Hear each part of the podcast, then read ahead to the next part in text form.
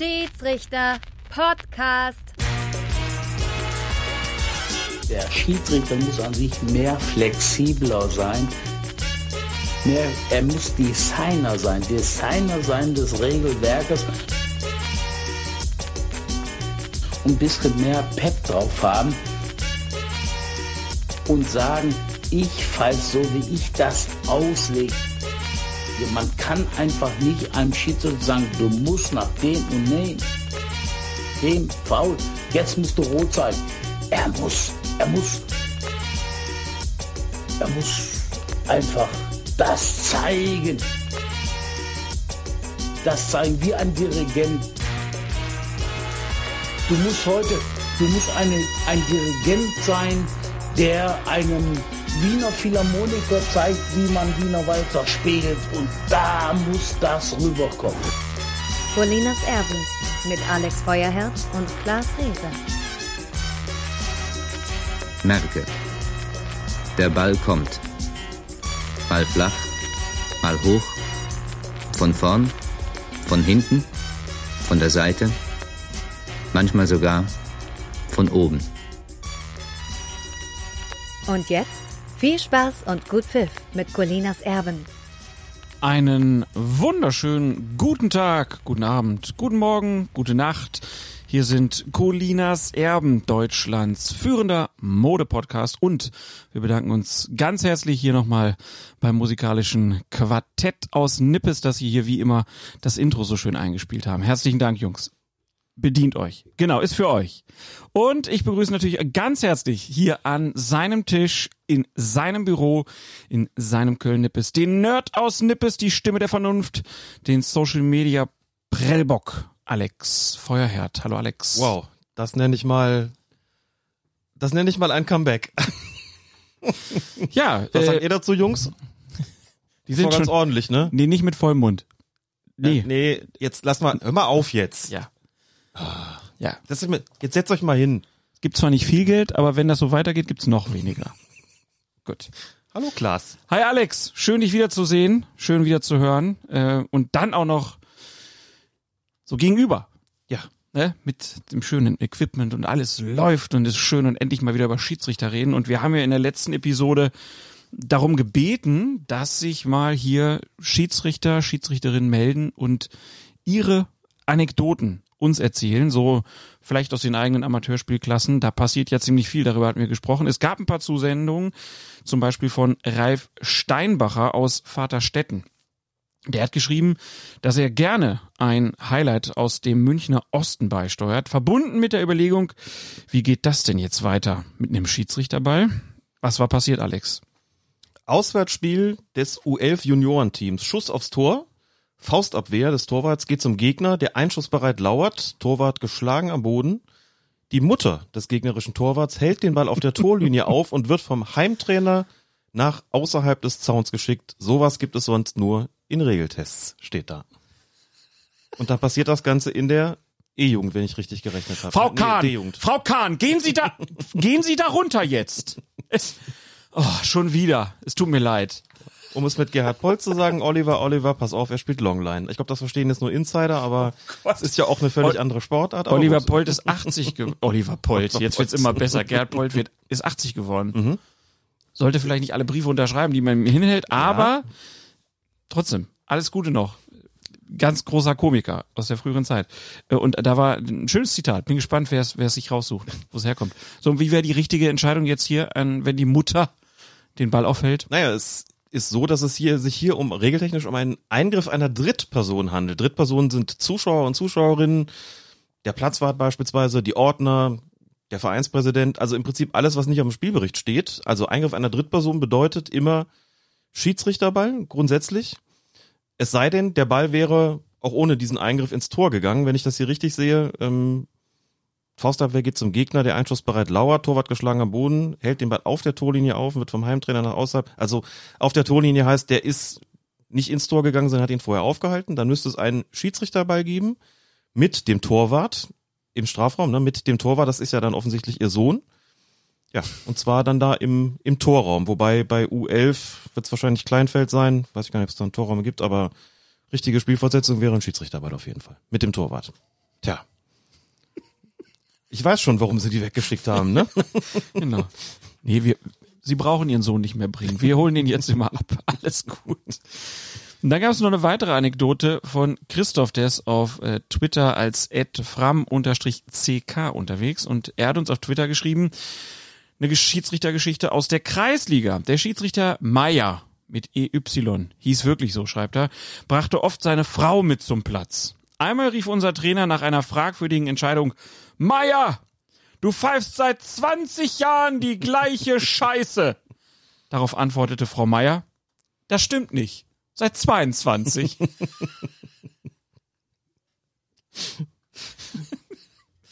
ja, so muss man reagieren. So muss man reagieren. So genau. muss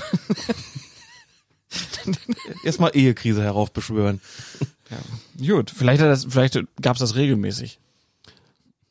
Also, es klingt fast ein bisschen so, ne? Wenn die Frau so ein gutes Gedächtnis hat, von Anfang an dieselbe Scheiße. Jedes Wochenende dieselbe Scheiße, ne? Genau. Das stimmt nicht seit 22 Guck Jahren. mir das jede Woche an. Endlich sagt's mal einer. 22 Jahre. Auch nicht nett. Aber ein bisschen witzig. Vielen Dank für diese Anekdote. Und wir haben tatsächlich eine bekommen, die uns der Dominik ähm, nicht nur geschickt hat, sondern er hat sie uns äh, eingesprochen. Also hier Dominiks Erlebnisse als Schiedsrichter. Hallo Colinas, ähm, hier ist Dominik und äh, ich war ein paar Jahre lang Schiedsrichter in meiner Jugend und äh, würde euch gerne von der peinlichsten Situation erzählen, die ich da so hatte.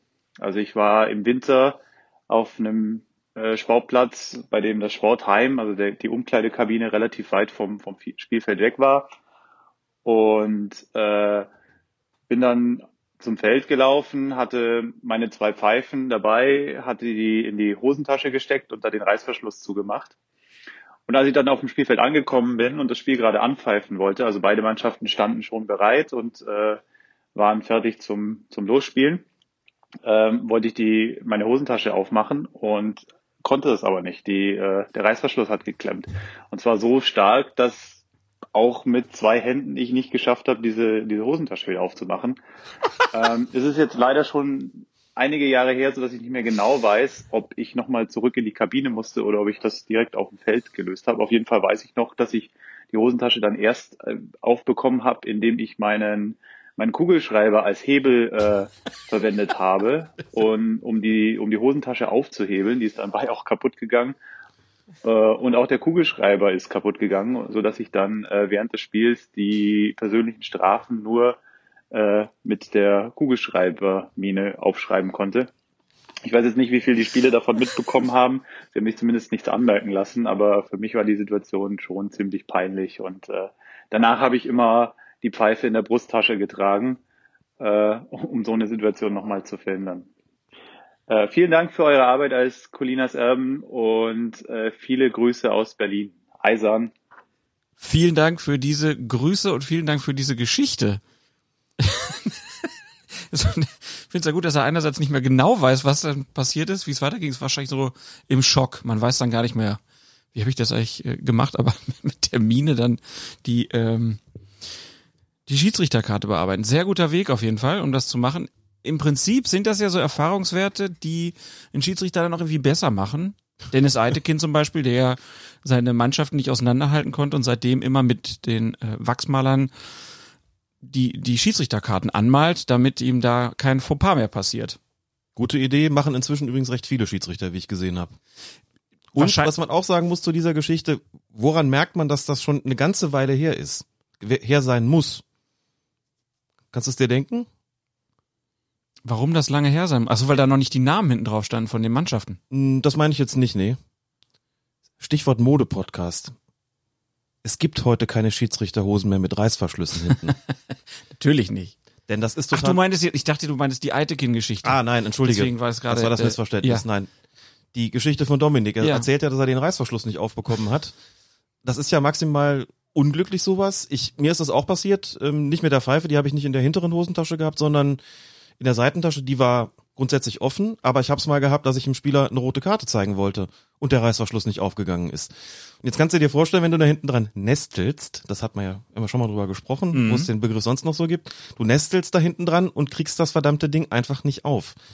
aber alle wissen, was kommt, nämlich rot und dann wirst du umlagert und kriegst eine rote, rote Bombe, weil du denkst, scheiße, du, das ist eh schon eine Ich Stresssituation. habe die Karte nicht, aber schauen Sie mein Gesicht. Das ist Ihre Karte. Das ist ihre Karte.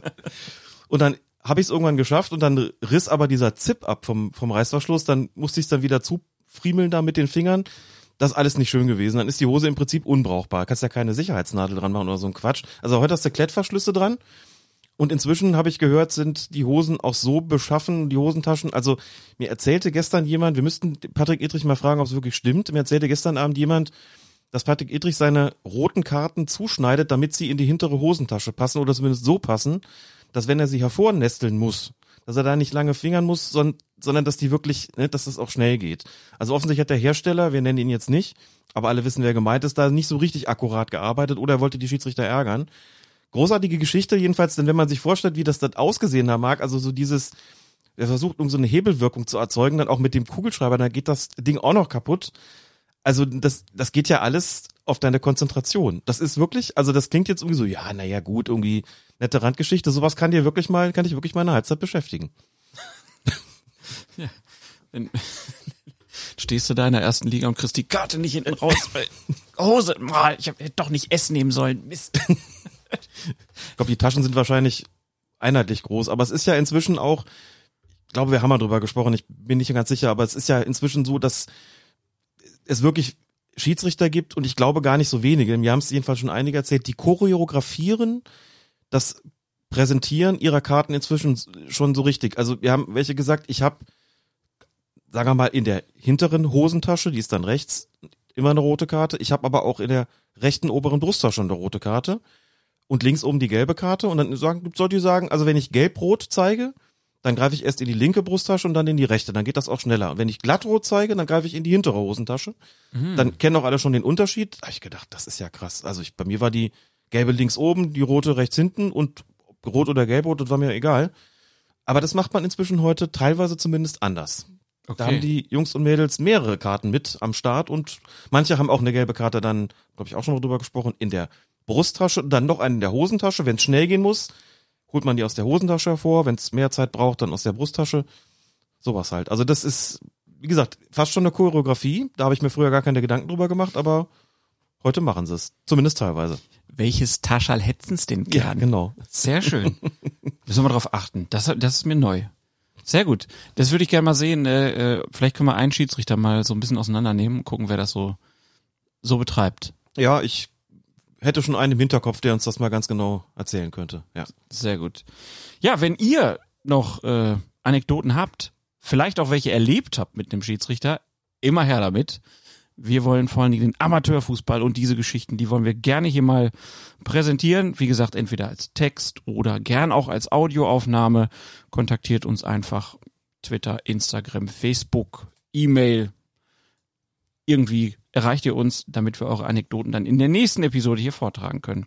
In der letzten Ausgabe haben wir dann auch noch etwas berichtet, was in Hessen im Erwachsenenbereich wieder eingeführt wird, nämlich die von uns so geschätzte Zeitstrafe. Allerdings ist uns dabei ein Fehler unterlaufen, auf den uns unter anderem Jakob Kufert aufmerksam gemacht hat. Was haben wir denn falsch gemacht, Alex? Also zunächst mal, Jakob ist der Lehrwart des Fußballkreises Limburg-Weilburg.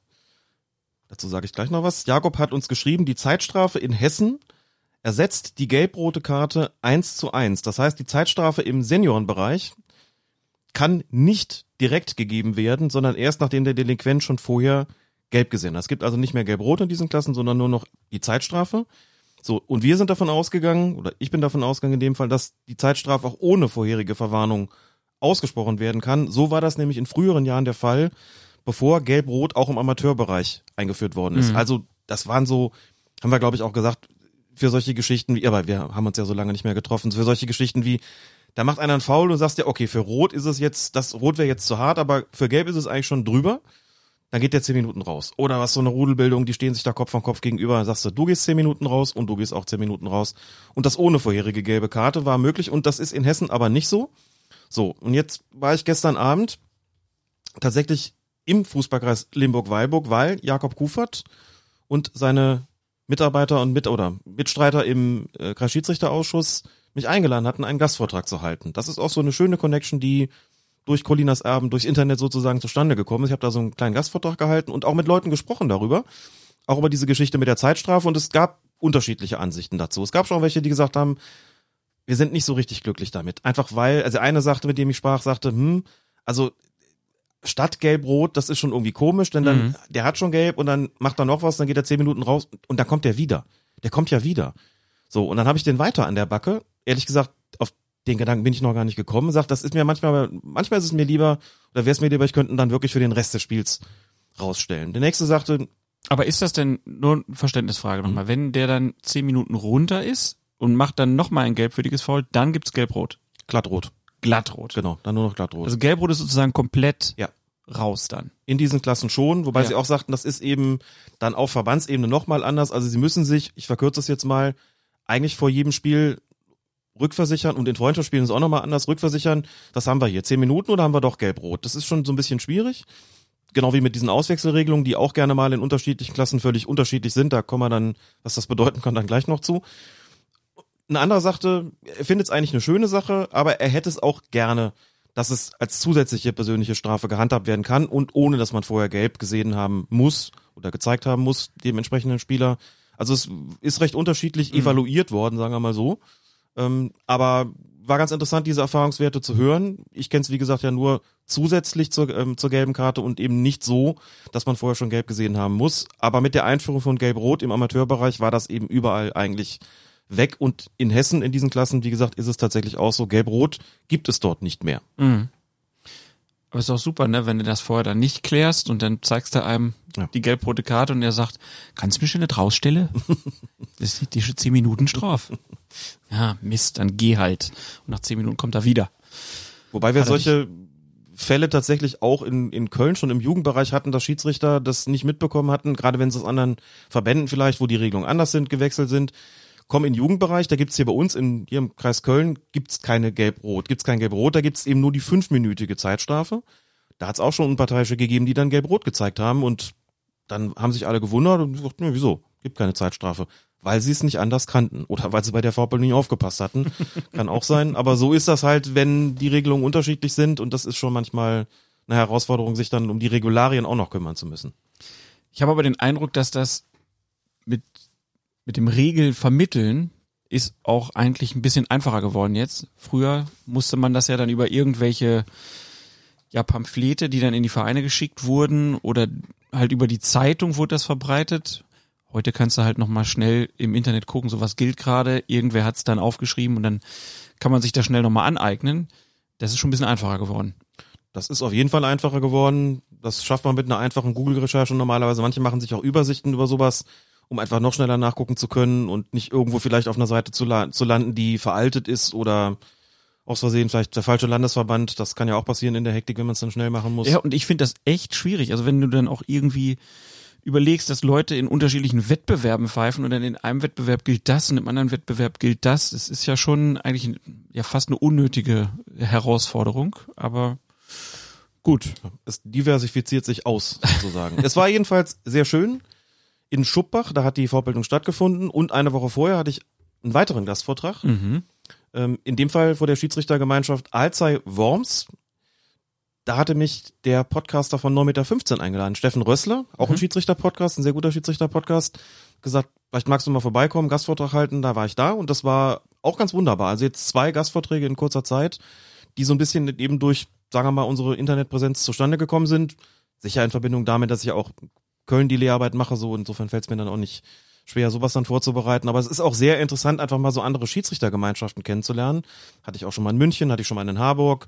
Und natürlich in den Mittelrheinkreisen gibt sowas auch, aber dass man mal sozusagen über diese Grenzen des Landesverbands hinaus kommt und da eingeladen wird, das ist schon sehr schön. Man merkt aber auch die, sagen wir mal, auch die Probleme, die man so hat, sind eigentlich fast überall die gleichen. Mit zu wenig Schiedsrichter, mit einer gewissen Unzuverlässigkeit vielleicht, ähm, was so die, die Einsatzbereitschaft betrifft, äh, das Ausfüllen der Spielberichte, da stimmt dann irgendwas nicht. Also Themen, die wir in Köln auch schon seit, seit Menschengedenken haben. Dann denke ich immer so, okay, ähm, woanders ist es zumindest auch so, dass sie diese Problemchen haben, dann denke ich immer so, wir sind nicht die Einzigen und ähm, das scheint irgendwie offensichtlich sich so ein bisschen wie so ein roter Faden auch durch die Schiedsrichterei zu ziehen. wie sagt man so schön, woanders Ich ist wusste, auch scheiße. Das Ja. habe ich ausdrücklich vermieden, weil ich es gerade da eben sehr schön fand und glaube, dass es da absolut. gar nicht scheiße ist. Nein, Ne? das glaube ich auch nicht. Hier ist ja auch nicht Ist ja auch nicht scheiße. scheiße. Eben. Ne? Ja, Nicht nur. nicht nur. Genau. Ja, super. Äh, dann würde ich sagen, gucken wir jetzt in den Rückblick. Wir haben ein bisschen was aufzuarbeiten. Äh, wir haben gesagt, die EM machen wir in eine Spezialfolge. Lagern wir aus, ähm, weil das muss ja alles aufgearbeitet werden. Gehen wir jetzt zum ersten Bundesligaspieltag der Saison 2020, 2021. Siebte Spielminute der Partie. 21, 22. So lange 21. sind wir dann auch nicht weg gewesen. Oh, das ist ein altes Skript hier, was du mir gegeben hast. Hm. Ist dein Fehler, steht so drin. Tatsächlich? Ja, sorry. Dann musst du wirklich ein altes Skript bekommen haben. Nein, alles gut. Der Rest ist richtig. Also, siebte Spielminute bei der Partie Borussia Mönchengladbach gegen den VfL Wolfsburg. Jonas Hofmann mit einer ziemlich üblen Grätsche auf Kniehöhe. Und da ist ja dann die Frage, warum hat Schiedsrichter Eitekin da nicht auf Freistoß entschieden? Und warum hat, konnte der VAR dann dadurch, dass er gar nicht auf Freistoß entschieden hat, konnte er deshalb nicht eingreifen? Bist schon auch ein bisschen raus, ne? Also so für Freistöße im Mittelfeld jetzt schon Videoassistenten. Aber muss auch mal sagen, also wenn Wieso Saison- Freistoß? War ein Strafstoß. War ein Strafstoß? Hast du nicht Freistoß gesagt? Hab ich, das kann sein. Ja, okay. Habe ich dir vielleicht falsch ins Skript reingeschrieben. Ich finde, wenn man eine Saison nach sieben Minuten mit so einer eklatanten Fehlentscheidung beginnt, also eigentlich müsste der Videoassistent da eingreifen. Gerade wenn es sich um Dennis Eitekin handelt, der es nun wirklich besser können müsste. So kann man keine Saison beginnen. Und auch fast ein knappes Jahr später müssen wir sagen, wir sind hellauf empört über diese glasklare, peinliche Fehlentscheidung. 13. Minute dann der nächste dicke Fauxpas. Alex Feuerherd auf Sky äußert sich dahingehend, dass es einer der größten Skandale ist, die in den letzten vier Jahren, hast du gesagt, Vier Jahre habe ich gesagt, äh, ja. vorgekommen sind, dass Dennis Eitekin, obwohl er eigentlich verletzt war zum Saisonbeginn, glaube ich, äh, trotzdem bei Colinas Erben jetzt hier für ein Spiel bewertet wird. Ja, denn äh, also ich meine, wenn man krank ist, dann muss man sich pflegen und wenn man verletzt ist, ne? Und dann kann man sowas nicht machen. Ich glaube, es waren vier Jahre, drei Monate und zwölf Tage. Ich glaube, so alt war der Skandal, den wir davor hatten. Wir haben lange drüber gesprochen, das ergibt sich ja auch manchmal durch diese Tätigkeit bei Sky, haben das aber inzwischen auch ausräumen können. Das freut mich. Ja, das ist auch nur menschlich. Und dann können wir ja vielleicht auch die Leute, die jetzt das erste Mal Colinas Erben hören, darauf hinweisen, dass das natürlich Quatsch ist. Nur für die Hörerinnen und Hörer, die hier alle Folgen bisher gehört haben, alle, alle 118, die wissen, dass wir schon relativ chronologisch viel aufarbeiten. Wir haben uns jetzt aber, nachdem wir ja zehn Monate Pause gemacht haben, gesagt, machen wir nicht so. Europa Meisterschaft Folge nur hinter der Paywall bei 3,90. Und auch sonst. Wir, wir fassen mal ein bisschen zusammen. die alten Krawallschachteln. Du hast, du hast ein bisschen was zusammengesucht, was äh, vielleicht auch über den Tag hinaus äh, berichtenswert ist. wir sollten mal eine Folge nur mit so Bullshit machen. mal gucken, ob es überhaupt jemandem auffällt. Ich weiß auch gar nicht, hat am ersten Spieltag Gladbach gegen Wolfsburg gespielt? Nein, gegen Bayern München. Also, das Und hast du mir vorhin noch gesagt, ne? das habe ich Das vergessen. macht nichts. Das ist Und Dennis. Eitekin, war der wirklich verletzt? Habe ich das richtig in Erinnerung? Oder kam Dennis- das erst später? Dennis Eitekin hat mal Pause. Ich muss jetzt wirklich überlegen, ob das, das ist so lange ist es her, ob das zu Beginn der jetzt noch laufenden Saison war oder den davor. Da war was mit der Achillessehne, aber das weiß ich jetzt gar nicht mehr so genau. Also das, ich, was ich noch weiß, ist, es hat tatsächlich schon schon ein bisschen Stress gegeben beim Eröffnungsspiel zwischen Gladbach und Bayern. Schiedsrichter war Marco Fritz und Videoassistent war Christian Dingert und da ging es dann auch um ein bis zwei Nicht-Eingriffe und so, wo die Gladbacher gerne Strafstöße gehabt hätten. Aber da gehen wir jetzt natürlich nicht dran. Also jetzt, wir haben uns jetzt einfach überlegt, wenn wir so lange Pause hatten, was machen wir denn dann am besten? Dann muss man so ein bisschen die ganz großen Linien vielleicht nach, nachzeichnen. Und ich habe dann noch mal so, das ist der Vorteil, wenn man solche Kolumnen schreibt oder für Sky ähm, so eine Regelkundesendung vorbereitet, kann man noch mal gucken, was war da eigentlich so? Und habe mir wirklich noch mal so die, also ich habe jetzt nicht 34 Kolumnen oder 33 sind es noch gel- gelesen, aber einfach mal geguckt, was waren so die großen Dinger so und äh, also ganz klar, jetzt müssen wir tatsächlich, es ist kein Witz, nochmal ganz an den Anfang der Saison zurückspulen, weil es da im Pokal einen Wechselfehler gab und weil wir dann später in der Bundesliga, wo sich dann der Kreis fast geschlossen hat, könnte man sagen, dann auch nochmal einen Wechselfehler zugetragen hat. Das berührt ja so ein bisschen die sportrechtlichen Fragen und ich glaube, da kann man schon mal drüber sprechen. Absolut. Und wenn du sagst, die großen Dinger, dann ist ja auch super, dass Christian Dingert das Spiel Oh gepfiffen hat. Mann. Wie habe ich's vermisst? Konnte ich nicht liegen lassen. Gott. sei- Ich sag dazu, Dankert schön. Ihr merkt, nach wenigen Minuten schon wieder direkt im richtigen Fahrwasser hier. Vollbetriebstemperatur, Äh, Colinas genau. Erben. Und das, obwohl es nur stilles Wasser ist. es still? Ja, relativ still, ne? Stilles Wasser gibt. Also, du hast gesagt, zwei Wechselfehler gab, also Unstimmigkeiten im Zusammenhang mit Auswechslung. Und beide führten dazu, dass sich die Sportgerichtsbarkeit damit beschäftigt und Urteile gesprochen hat. Und das ist natürlich jetzt ein Riesenvorteil, weil die Urteile haben wir schon. Die Urteile haben wir schon. Ne, sonst hätten wir wieder gesagt, ja, wahrscheinlich werden die das und das sagen und irgendwann hätten wir es gesagt, jetzt können wir es direkt mal aufarbeiten. Das haben wir schon richtig gemacht, dass wir so lange Pause gemacht haben. Die Mühlen der Justiz malen ja auch langsam. So. Wir müssten, eigentlich müssten wir uns jetzt jemanden besorgen, der diese Urteile, die auch nicht gerade kurz ausgefallen sind, wirklich mit sonorer Stimme einspricht. Sodass man so nach zweieinhalb Minuten spätestens sanft entschlummert, ob dieses grandiosen Juristendeutsches. Ich habe schon Mühe gehabt. Und, Liebe aber wir Grü- haben immerhin einige Zitate hier rausgeschnitten. Wir können ja einfach mal liebe Grüße an den Einschlafen-Podcast machen. Vielleicht können wir das einfach mal einlesen. Einfach mal so ein Gerichtsurteil. Ja. Der liest uns, glaube ich, so Kant und sowas auch mal vor. Ist ähnlich, würde ich sagen. Kant, K-A-N-T geschrieben, oder? Mhm. Okay. Welchen gibt's noch? Ich habe nur gefragt. Also Du Ferkel. Deutsch ausge... Wann du wieder denkst. Also, Urteile. Wechselfehler war der erste im DFB-Pokal. Preußen Münster gegen VfL Wolfsburg. Und der zweite war dann am 28. Spieltag. Freiburg gegen Bayern München. Deine Bayern. Ja. Herzlichen Glückwunsch noch zur zehnten deutschen Meisterschaft. Wem sagst du das jetzt? Dir und dein Ich habe Bayern. nicht mitgespielt. Ich kann nichts dafür. Konnte auch nichts dagegen. Sachen, die einen sagen so, die anderen so. Ja. Also auf jeden Fall beim Spiel Münster gegen Wolfsburg war tatsächlich Christian Dinger Schiedsrichter und in der 102. Minute, also schon in der Verlängerung, wechselt Wolfsburg dann beim Stand von 1 zu 1 zweimal aus. Das Spielfeld betreten Sebastian Bonneau und Admir Mehmedi. Und es sind die Wechsel Nummer 5 und 6 beim Bundesligisten. Wenige Sekunden später fällt dann das 2-1 für die Wolfsburger beim Regional Regionalligisten und kurz danach, kurz vor Schluss, gibt's dann sogar noch das 3 zu 1 für den VfL Wolfsburg. Im DFB-Pokal sind aber, wie auch in der Bundesliga, nur insgesamt fünf Auswechslungen pro Team erlaubt. Einen zusätzlichen Wechsel in der Verlängerung, den gibt's nicht, sondern lediglich einen zusätzlichen Wechselslot. Also, was ist nochmal ein Wechselslot für die, die es nicht genau wissen?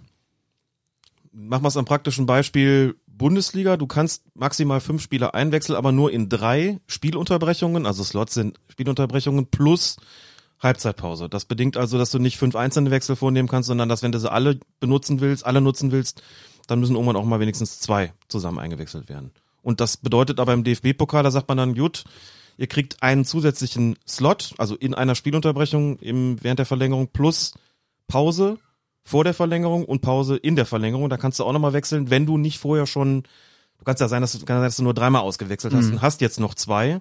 Und dann, für die würdest du nochmal einen zusätzlichen Slot bekommen, plus eben die besagten Pausen beim DFB-Pokal. kann sich also erstmal merken, in den richtigen Spielpausen, also Halbzeit nach Spielende vor der Verlängerung und in der Halbzeit der Verlängerung kann ich immer auswechseln. Genau, die zählen sozusagen nicht mit. Und vor dem Elfmeterschießen auch. Und vor dem Elfmeterschießen kann man gar nicht mehr wechseln. Es Gar sei denn, nein, da ist es nicht möglich, selbst wenn du noch könntest, mit einer Ausnahme, wenn der Torwart sich Torwart. verletzt hat, Mhm. genau, und nicht mehr weiterspielen kann, dann darf der gegen den Ersatztorwart oder auch einen anderen Spieler, der dann ins Tor geht, ausgewechselt werden. Okay. Also, diese zusätzlichen Slots, ähm, die es halt für die Verlängerung gibt, äh, die können genutzt werden, wenn während der regulären Spielzeit das Auswechselkontingent noch nicht ausgeschöpft worden ist. Also die verfallen dann nicht mit Beginn der Verlängerung, sondern man nimmt sie mit. Das nochmal zur Klarstellung. Münster hat dann Einspruch gegen die Spielwertung eingelegt und bekommt vom Sportgericht Recht. Spiel wird mit 2 zu 0 für die Preußen gewertet, die damit in die zweite Runde des Pokals einziehen. Wolfsburg geht in die Berufung vor das DFB-Bundesgericht, doch das bestätigt das Urteil des Sportgerichts. Wer war Trainer beim VfL Wolfsburg? Marc von Bommel. Schon fast wieder vergessen. Ne? Ja, Zack. Admir. Mehmedi spielt auch nicht mehr beim VfL Wo Wolfsburg. ist der hin? Der spielt in der Türkei, uah, Antalyaspor, das bin ich nicht ganz sicher. Okay. Marc van Bommel nicht mehr Trainer, Wout Weghorst, Torschütze zum 2 zu 1 auch nicht mehr Ja. da. Also es ist eine völlig andere Mannschaft inzwischen schon Ja. geworden, genau. Ja, dafür ist Max Kruse da. Der Ja. leider nicht international spielt. Armer Kerl, ne? Pinke, pinke. So, Münster ähm, hat also Recht bekommen. Der VfL Wolfsburg hatte argumentiert, vom vierten Offiziellen Tobias Fritsch falsch informiert worden zu sein. Dieser habe gleich dreimal auf Nachfrage die Auskunft gegeben, es sei ein zusätzlicher, also sechster Wechsel möglich. Der vierte Offizielle Fritsch hat das übrigens bestritten, dass dem so gewesen sei. Erklär doch mal, wie kommen die auf die Idee, dass sie einen mehr einwechseln können? Weil es tatsächlich Turniere gibt, weil es Wettkämpfe gibt, in denen ein weiterer sechster zusätzlicher Wechsel in der Verlängerung möglich ist, aber nicht im DFB-Pokal. Nicht im DFB-Pokal, ne? Da haben wir gerade noch drüber gesprochen, diese unterschiedlichen Regeln. Alles nicht so einfach. Sportgericht hat dann geurteilt, und hier kommt dann das erste Zitat, eine fehlerhafte Auskunft des vierten Offiziellen oder der Kontrollfehler der Schiedsrichter bei der Einwechslung wäre nicht geeignet, den VfL Wolfsburg vom Vorwurf des schuldhaften Verstoßes gegen die Wechselbestimmung durch Einsatz eines nicht einsatzberechtigten Spielers vollständig zu entlasten. Ein Verursachungsbeitrag der Schiedsrichter, insbesondere der des vierten Offiziellen, würde insoweit gegenüber dem leichtfertigen, grob fahrlässigen und gegen eigene Interessen gerichteten, bedenkenlosen Verhalten des VfL Wolfsburg vollständig zurücktreten. Starke Worte. Fass das bitte noch mal in eigenen Worten für unsere Hörerinnen und Hörer zusammen. Das ist gar nicht so einfach, wenn man so ein Juristendeutsch liest, ne? Ja, aber man könnte ja einfach sagen, Also, der VfL Wolfsburg kann nicht einfach machen, was er will, weil er denkt, ne, der hat mir die falsche Auskunft gegeben. Das ist nämlich zu leichtfertig und geht sogar gegen die eigenen Interessen. Das finde ich am besten. das ist das beste Argument. Ja. Genau. Ihr habt gegen eure eigenen Interessen gehandelt. Also im Klartext heißt das, im, auf den, auf den einfachsten, kürzesten Nenner gebracht heißt das, das Ding ist nicht die Schuld des Schiedsrichters oder des vierten Offiziellen, sondern das ist die, komplett die Schuld des VfL Wolfsburg. So. Und weil das so ist, verlieren die das Spiel. Das ist im Prinzip der gesamte Kern des Urteils. Das ist im Prinzip damit ausgesagt. So. Ähm, das geht dann halt noch ein bisschen weiter. Also muss ich jetzt nicht irgendwie hier durch den Paragraphendschungel schlagen. Nach Paragraph 17 Absatz 2a der Rechts- und Verfahrensordnung des DFB Mitwirkung eines nicht spiel- oder einsatzberechtigten Spielers bei der gegnerischen Mannschaft sei der Einspruch von Münster zulässig gewesen, denn Wolfsburg habe einen Spieler eingesetzt, der zwar grundsätzlich spielberechtigt, aber nicht mehr einsatzberechtigt gewesen sein. Spielberechtigt versus einsatzberechtigt. Das ist ja fantastisch. Weil halt das Auswechselkontingent erschöpft war. Und damit sei das Spiel nach Paragraph 17 Absatz 4 für den Gegner zu werten. Da steht nämlich drin, Das kann man den Hörerinnen und Hörern noch nicht vorenthalten. Ist das, also, das ist da haben sich Menschen viel Mühe richtig. gegeben dafür. Haben sie wirklich. Ne? Paragraph 17 Absatz 4 sagt dann eben Einsatz eines nicht spiel- oder einsatzberechtigten Spielers führt zur Wertung des Spiels für das gegnerische Team. Genau. Und so lautet dann der Kern der Urteilsbegründung, und ich zitiere hier mit großer Freude, ausschließlich der Verein bestimmt, welcher Spieler eingewechselt wird. Eine grundsätzliche Genehmigung des Schiedsrichters dazu ist nicht erforderlich, sondern er bestimmt lediglich den Zeitpunkt, an dem der Wechsel vollzogen werden kann. Wenn der Verein einen nicht einsatzberechtigten Spieler einwechseln will, sollte der vierte Offizielle dies also bemerken und darauf hinweisen. Verhindern kann und darf er den Wechsel so wenig wie der Schiedsrichter selbst, wenn der Verein darauf bestehen sollte. Ist auch geil. Genau. Wenn dann einer irgendwann mal sagt so, oh, pass auf. Wir liegen hier 4-0 zurück. Schlechte Tordifferenz. Wir wollen nur ein 2-0. Das Hm. funktioniert nicht. Warum nicht? Es wird mit 2 zu 0 gewertet, es sei denn, das Spiel steht in diesem Moment schon günstiger für die betreffende Mannschaft. Also wenn die mit 4 zu 0 führen, dann gewinnen sie auf 4 zu 0. Wichtig. Ne? Nicht einfach machen. Da Genau. draußen. Das ist Quatsch. Also heißt im Prinzip ja, um das nochmal zusammenzufassen, die Unparteiischen, die Schiedsrichterinnen und Schiedsrichter, die haben eine Kontroll- und Aufsichtspflicht, die sie in diesem Fall natürlich klar vernachlässigt haben. Ähm, so sagt das Sport- und Bundesgericht. Dennoch ist der betreffende Verein allein verantwortlich für diesen Wechselfehler, zumal er vorab noch einmal schriftlich über das Wechselprozedere informiert worden sei. Wer hat da seine Mail nicht gelesen? Das steht sogar im Urteil drin, aber ich habe es mir jetzt nicht gemerkt und auch nicht aufgeschrieben. Es steht tatsächlich im Urteil nochmal drin, wer diese Mail unter anderem beim VfL Wolfsburg bekommen hat und dementsprechend verantwortlich gewesen wäre, das dem Cheftrainer Marc von Bommel mitzuteilen, auf dass er kein sechstes Mal einwechseln möge. Ja. Unglücklich für einen Van Bommel. Ja, aber das sollte man schon auch kennen. Es ist halt nun mal, nun mal so, ne? Ja. Dann ist es ja wirklich ein Ding, dass Christian Dingert auch das zweite Spiel mit Wechselfehler leiten musste. Ähm, lass uns noch kurz dabei bleiben. Ja, Ähm, okay. da ist ja noch ein bisschen mehr dazu zu sagen. Also als das damals stattgefunden hat, also letzt, letztlich muss man sagen, ist, ähm, weil den Schiedsrichter keine Mitschuld trifft, so ist das Sportgerichtsurteil, kommt auch kein Wiederholungsspiel in Betracht. Mhm. Also ein Wiederholungsspiel hast du dann, wenn du einen Regelverstoß des Schiedsrichters hast, dann kann das zu einem Wiederholungsspiel führen. Muss nicht, kommt darauf an, ob es eine Auswirkung gehabt hat, aber es kann dazu führen. So, und wenn es die Mannschaft schuld ist, wenn die sozusagen, wenn es der Fehler komplett bei der liegt, dann ist es, gibt es eine Spielwertung gegen das Team und eben die, das Wiederholungsspiel nur bei Regelverstößen des Schiedsrichters. So, und als das damals passiert ist, das ist ja so ein, das, eigentlich ist das Neuland gewesen. Ne? Ich habe mir gedacht, okay, jetzt haben wir einen zusätzlichen Wechsel. Und da sind ganz, ganz viele Fragen, also will ich jetzt gar nicht alle sagen, aber ganz, ganz viele Fragen haben da sozusagen dran gehangen. Wir haben uns auch in Schiedsrichterkreisen gefragt, was macht man denn eigentlich damit? Wie ist das bei uns? Die Mannschaft hat das Auswechselkontingent erschöpft. So, jetzt wollen die noch ein weiteres Mal wechseln.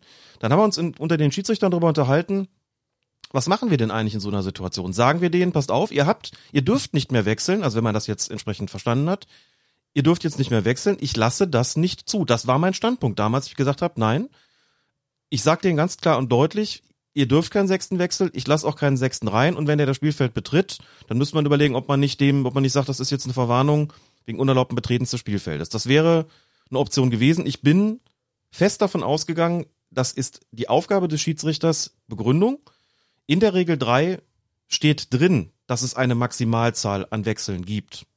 In der Regel 3 steht auch drin, wie die Maximalzahl sein darf. Da steht aber auch drin, dass die konkrete Zahl der Wechsel jeweils davon abhängt, was die Wettbewerbsbestimmungen vorsehen. Das heißt, das kann für jeden Wettbewerb individuell anders geregelt sein.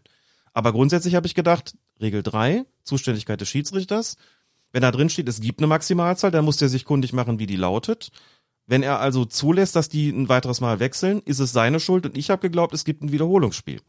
Und das Sportgericht sagt, uh -uh, selbst wenn der vierte Offizielle das wirklich die falsch informiert haben sollte, also selbst wenn der gesagt haben sollte, ihr könnt noch ein sechstes Mal wechseln, Mhm. dann ist das, tut das nichts zur Sache, weil Wolfsburg es hätte besser wissen müssen, die sind informiert worden und selbst wenn der vierte Offizielle denen eine Falschinformation gegeben hat, führt das nicht dazu, dass die Schiedsrichter schuld sind und damit, dass es ein Wiederholungsspiel gibt, sondern es führt zur Spielwertung gegen den VfL Wolfsburg. Begründung, Auswechselvorgang, Regel 3, Sache des Schiedsrichters, aber das, wer- eingewechselt wird, ist ausschließlich die Sache des Vereins. Das hat konkrete und deswegen finde ich das auch so wichtig. Hab dann mal mit Lutz Wagner gesprochen und gesagt, wie machen wir das denn jetzt im Amateurfußball, wo sowas ja passieren kann? Alleine schon deswegen, weil da in den Amateurklassen das völlig unterschiedlich ist, ob du drei Spieler einwechseln kannst oder vier oder fünf und wenn ja, in welchen, wie vielen Slots oder ohne Slots oder was auch immer. Sag, jetzt gehen wir mal davon aus, wir haben so ein Ding auch in der, in irgendeiner Amateurklasse. Dann hat Lutz Wagner gesagt, dann geht doch einfach ganz praktisch vor. Und das ist mit der Kontrollpflicht und der Aufsichtspflicht gemeint. Er hat gesagt, wenn so ein Fall da ist und du bist als Schiedsrichter oder Assistent davon überzeugt, die dürfen nicht mehr wechseln. Dann sagst du denen das, sagst du, also nach meiner Kenntnis, nach meinen Aufzeichnungen, seid ihr gerade im Begriff, einen Spieler einzuwechseln, der gar nicht mehr aufs Feld darf, der nicht mehr einsatzberechtigt ist. Spielberechtigt kann er übrigens sein, weil er ja auf dem Spielberichtsbogen steht, Pasta ist und so weiter. Die dürft ihr nicht mehr einsetzen. So. Und am besten sagst du das im Gegen, äh, in Gegenwart eines neutralen Zeugen, heißt im Klartext eines Spielers oder des Trainers der anderen Mannschaft. Dass es alle sozusagen gehört haben, sagst denen, ich kann den Wechsel jetzt nicht verhindern. Wenn ihr den jetzt durchführen wollt, dann macht das. Ich lasse das zu, ich führe den Wechsel auch durch oder mein Assistent macht das oder wird offizieller. Aber ich habe euch gewarnt, wenn sich hinterher herausstellt, dass ihr das nicht durftet, dann wird das sportrechtliche Konsequenzen haben. Dann bist du als Schiedsrichter raus aus der Nummer. Und das fand ich eine total praktische Lösung, weil dann damit immer klar war, ich hab's euch gesagt. Und alles andere, dann trägt man es dann entsprechend ein. Wenn sich herausstellt, doch, die durften wechseln, dann habe ich mich als Schiedsrichter geirrt, aber ohne Folgen. Durften sie nicht, habe ich sie darauf aufmerksam gemacht. Setzt aber voraus, dass ich es als Schiedsrichter überhaupt merke. Ja, Ne? Dass man das überhaupt Genau. machen kann. Wenn es nicht passiert, wenn diese Ansprache nicht erfolgt, ist weiterhin der Verein in der Pflicht, die Regeln so Korrekt. zu kennen, dass man weiß, wer eingesetzt wird. Wie ist denn das eigentlich, wenn ich als Schiedsrichter sehe, da wird jetzt jemand eingewechselt, der ist nicht spielberechtigt? Ist das ein Unterschied zum nicht Einsatzberechtigten? das ist auf jeden Fall dann auch die Sache des Vereins, denn die generelle Spielberechtigung kontrollierst du zwar vor dem Spiel, also gehst die Pässe halt durch, solche das übliche Prozedere und guckst dir an, wer da, wer da draufsteht. Aber irgendwelche Sonderbestimmungen, also das jetzt irgendwie, früher hatten wir die sogenannte Ausländerregel beispielsweise, kennen uns alle auch erinnern, die Sache da mit Hani Ramsi und Otto Rehagel, ne, wo es dann hieß, zu viele Ausländer eingewechselt, ähm, nicht Spielberechtigte oder bei Trapattoni mal das Ding, der hatte zu viele Amateure eingewechselt. Und Bayern hat das Spiel gewonnen bei Eintracht Frankfurt, ich glaube mit 5 zu 2 und die haben das hinterher verloren, weil sie zu viele Amateure eingewechselt haben. Da muss man sich vorstellen. Mhm. Denkst du dir, ja, Amateure stärken doch aber eigentlich die Mannschaft nicht. Sie müssten sie doch schwächen.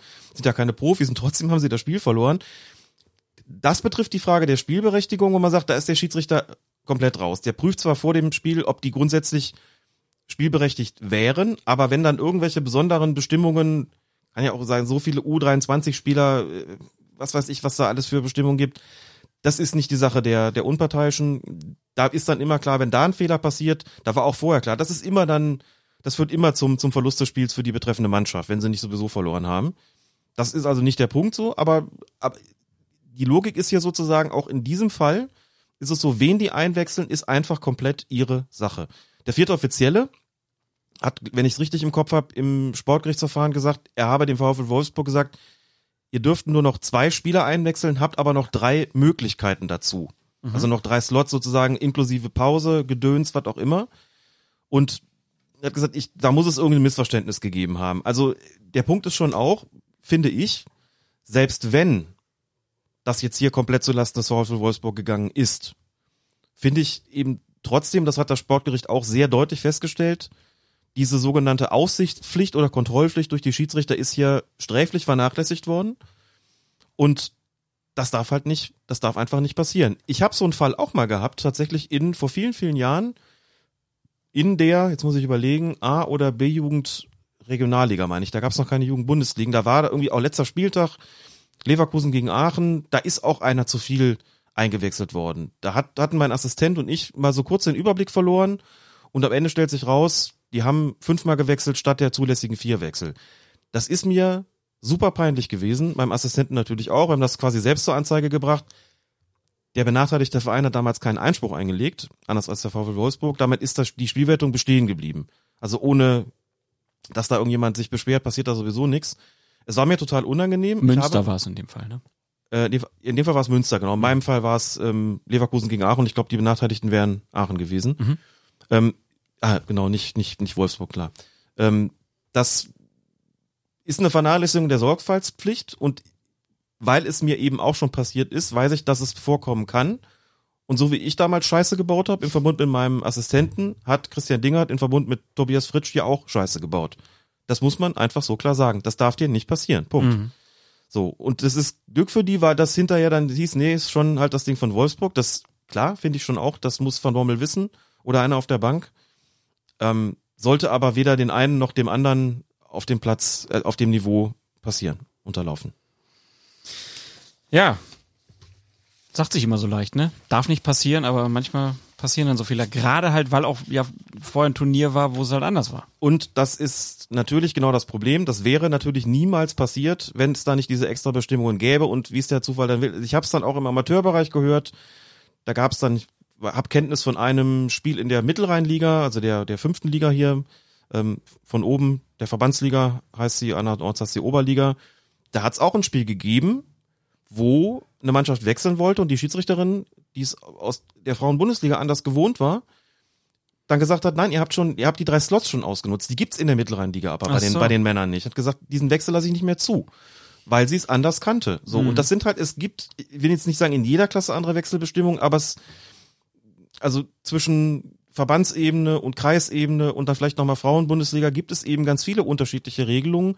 Klar muss man sich da vorher erkundigen, auch völlig logisch, aber natürlich steigt die Fehlergefahr, wenn es so viele unterschiedliche Regelungen gibt. So, und dann passiert halt auch sowas. dabei haben wir da mit so viele Erfahrungen in Deutschland gesammelt, wie das ist mit unterschiedlichen Regelungen auch an unterschiedlichen Orten. Ja, sollte man meinen. Sollte man meinen, dass man daraus mal lernt. Aber da wirst du vielleicht auch irgendwann mal kirre, ne? Unterschiedliche Corona-Regeln und dann noch unterschiedliche Wechselregeln beim Fußball. Ja. Das geht gar nicht. Geht überhaupt nicht. Dann können wir jetzt aber zum nächsten Spiel wechseln. Mhm. Wechseln. Da war's. Danke. Du hast es wenigstens gemerkt. Freiburg gegen Bayern war's. 28. Spieltag. Und da war es halt wieder Christian Dingert mit Team, die da auffällig wurden, weil sie nicht gemerkt haben, dass da beim Wechseln was schiefgelaufen ist. 84. Minute, Bayern will zweimal wechseln. Corentin Tolisso und Kingsley Coman sollen gehen. Marcel Sabitzer und Niklas Süle sollen eingewechselt werden. Die beiden betreten auch mit Zustimmung von Schiedsrichter Christian Dingert, respektive natürlich mit der Erlaubnis des vierten Offiziellen, das war Arno Bloß in diesem Fall, den Rasen. Allerdings hat zuvor nur Tolisso den Platz verlassen. Kingsley Coman, da ging es einfach auf dem Feld geblieben. Das ist erstmal das Erste, wo ich schon so denke, was macht der Jung? Oh. Warum kriegt er das nicht mit, dass er raus muss? Weil da zwei stehen und denkt er, oh, ist nicht meine Nummer, Genau, guck ich nicht mehr hin. das war der Grund. Ist nicht meine Nummer, die da auf der Tafel steht. Und dann hast du ja aber auch zwei Leute draußen stehen von den Bayern, die doch auch merken müssen, okay, ich klatsch mit dem einen ab, dann geht der eine rauf und dann klatsch ich mit dem anderen ab und dann geht der andere rauf. Das ist doch das Prozedere. Mm, Nicht mehr, ich weiß. Mhm. Weil wir natürlich jetzt auf allen Seiten rausgehen können. Kommt dazu jetzt. Ne? Mhm. Macht's nicht nur leichter.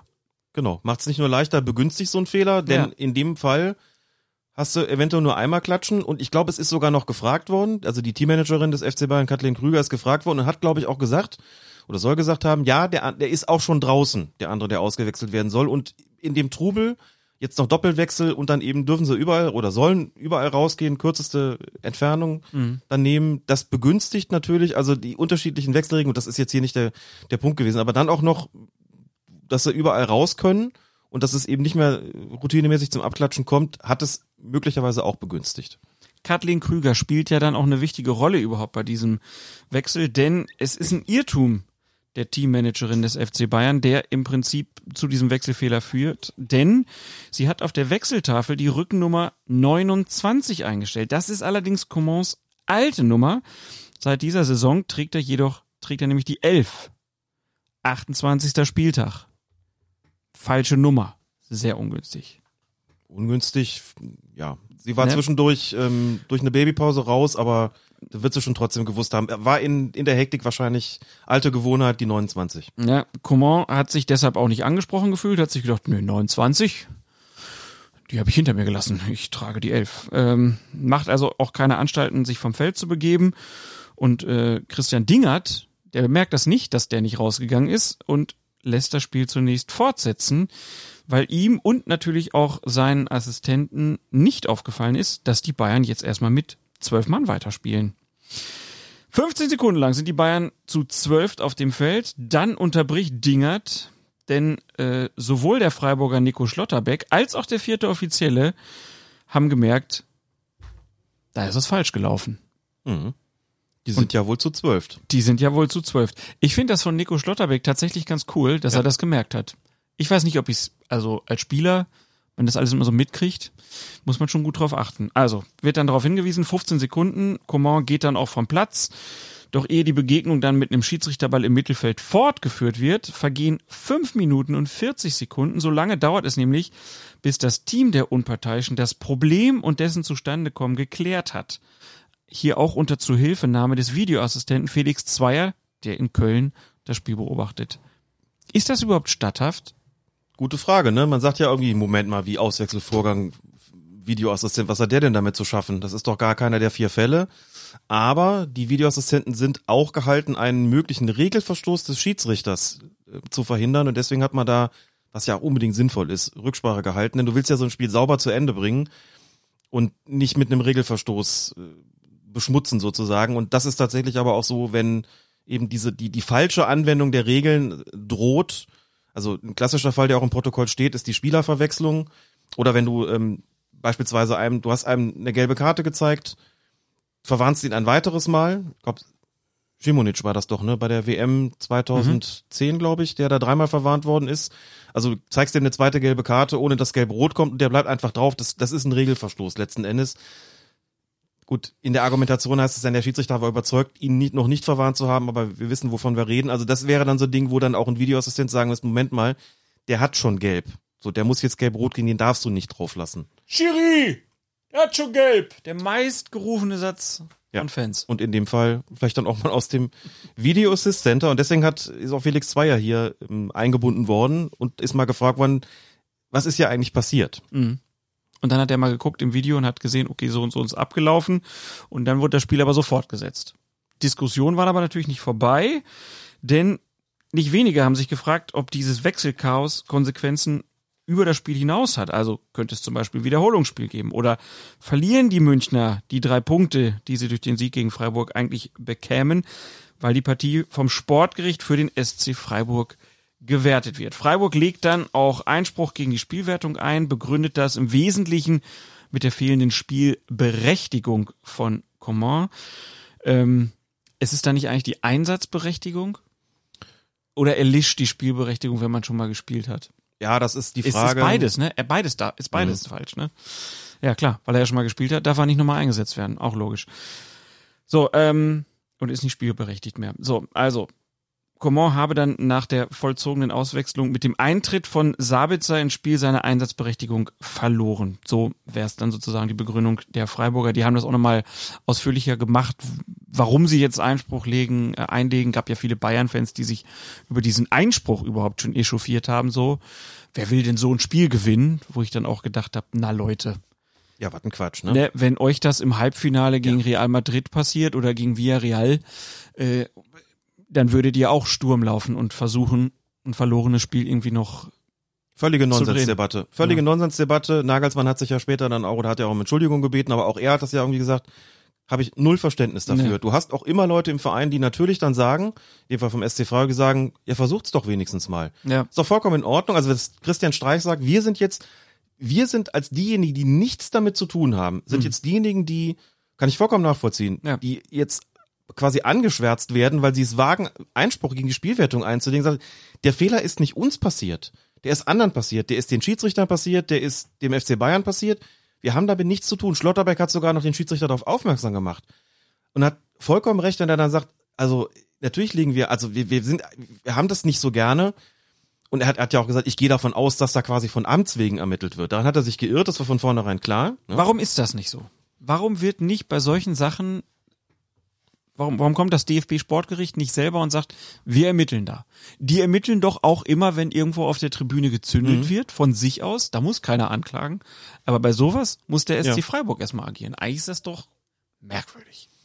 Die Entscheidungen des Schiedsrichters sind ja grundsätzlich endgültig, äh, die im Spiel getroffen werden. Und da ist es dann schon, dass man sagt, dann, wenn Tatsachenentscheidungen getroffen werden, sind die prinzipiell unanfechtbar. Und falls sich irgendetwas zutragen sollte, das vielleicht doch ein, dann zu einem Einspruch führen könnte, mit einigen Aussichten auf Erfolg, dann muss der Verein da schon selbst drum kämpfen. Also wenn irgendwelche Wechselfehler begangen werden, beispielsweise, das gab es in früheren Jahren auch schon, oder wenn der Schiedsrichter einen Regelverstoß begeht, man sagt, na komm, Deckel drauf, wir reden da gar nicht mehr drüber, so ähm, lassen Sie jetzt so wie es ist, dann wird das nicht weiter verfolgt so. Ähm, in anderen Fällen sind es quasi dann Offizialdelikte sozusagen. Das gilt, also das gibt's äh, ansonsten ja auch, ne? Ähm, wenn dich jemand beleidigt, dann wird das auch nicht zwangsläufig ähm, strafrechtlich verfolgt, wenn du das nicht selber zur Anzeige bringst und ein bisschen so ist es da irgendwie auch, aber wir geben uns jetzt so ein bisschen aufs Glatt, der, der Juristerei. Naja, ich glaube, ich fand der- jedenfalls nur der- ganz kurz noch, ja. dass also dass die Einspruch eingelegt haben, ich konnte diese Kritik überhaupt nicht nachvollziehen daran, dass es Leute im Verein gibt, die sagen, also bitte, das müssten wir wenigstens versuchen, vielleicht geht's für uns auch noch um die internationalen Plätze, das ist doch vollkommen in Ordnung. wenn man guckt, wo Punkt. Freiburg gerade steht, ne? Jo. könnten das ganz schön wichtige Punkte sein. Also, Und ich glaube ja auch, dass die aktuelle Regelung auch deshalb so ist, dass jemand Einspruch legen, einlegen muss. Wenn jetzt zum Beispiel diese Partie 7-0 für die Bayern ausgegangen wäre, dann hätten die Freiburger vielleicht hinterher auch gesagt, naja komm, also 15 Sekunden 12 Bayern, das ist uns jetzt selber zu peinlich, dass wir dadurch vielleicht das Spiel noch gewinnen. Lassen wir. Ne? Nur als Beispiel gibt es ja auch ganz viele andere Sachen, wo vielleicht deutliche Ergebnisse sind und man könnte eigentlich der Mannschaft einen Strick draus drehen und man sagt dann, naja, aber das ist nicht sozusagen im Sinne des Spiels. Wir legen keinen Einspruch rein und damit ist dann auch das Ding gegessen. Ne? Nicht, dass sich dann sozusagen Sportgericht dann einmischt, weil es denkt, äh, müsste aus einem reinen Gerechtigkeitssinn heraus, ne, weil Regeln nun mal Regeln sind, müssen wir was machen. Also von daher verstehe ich die, die aktuelle Regelung dann auch schon. Für die Freiburger natürlich in dem Fall ein bisschen unangenehm, weil sie Ja. natürlich eigentlich, ja, man hat ja nicht immer Lust auf vor Gericht zu ziehen, ne? Bindet ja auch immer Kapazitäten. ganz genau. Und man, ja, macht sich damit nicht unbedingt Freunde, wie man gesehen hat. Aber Genau. nochmal, also völlig legitim. Das DFB-Sportgericht weist diesen Einspruch dann äh, zurück. Coman sei grundsätzlich spiel- und einsatzberechtigt gewesen. Dass er das Feld nicht verlassen habe, bevor Sabitzer es betrat, sei ihm nicht oder seinem Verein, sondern dem Schiedsrichterteam anzulasten. Im Urteil heißt es, und ich zitiere sehr gerne, zentrale Ursache für die Spielfortsetzung mit zwölf Spielern waren nicht die unzutreffende Tafelanzeige oder eine mögliche falsche bzw. missverständliche Auskunft durch die Münchner Teammanagerin, sondern das erhebliche, mehraktige Fehlverhalten des eingesetzten Schiedsrichterteams. Den Schiedsrichtern sind bei der missglückten Auswechselung elementare Fehler unterlaufen, die in ihrem Verantwortungsbereich liegen merkt so den Tadel immer auch damit. Ne? Also auch wenn das ja sehr, sehr nüchtern, sehr amtsdeutsch formuliert ist, merkt man so den unterschwelligen Tadel dabei auch. So unterschwellig ist ja gar nicht. Fehlverhalten. genau. Oh. Eine Kette von Fehlern, ja. könnte man auch schreiben. Also es ist schon wirklich äh, erstaunlich, wie unterschiedlich die Rolle des Schiedsrichters in diesen beiden Fällen bewertet wird. Finde ich auch. Finde ich auch. Ich finde ja, sie haben in beiden Fällen echt Grütze gemacht, ne? muss man mal den Kollegen wirklich auch sagen. Also nochmal, ist mir auch schon passiert, fünf, aber dafür muss man dann noch gerade stehen. Wenn sechs statt fünf wechseln, da ist der Verein schuld. Wenn zwölf Spieler auf dem Spielfeld, dann der Schiedsrichter. Ist das konsistent in der Entscheidung? Ja, ist es tatsächlich. Wenn man die Trennung macht und einfach sagt, das eine sind quasi die, das ist die, im einen Fall geht's tatsächlich, und jetzt sind wir in, praktisch angelangt, mh, im Regelwerk, Regel 3, wo einfach deutlich ist, das ganze Prozedere des Auswechselns, also nicht wer eingewechselt wird, da kommt dann auch, jetzt darf ich dann auch mal zitieren, ähm, weil im Urteil was steht, das den Unterschied zu Wolfsburg dann sehr deutlich macht. Zwar legt ausschließlich der Verein fest, welcher Spieler eingewechselt wird, was der Schiedsrichter nicht verhindern kann. Hm, davon hat man es ja eben. Die Art und Weise des Auswechselvorgangs und den Zeitpunkt, an dem der Wechsel vollzogen und das Spiel fortgesetzt werden kann, bestimmt allerdings allein der Schiedsrichter, der sich hierzu in der Regel der Hilfe des vierten Offiziellen bedient. Das Ob des Wechselvorgangs liegt demnach im Verantwortungsbereich des Vereins, während das Wie, also die regeltechnische Abwicklung und Absicherung ausschließlich vom Schiedsrichter zu verantworten ist. Diesen Pflichten zur regeltechnischen Absicherung des Wechselvorgangs ist das Schiedsrichterteam in mehrfacher Hinsicht schuldhaft nicht nachgekommen. Damit ist der Unterschied, glaube ich, deutlich gemacht, wenn man in diesem konkreten Fall beim FC Bayern dann auch sagt, jetzt ist das Regelwerk, Regel 3, tatsächlich unmittelbar betroffen. Da steht nämlich klar drin, wie muss das vonstatten gehen? Erst muss der eine raus, dann kommt der andere drauf. So, das ist immer die Reihenfolge. Das alte Rein-Raus-Spiel. Genau, das alte Rein-Raus-Spiel. Und das musst du entsprechend gewährleisten. Da gibt's dann auch so viele, also ne, da gab's dann jetzt auch in dem Zusammenhang damit, wollen das jetzt nicht zu sehr in, in Kleinigkeiten irgendwie äh, dann auflösen, aber solche sagen, ja, aber wenn der andere doch schon zuerst drauf geht, bevor der andere noch nicht unten ist, wann ist der Wechsel denn jetzt konkret vollzogen? Kann man sagen, dass er dann schon vollzogen ist, wenn der, wenn der drauf ist oder muss der andere zwingend unten sein? Solche Sachen, das ist viel hin und her diskutiert worden wie man damit jetzt umgeht, weil man ja auch wissen wollte, hm, was, oder ist vielleicht sogar ein weiterer Wechselslot angebrochen äh, worden davon vom FC Bayern, also dass die das Spiel vielleicht doch verlieren, weil man sagt, also in dem Moment, wo Command dann runtergeht, ist der Wechsel erst abgeschlossen, das war in der nächsten Unterbrechung, also ist es quasi ein weiterer Slot. Da ist schon sehr klar die Argumentation, das Entscheidende ist hier zum einen der Fehler des Schiedsrichters, der den die gar nicht hätte drauf, den gar nicht hätte drauflassen dürfen, ohne dass der andere unten war, zum einen. Und vor allem, und jetzt wird's doch noch wichtiger, der hätte, wenn das schon passiert, aber das Spiel nicht fortsetzen dürfen. Und wenn du das Spiel fortsetzt, schaffst du damit wirklich ein ganz gravierendes Faktum, denn damit machst du eigentlich alles irreversibel, was vorher gewesen ist. So. Und wenn dann zwölf Leute auf dem Feld sind, ist klar, dann nimmt jetzt einer teil, der es nicht mehr darf, als zusätzlicher, als zwölfter Spieler, aber da ist nichts mit irgendeinem zusätzlichen Wechselslot, der dann in Anspruch genommen wird, sondern einfach nur Spielfortsetzung heißt, in der Wahrnehmung des Schiedsrichters ist der Auswechselvorgang korrekt abgeschlossen worden und dann ist es eher so, wo kommt der denn her oder warum ist der denn noch drauf?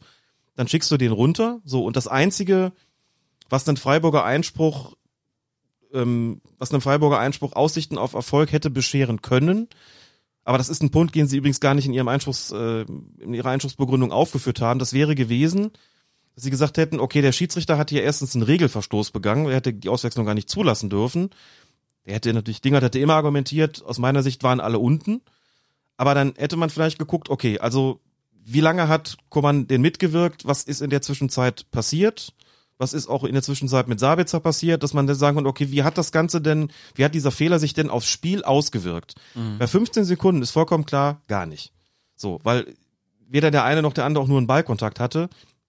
Wäre das länger gegangen, hätte man eventuell drüber sprechen müssen, denn, um das auch nochmal kurz zu sagen, bei einem Regelverstoß durch den Schiedsrichter ist es auch nicht so, dass das Spiel auf jeden Fall wiederholt wird. Es wird immer gefragt, hat dieser Regelverstoß des Schiedsrichters, dieser Schiedsrichterfehler mit großer Wahrscheinlichkeit den Ausgang des Spiels hinsichtlich Sieg, Unentschieden, Niederlage beeinflusst. Also Coman oder irgendwer schießt in diesen 15 Sekunden ein Tor. Ja. Dann könnte man sogar argumentieren, na, das ist jetzt ja nur passiert, weil die einer mehr waren.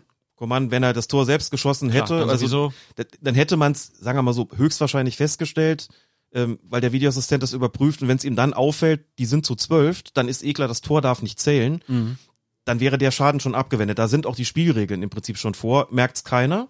Also Wie, wie wird dann das Spiel Dann haben wir ein Problem. fortgesetzt, wenn du sagst, da ist jetzt ein Tor gefallen, ihr wart aber zu zwölf, wie geht, wie macht man dann weiter? das Spiel wird mit einem, also das kommt, kommt drauf an, was dieser Spieler, der zusätzliche Spieler gemacht hat. Also wenn das jetzt, wenn er zum Beispiel, wenn er den Ball, ähm, dann warte, wenn das, der, der Zusatz, Torerzielung mit zusätzlichen Spielern auf dem Feld, ähm, bedeutet das Tor, also darf nicht zählen, wenn Mhm. es die Mannschaft betrifft, die das Tor erzielt hat. Und es gibt tatsächlich einen direkten Freistoß, gegebenenfalls sogar einen Strafstoß an dem Ort, wo sich dieser zusätzliche Spieler befand. Ah, So, ähm, wenn er das Tor selbst erzielt, dann gibt's halt den Freistoß für den Gegner in dessen eigenem Strafraum oder von wo auch immer er dann geschossen hat. So kein, kein Spielfortsetzung Problem. war bei Coman dann auch da, wo er in dem Moment ja, stand. Es war noch ein weiteres Problem, denn jetzt wird's lang, wird's wirklich so ein bisschen, ähm, bisschen kleinteilig. Der Schiedsrichter hat Dafür ein, sind wir hier. hat einen Schiedsrichterball gegeben Ah, und das war falsch. Falsche Spielfortsetzung Ja, auch noch. falsche Spielfortsetzung Oh. auch noch, genau. Ähm, es ist, also es ist eigentlich folgendes. Okay, dann, wenn wir schon dabei sind. Der unterbricht nach 15 Sekunden das Spiel, Mhm. weil ihm Schlotterbeck und der vierte, äh, Quatsch, doch, doch der vierte Offizielle sagen, die sind zu zwölf. Unterbricht er einfach mal das Spiel. So. Rein regeltechnisch wäre das eigentlich in der Situation gar nicht erforderlich gewesen, weil Koman als überzähliger Spieler gar nicht ins Spiel eingegriffen hat. Die Regeln besagen, du sollst nur unterbrechen, wenn der betreffende Spieler, der da überzählig ist, ins Spielgeschehen eingreift. Zum Beispiel, indem er einen Zweikampf führt oder den Ball spielt oder ähnliches. Aber ein Eingriff ist nicht, wenn er zum Beispiel einen Abwehrspieler bindet. Wenn der Ball in der Nähe ist, könnte es auch das Mhm. sein. Doch, das ist äh, nicht ganz klar geregelt. Also Ball spielen oder Zweikampf führen sind halt sehr handfest.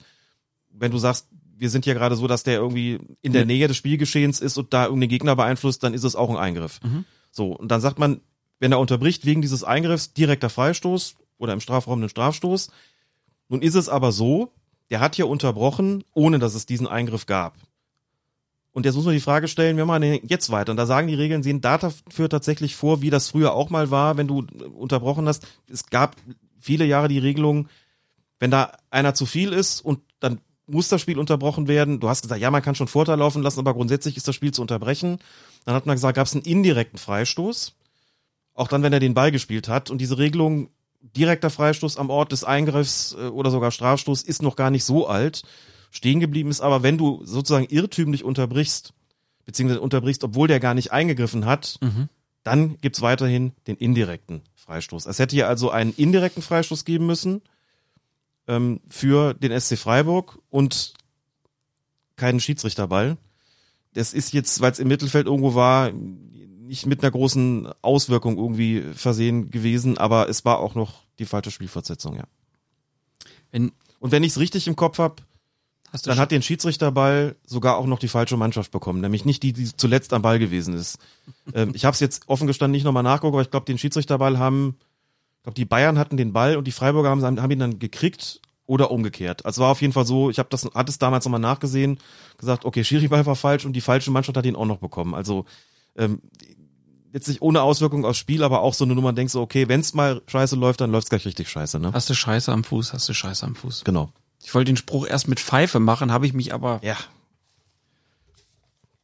So, also da haben wir jetzt den Unterschied im Prinzip geklärt zwischen Wolfsburg auf der einen Seite, Wechselvorgang Ähm, also wer eingewechselt wird, also ob gewechselt wird, Sache des Vereins und wie gewechselt wird und wann, Sache des Schiedsrichters und dazwischen wird die Grenze gezogen.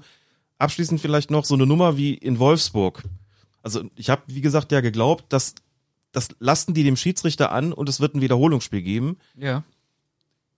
Eine praktisch identische, einen identischen Vorfall hat es gegeben im FA Cup. Ich glaube wenige Wochen später, auch zu Saisonbeginn. Natürlich haben sie in, in England eine andere Rechts- und Verfahrensordnung. Aber da ist das Spiel wiederholt worden. Und da war die Argumentation tatsächlich, also das gesamte Ding rund um den Wechsel ist Sache des Schiedsrichters. Sie haben so argumentiert, dass sie gesagt haben, in der Regel drei Spieler steht drin, es gibt eine Maximalzahl an Wechseln. Das ist Aufgabe des Schiedsrichters, das einzuhalten. Und die haben eben argumentiert, und wenn da einer mehr eingewechselt wird, das muss der Schiedsrichter verhindern. Und wenn das nicht tut, da geht das zu seinen Lasten. Deswegen Spielwiederholung. Und in Deutschland sagt man, nö, argumentiert man anders. Das kann ja mal, kann ja vorkommen, finde ich auch einfach nur sehr spannend und Mhm. in gewisser Weise auch vielleicht logisch, dass man das so sieht. Auch wenn ich, wie gesagt, gedacht hätte, naja, also ich hätte auch mit Regel 3 in dem anderen Fall argumentiert. Man muss aber schon sagen, also das sind zwei Fälle in einer Saison mit Wechselfehlern. Und nochmal, also äh, da darf man dann auch mit Kritik an der Stelle mal nicht sparen. Das darf schon echt nicht passieren. Ja, also mich überrascht es jetzt weiterhin, dass es so unterschiedlich gehandhabt wird. Also dass nicht sozusagen ein Part für alles, was rund ums Ein- und Auswechseln passiert, die Verantwortung trägt. Also dass man nicht bei beiden Fällen sagt, das ist jetzt Vereinssache, wenn ihr zwölf aufs, aufs Feld schickt, ja, wie soll ein Schiedsrichter das denn immer kontrollieren? Also jetzt auch mal gerade für den Amateurbereich Ja. gedacht. Das finde ich halt dann, also du kannst ja nicht vor jeder Aktion immer zählen, so wie viel seid ihr denn jetzt gerade? Doch. Ja, kannst du, aber das ist ja, du bist ja verrückt. Das ist aber genau die, die praktische Konsequenz und das sieht man im Amateurfußball durchaus immer mal wieder, gerade nach Mehrfachwechseln, dass der Schiedsrichter, du siehst den dann wieder so vor sich hin nickt. Ne? Also quasi im, im Geiste dann die Spieler durchzählt, dann, das sieht manchmal so ein bisschen komisch aus, Gut, dem, was ich macht meine, er denn nach, jetzt? Aber nach das dem ist Wechsel genau ist richtig. das ja normal. Ja. Also das verstehe ich. Aber ich meine, sonst so kannst du ja nicht erwarten, dass jeder bei, wenn sich im Amateurbereich einer dann denkt, pff, naja, liegen wir jetzt 2-1 hinten, komm Kalle, du Ja. gehst hier mal langsam links aufs Spielfeld drauf, merkt schon keiner. Bei Mhm. einer Ecke mit zack, einer mit drauf, so großes Rudel. Wie willst du das denn immer dem Schiedsrichter vorwerfen? Das finde ich halt dann schon schwierig. wenn das wäre aber nicht zwangsläufig so. Wir haben es hier mit einem Auswechslung, mit einer Auswechslung zu tun, wo klar ist, ähm, das ist sein, seine Aufgabe. Mhm.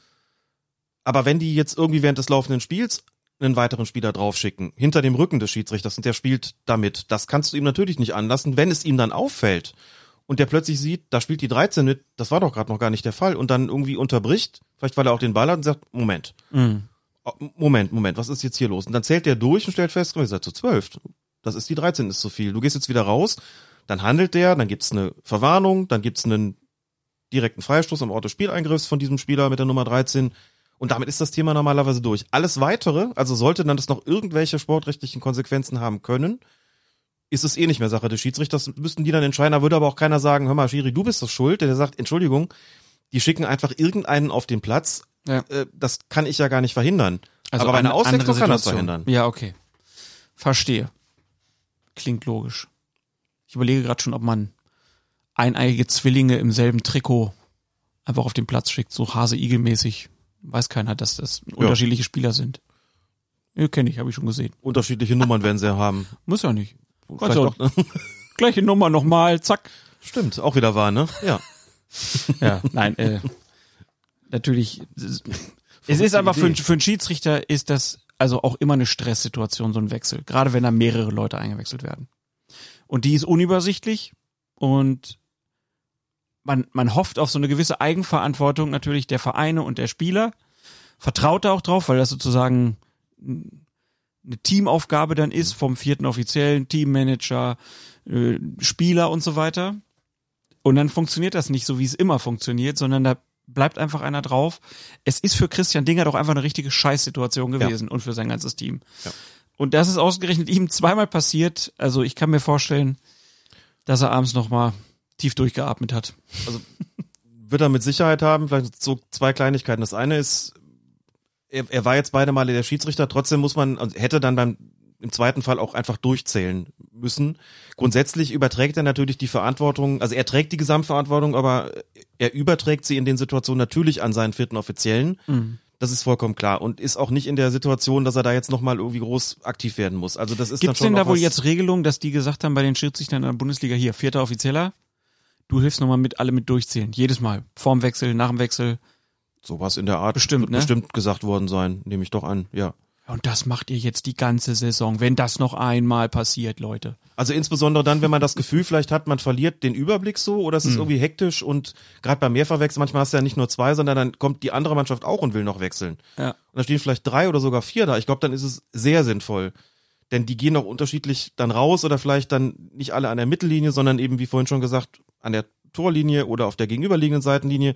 Und ich glaube, da tust du gut daran, einfach mal durchzuzählen. Also was hier, ähm, was ich auch verstehen kann, beim, bei der Causa Wolfsburg gab es schon viele, die gesagt haben, warum kriegt der Schiedsrichter keine Mitschuld? Und im, bei der Causa Bayern haben viele gesagt, warum wird die Schuld hier ausschließlich dem Schiedsrichter Ja. gegeben und nicht zumindest auch den Bayern?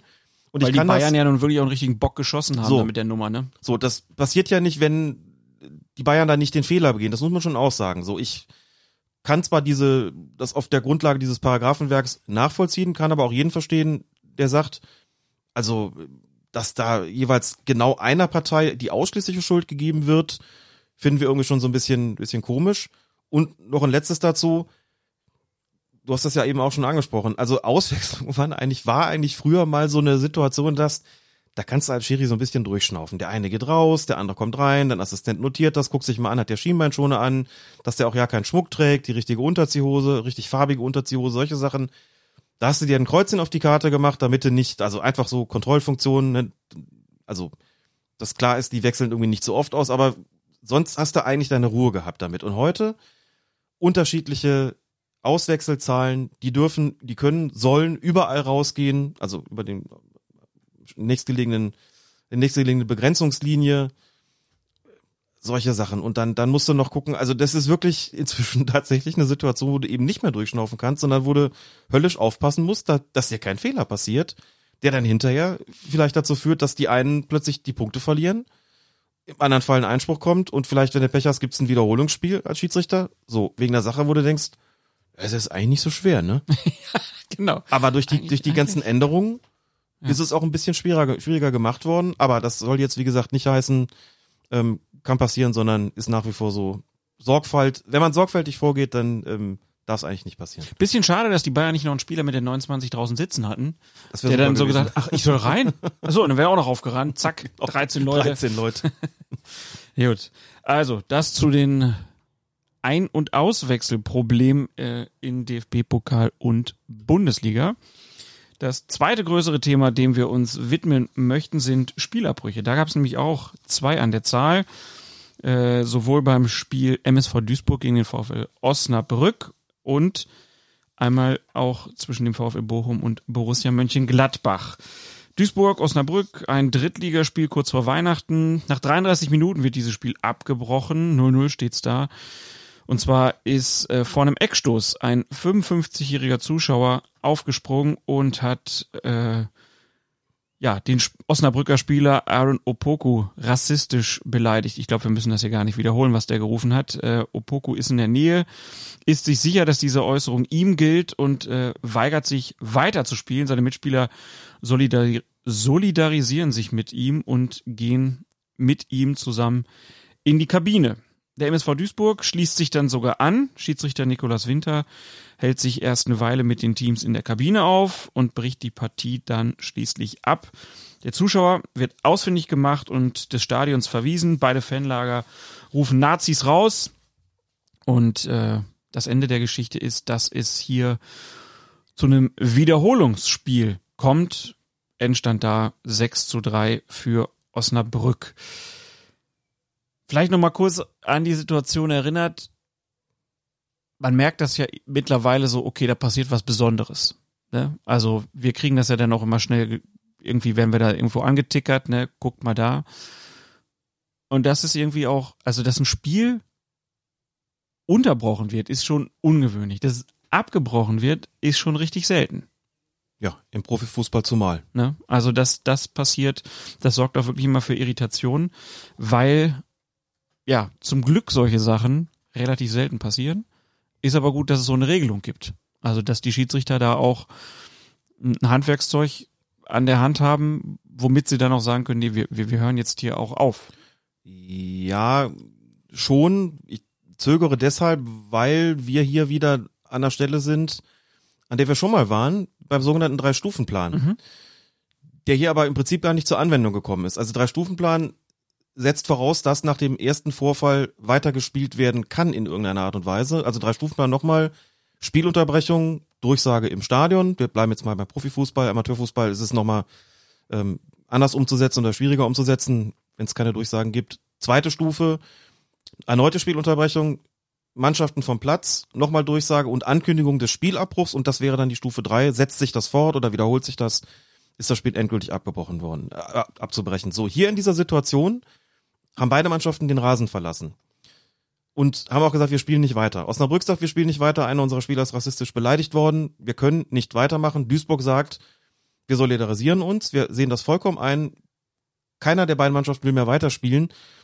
Da gab es keinen Drei-Stufen-Plan mehr zur Anwendung zu bringen. Was hätte der Schiedsrichter denn, also er hätte ja gar nichts anderes tun können. Sagt ja, wenn keiner mehr spielen will, dann machen wir jetzt Feierabend. Ist aber auch, wie man den Interviews entnehmen konnte mit Nikolas Winter, da sehr einfühlsam, sehr empathisch vorgegangen, hat mit, mit allen Beteiligten gesprochen, hat gesagt, okay, das ist wirklich ein schlimmer Vorfall. Mhm. Deswegen brechen wir das Ganze ab und dann muss das Sportgericht halt entscheiden, wie es damit dann entsprechend weitergeht.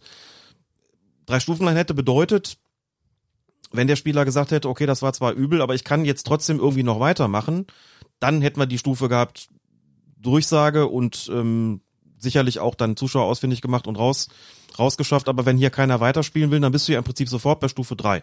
Mhm. Das war also nicht mehr anzuwenden. Das heißt, das muss dann an der Stelle auch flexibel gehandhabt werden. Aber es wäre ja auch gar nicht anders zu machen gewesen in der Situation. Es gibt eine Wiederholung, haben wir schon gesagt. Äh, der VfL Osnabrück gewinnt dieses Spiel. Diese Wiederholung, das ist ja auch was Besonderes, entspricht den Anträgen beider Vereine. Also beide An Vereine haben nachher den Antrag gestellt, wir wollen ein Wiederholungsspiel hier durchführen. Äh, auch der DFB-Kontrollausschuss hat sich für eine Wiederholung des Spiels ausgesprochen. Das DFB-Sportgericht will dann seine Entscheidung allerdings nicht als Präzedenzfall, da sind wir wieder in der Juristerei, äh, verstanden wissen. Der Vorsitzende Stefan Oberholz sagt, Zitat, es muss klar bleiben, dass das Recht zum Spielabbruch grundsätzlich allein dem Schiedsrichter zusteht. Wir weisen zudem ausdrücklich darauf hin, dass in künftigen vergleichbaren Fällen eines Spielabbruches in Bezug auf die Spielwertung immer auch Tatintensität, Täterprofil, Zeitpunkt und Spielstand näher in den Blick genommen werden müssen. Da stocke ich ja schon mal, ne? Mhm. Weil das einfach so Formulierungen sind, wo, sich, wo man sich so denkt, okay, woran denken die? Wa- Was können wir hier in so einem Fall anders machen? Gucken wir uns das mal an. Tatintensität heißt ja im Prinzip, Schiedsrichter sagt, naja, stell dich nicht so an. So Mhm. schlimm ist es nicht. Schwierig, wenn man auf den Fall jetzt mal so guckt. Täterprofil. Können wir das immer so sehen? Müssen wir dann, können wir in den Kopf reingucken? Was ist das für einer? Müssen wir nochmal checken? Hat der schon ein Strafregister in der Sache? Auch nee, aber komisch. vielleicht gehört da irgendeinem der beiden Vereine zu oder sowas. Das könnte auch gemeint sein. Das ist schwierig, weil es hier. Ja, aber so generell, ich finde es also, Hm. dass der Täter eine eine Rolle spielt, was das für ein Profil hat, finde ich komisch. Zeitpunkt und Spielstand. Okay, kann ich noch verstehen, wenn man sagt, okay, wir sind eh in der 93. Minute, dann muss ich ein Spiel vielleicht nicht mehr abbrechen, dann kann ich es auch abpfeifen oder so. Wahrscheinlich ist das damit gemeint. Ja, aber natürlich auch, Spielstand heißt natürlich auch, nutzt es eine Mannschaft möglicherweise aus. Also da spricht sozusagen so ein bisschen, also wir müssen doch mal wissen, es sind 33 Minuten gespielt, es steht 0 zu 0. Mhm. Es führt keiner und es liegt keiner hinten. Ja. Es ist kurz vor Weihnachten, es passiert eine Geschichte, wo beide sagen, also bei 0-0 nach 33 Minuten, die waren natürlich aufrichtig entsetzt so und deswegen, wenn beide sagen, also bei 0-0, was willst du denn machen an der Stelle? Also musst du ja überlegen, was, was könnte da theoretisch passieren? Osnabrück sind, bei Osnabrück wird ein Spieler rassistisch beleidigt, muss sagen, mutmaßlich, denn da kommt dann gleich noch eine Ja. Polizeimeldung mit ins Spiel, aber Genau. so ist es, hat der Spieler eben zumindest interpretiert, so, er sagt, er hat mich rassistisch beleidigt, die Mannschaft solidarisiert sich, geht vom Platz. So. Wenn du das jetzt ohne den Hintergrund siehst, sagst du ja, wenn die wollten nicht weiterspielen, die sind vom Platz gegangen, da lägst natürlich nahe zu sagen, also wenn die den Spielabbruch verursachen, dann wird das gegen die gewertet. So gleichzeitig ist es aber so, aber der Zuschauer, der kommt aus Duisburg, von der Heimmannschaft. So, ist also quasi dem Duisburger Fanlager zuzurechnen, heißt also, eigentlich hat der es verschuldet, den Spielerbruch, müsste man gegen Duisburg werten. Du hast also im Prinzip zwei, also jetzt immer so ein bisschen unter, unter Ausblendung dessen, was wirklich passiert ist. So, die einen gehen vom Platz, aber eigentlich ist es der andere schuld. Der andere Verein schuld so ungefähr, um es mal ganz grob zu vereinfachen. Also das mache ich damit. Und dann tun sich natürlich beide Vereine bei 0-0 nach 30 Minuten leichter zu sagen, komm, lass uns wiederholen und ein Zeichen gegen Rassismus setzen. Finden alle gut, sagt keiner was gegen, prima. So, dass aber ein Sportgericht auch sagt, wir wollen da keinen Präzedenzfall schaffen. Kann ich unter bestimmten Aspekten auch nachvollziehen, dass sie sagen, na ja, also das ist ein bisschen verklausuliert auch, na, wäre das auch so bei 0 zu 2 nach 65 Minuten so gewesen? Hätte da auch so reagiert, wenn du sagst, ne, also eine Mannschaft, die dann, die dann 0-2 hinten liegt und dann passiert noch sowas, sagt, wir gehen jetzt runter und wir hoffen mal, dass die, der Gegner dann, dass das gegen den Gegner gewertet wird, von denen kommt der Zuschauer ja oder sowas, das denke ich, geht auch so ein bisschen in diese Richtung. Klar, aber warum sagen die dann nicht einfach, Leute, besondere Situation. Wir sind uns alle einig, dass das eine gute Entscheidung war. Ja. Aber wir weisen nochmal darauf hin, das gilt jetzt nicht für immer, denn eigentlich hat der Schiedsrichter die alleinige Entscheidungshoheit. Punkt. Man muss doch diesen ganzen Klamauk da hinten dran gar nicht machen. Nein, man kann auch so eigentlich sagen, das war in Ordnung. Vielleicht auch eigentlich Lob an alle Beteiligten für die, für die besondere Reaktion. Ja.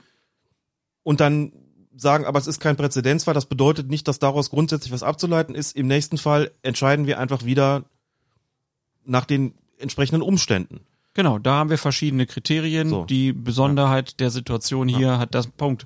Aber also ne, ich finde halt, das, was die dann als Worte gewählt haben, fand ich jetzt mit Blick auf die Situation komisch. Aber natürlich ist der Hintergrund der, dass die Duisburger Polizei später eine Mitteilung veröffentlicht, in der es heißt, geklärt werden konnte, dass der 55-jährige Tatverdächtige ähm, etwas gerufen hat, damit aber nicht den Spieler Opoku gemeint hat, sondern mutmaßlich, so steht es da, den Spieler Florian Kleinhansel meinte. Zudem haben die Ermittlungen nach Einschätzung der Polizei den Verdacht, dass auf der Tribüne Affenlaute imitiert wurden, nicht bestätigt. Die Polizei hatte zuvor Videoaufnahmen ausgewertet und Spieler, Schiedsrichter, Zuschauer und Ordner vernommen, heißt es weiter in dieser Mitteilung. Okay, also die sagen, vertrauen so ein bisschen auch auf das, was der Mann da sagt. Ich habe das gar nicht gesagt, ich meinte den gar nicht.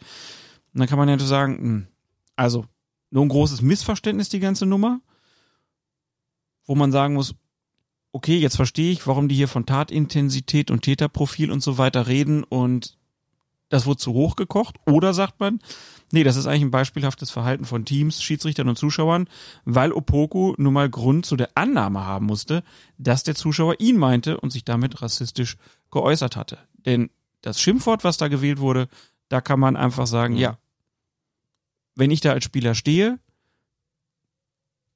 dann, dann, dann verstehe ich auch einfach, dass ihn das sozusagen so berührt und gekränkt hat, ja. dass er dann sagt, ich, ich kann jetzt nicht mehr mitspielen. Das denke ich auch. Und das Ding mit den, also da steht ja in der Polizeimeldung drin, ist, die Recherchen hätten ergeben, die Ermittlungen hätten ergeben, dass keine Affenlaute geäußert worden sein. Das kommt höchstwahrscheinlich daher, dass einer der Schiedsrichterassistenten dem Schiedsrichter gesagt, ich habe Affenlaute gehört. Ähm, ohne mit dem gesprochen zu haben, bin ich mir relativ sicher, dass es da ein kommunikatives Missverständnis gab. Es, das war eigentlich das Wort, das gerufen worden ist. Und dass es nicht um die Laute ging, die ja ganz anders klingen als das Wort an sich sozusagen. Und dass da irgendwo ein Missverständnis äh, entstanden ist, der gar nicht Affenlaute meinte, sondern einfach das, das Wort. Mhm. Ne?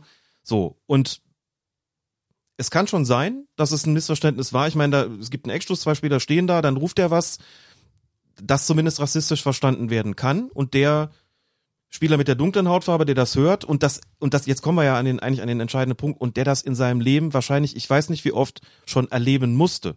Der hört das und bezieht das auf sich. Ja, oder so. die Erzählung davon kennt. Oder die Erzählung passiert, davon kennt, ne? was ja. auch immer. So. Und ja. das eben dann einfach sagt, der meint mich. Mhm. Das ist ja nun alles andere als abwegig und ist natürlich aufgebaut, sagt, der hat mich damit beleidigt. So, und der Zuschauer sagt, ich habe dich gar nicht gemeint, ich habe den anderen gemeint. Und das ist eine, eine handelsübliche Beleidigung, die mit der Hautfarbe nichts zu tun hat. Jo, okay. Aber der Punkt ist ja, wenn das auf sich bezieht, weil das einfach dann, da sind wir natürlich auch schon bei den gesellschaftlichen Zuständen, wo man sagt, ja, aber das passiert und das ist ihm wahrscheinlich auch schon vorher passiert und deswegen, das in dem Moment, das ist ja, knüpft ja an eine Erfahrung entsprechend auch an. Mhm. Und selbst wenn es ein Missverständnis ist, dann mag schon sein. Also wenn es so gewesen sein sollte, dann okay. Dann hat er das, dann hat er keinen rassistischen Ruf getätigt, sondern dann hat es nur einer so verstanden, aber aus ziemlich nachvollziehbaren Gründen mag alles sein. Ich würde aber gerne noch auf was anderes raus in der, in der Situation, denn ich kenne die Situation noch von Anfang der 90er Jahre, wo solche Beleidigungen erstens tatsächlich schwarzen Spielern gegolten haben, und zwar ohne Wenn und Aber. Da hat es eine ganze Kurve von sich gegeben und keiner hat irgendwas gemacht. Und da sind noch ganz andere Dinge passiert und niemand hat sich gemeldet und niemand hat Nazis rauf, rausgerufen und niemand ist vom Platz gegangen und alle haben gesagt, das ist Folklore, das gehört dazu, das muss man aushalten. Fußball geht's halt dreckig zu und auch ein bisschen rassistisch zu. Da sind die Leute so, die kotzen sich da halt aus, das darf man alles nicht so ernst nehmen. Mhm.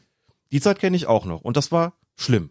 Das war schlimm und hat mir gerade Anfang der, der 90er Jahre schon den Stadionbesuch oft genug vermiest, da bin ich seltener gegangen, weil sowas, ich will nicht sagen an der Tagesordnung war, aber Passierte regelmäßig. es passierte doch ziemlich regelmäßig. Heute haben wir eine Situation, mag sein, dass es ein Missverständnis war. Aber es ist so, da sagt derjenige, der angegriffen worden ist oder vielleicht auch nur sich angegriffen gefühlt hat, aus nachvollziehbaren Gründen sagt, ich kann nicht mehr spielen. Die Mitspieler solidarisieren sich und sagen nicht, ey Alter, komm, mach weiter. So, wir stehen zu dir, komm, wir stehen das hier zusammen durch. Wir wollen ja keinen Spielerbruch verursachen. Oder wenn du nicht mehr kannst, lass dich auswechseln. Nee, die gehen mit runter. Und der Gegner sagt, das ist eine Schande, das tut uns super leid. Wir gucken, sehen zu, dass wir da irgendwie hier das gemeinsam durchstehen. Wir solidarisieren uns. Die Zuschauer rufen, aus beiden Fanlager kommt Nazis raus. Der Zuschauer wird ausfindig gemacht. Wie gesagt, vielleicht hat er es anders gemeint, aber wird ausfindig gemacht und aus dem Stadion gebracht. Wie auch schon, was war das beim Spiel Preußen Münster gegen Würzburg, glaube ich, ne? Schiedsrichterin Katrin Rafalski, da gab es einen definitiv rassistischen Ruf, wo der Zuschauer aus dem Stadion geworfen worden ist, und zwar von den eigenen Fans. Sowas gibt es inzwischen. Und ich bin dann auch froh, dass ein Schiedsrichter dann eben auch so besonnen reagiert und dass der eben auch nicht hingeht und sagt, ey, ihr könnt jetzt nicht einfach vom Platz gehen, so, das Spiel darf nur ich abbrechen und hier, ich habe hier meine Vorschriften, Mhm. ihr müsst weitermachen, drei Stufenplan und hey, wir müssen jetzt, das dürft ihr nicht so, das, ihr verliert beide die Punkte, sondern dass der sagt, nein, das ist schlimm, was hier passiert ist, mein Assistent bestätigt mir das, kann ich nachvollziehen, so, und sich um den Spieler kümmert und dann ähm, im Interview auch sehr deutliche Worte wählt und sehr empathische Worte wählt und so, und dass sich das alles so verändert hat, das finde ich zunächst mal einfach total positiv. Und selbst wenn es hier einen Fall gegeben haben sollte, nochmal, wo man sagt, hm, irgendwo in der Kommunikation ist da auch was missverstanden worden, muss man doch sagen, das zeigt ja auch was an. So, nicht der erste Fall dieser Art und dann ist das doch eigentlich, dann finde ich das doch tatsächlich gegenüber der Situation von vor 30 Jahren, aber auch gegenüber der von vor 20 Jahren tatsächlich ein Fortschritt. Nicht alles gut, aber wir sind, ich glaube, an solchen Begebenheiten sieht man das ein Schrittchen weiter. Ja. Würde ich auch sagen. Und für mich ist es bisschen, äh, ist es gar nicht so erheb, äh, also gar nicht so wichtig, ob der das nun dem zugerufen hat oder dem. Ja. Ne, also weil Jemandem Als ob- Tiernamen zu geben, ist so grundsätzlich irgendwas, was ja, ich weiß nee, ich aber halt muss, auch soll, ne? soll der dann erstmal sagen, äh, meinst du jetzt mich? Ja. Meinst du jetzt mich? Nee, meinst du nicht mit? Ja, dann ist okay. Nee, also auch nicht. Wie stellst du dir denn vor? Das geht ja Nein, gar nicht. Ne? Das geht nicht. Also von daher fand ich auch einfach das starke Zeichen, wie du schon gesagt hast, dass an so einem, bei so einem Spiel die Leute sich auch einfach einig sind zu sagen, nee, das wollen wir hier nicht. So einen Scheiß haben wir gar keinen Bock. Wollen nicht mehr die Rassisten hier in der Kurve haben. Wir setzen hier jetzt mal ein Zeichen und dann machen wir ein Wiederholungsspiel. Geschenkt, dass das beim Spielstand von 0-0 passiert ist. Es ist passiert und das ist was Gutes. Übrigens hat es aus der Duisburger Fanszene schon, wie ich gehört habe, einige gegeben, die schon Wert drauf gelegt haben, das ist auch so nicht gefallen, beziehungsweise der ist nicht gemeint gewesen, weil die sich so ein bisschen am Schlips getreten fühlten. Dem würde ich aber entgegnen, so wie auch die Duisburger Zuschauerinnen und Zuschauer im Stadion reagiert haben, Mhm. ist doch alles okay. Ja. So, und da muss man auch klar sagen, gegen Einzelne kannst du auch nichts ausrichten. Das ist schon auch klar. Da sind irgendwie, keine Ahnung, wie viel bei dem Spiel waren. Hab's nicht nachgeguckt, wahrscheinlich irgendwas vier- oder fünfstelliges. Hab ich jetzt nicht mehr in der, doch, da gab's noch Corona-Beschränkungen, aber waren Zuschauer da, lass es ein paar tausend gewesen sein. Das kann natürlich immer passieren, dass du einen hast. Und der es auch so ruft, so laut ruft, gerade in den Spielen, wo weniger Zuschauer da waren, dass du es auch verstehst. Ja. Aber die, die, die große Mehrheit hat doch ganz anders reagiert. Das würde ich Ihnen sagen. Ihr habt doch prima reagiert. So, und damit ist der Fall dann auch, auch abgeschlossen. Wiederholungsspiel hat stattgefunden. Sportgericht hat gesagt, Ich meine, klar, die Duisburger ne? wollen halt jetzt auch nicht in den Ruf kommen, Nein. äh, ein Ja. Nazi-Verein zu sein, So. ne, sondern wollen halt damit noch mal klarer machen, Ja. das ist ein Missverständnis hier. Wir haben hier eigentlich nicht die Problematik, sondern wir stehen hier für was anderes. Duisburg mit einer ganz anderen Geschichte, Ja. äh, Arbeiterstadt. Wir wissen schon, wer hier alles äh, lebt und wohnt und äh, wirkt und Fan vom MSV ist und so. Also kann ich dann auch verstehen, so, dass es da Abwehrreflexe gibt. Ähm, aber So hat der Verein Nochmal. aber doch auch reagiert. Genau, ne, aber so, so meine ich jetzt halt auch so, so all in all ist das doch alles tipptopp gelaufen. Äh, und dass man dann ein Wiederholungsspiel macht, äh, finde ich auch richtig. Wie gesagt, ich kann auch verstehen, wenn so ein äh, Richter sagt, okay Leute, machen wir jetzt so, aber das ist kein Präzedenzfall. Dass er das, das hinten raus, finde ich, das kann man sich dann schenken. In dem Fall. Aber gut. Das also Spielabbruch Nummer eins. Der zweite Spielabbruch war bei der Partie VfL Bochum gegen Borussia Mönchengladbach. Bundesligaspiel am 27. Spieltag. Und äh, da ist ein Bierbecher geworfen worden. In der 69. Minute von den Zuschauerringen flog er direkt auf den Hinterkopf des Schiedsrichterassistenten Christian Gittelmann und zwar mit voller Wucht. Gittelmann ist, äh, ja, würde ich sagen, erstmal auf die Knie gegangen, hat sich dann erstmal geschüttelt äh, und äh, hat auch, glaube ich, erstmal gedacht, okay, vielleicht ist das hier okay, vielleicht geht das gleich wieder, aber hat schon so mit dem Kopf geschüttelt, dass er dachte, das gibt's doch nicht. Wie konnte das passiert sein? Und dann hat man aber auch gemerkt, na ja, der ist schon auch benommen, der Mann. Äh, Schiedsrichter bei dem Spiel war Benjamin Cortus. Äh, die beiden sind dann zusammen mit dem anderen Assistenten Florian Heft und dem vierten Offiziellen Norbert Kruzinski aus dem Stadion in die Kabine gegangen und dort hat das Gespann entschieden, dass diese Begegnung abgebrochen wird. Gittelmann wird dann in ein Krankenhaus gebracht, wo man eine Schädelprellung und ein Schleudertrauma diagnostiziert. Also wer die Szene vielleicht nicht mehr so ganz vor Augen hat in Bochum, die Ränge sind ja ein bisschen höher als das Spielfeld, sehr dicht dran und da ist dann ein ziemlich voller Becher geflogen gekommen und hat den Assistenten getroffen. Alternativlos nennt Cortus, der Schiedsrichter später im Interview, sein Entschluss, das Spiel nicht wieder anzupfeifen. Zur wortgleichen Bewertung kommen der sportliche Leiter der Bundesliga-Referees Lutz Michael Fröhlich und DFB-Schiedsrichter-Lehrwart Lutz Wagner. Fassungslos mache ihn die Tat, sagt Christian Gittelmann selbst. Zwar sei es ein einzelner Täter gewesen, aber es gebe einfach zu viele Einzelfälle im Fußball und bereits bevor er getroffen worden sei, seien immer wieder Gegenstände Richtung Spielfeld geflogen. Die Spielordnung der DFL und die Rechts- und Verfahrensordnung des DFB sehen für den Fall, dass ein Club für den Abbruch verantwortlich zu machen ist, eine Wertung mit 0 zu 2 gegen diesen Verein und mit 2 zu 0 für den Gegner vor. Es sei denn, das gegnerische Team lag zum Zeitpunkt des Abbruchs höher in Führung, dann gilt dieses Resultat. Also wenn es 3-0 steht, kann natürlich kein 2-0 draus gemacht werden. Zum Zeitpunkt des Spielabbruchs stand es 2-0 für Borussia Mönchengladbach äh, und so wurde dann das Spiel natürlich auch mit 2 zu 0 gewertet. Über mögliche weitere Sanktionen gegen Bochum will das DFB-Sportgericht nach Anklageerhebung durch den DFB-Kontrollausschuss zu einem späteren Zeitpunkt gesondert entscheiden. ist erstmal hier wieder ganz interessant, dass hier der DFB-Kontrollausschuss selber Anklage erhebt. Da muss Gladbach dann nichts mehr machen weil die Wertung ja Richtig. sozusagen klar ist. Aber es kommt ja auch von den Zuschauern. Und das Spiel ist ja auch abgebrochen worden. Genau, Spiel- Damit muss ja was passieren dann. Genau, in dem Fall ist sozusagen die Anklageerhebung oder der, der Einspruch gegen eine Wertung oder irgendwas erstmal nicht mehr äh, notwendig. Ja, das war auch schon wieder so ein Ding, wo man dachte, krass, ne? Also das, äh, da so ein Idiot im Stadion ist und sich denkt, ich werfe jetzt meinen vollen Bierbecher in Richtung des Kopfes eines Menschen, der da unten ja auch völlig natürlich irgendwie mitkriegt, äh, dass da Sachen geworfen werden, aber äh, er ist natürlich völlig überrascht davon, dass er da getroffen wird. Hast du sowas mal erlebt?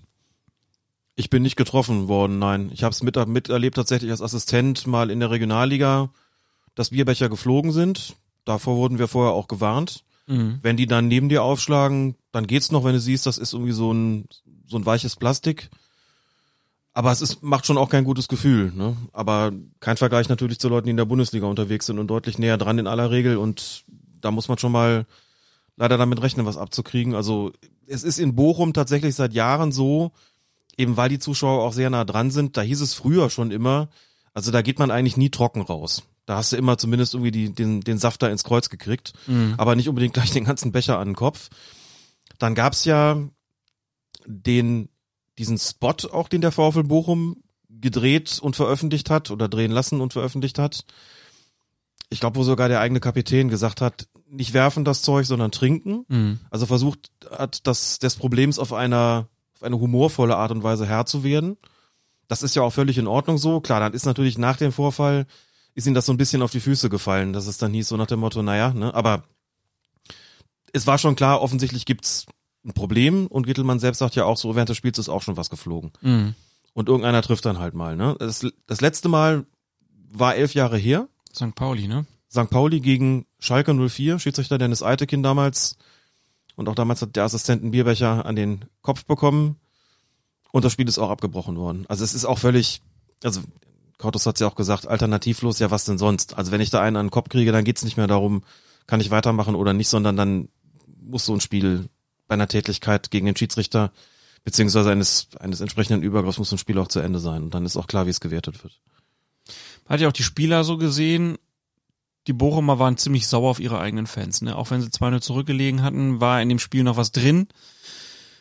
Wenn es nur ein Punkt gewesen wäre, aber das wird denen halt auch einfach genommen. Ne? Durch so eine Aktion ist dann einfach den Spielern auch die Möglichkeit genommen, dass sie da irgendwie noch was reißen können. Und äh, ja, für so einen Verein ist das natürlich auch immer. Also ich weiß so, damals bei St. Pauli war das auch echt so, dass ist ja so dieses, dieses Kultclub-Gelabere um den Verein und der sympathische Verein und so. Und äh, bei Bochum ist das ja eigentlich ähnlich. Und dann Ja. passiert sowas.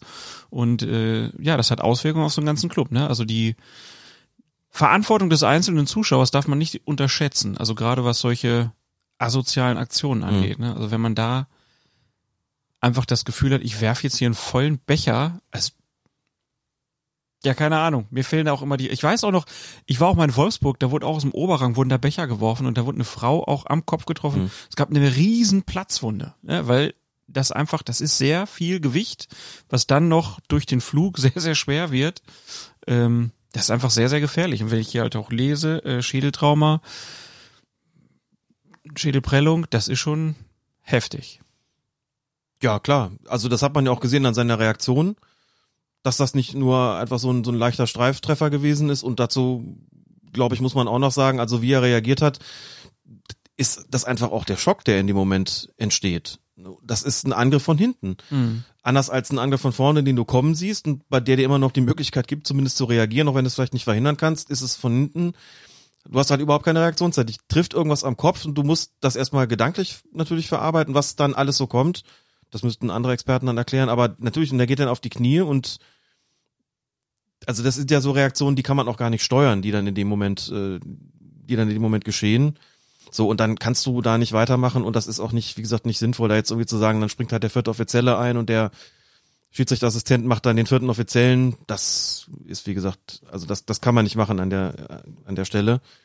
Und es ist ja, Ähm, es ist ja jetzt nun auch so, dass ne, der wirft total niederträchtig von hinten diesen Becher. Und es ist ja für Assistenten normal, dass sie mit dem Rücken zu den Zuschauern agieren und jeder kennt es von Amateursportplätzen, Ja. Kreissportanlagen, da sind die Fans sehr dicht dran und man muss sich viel anhören, da sind, das kennen Assistenten.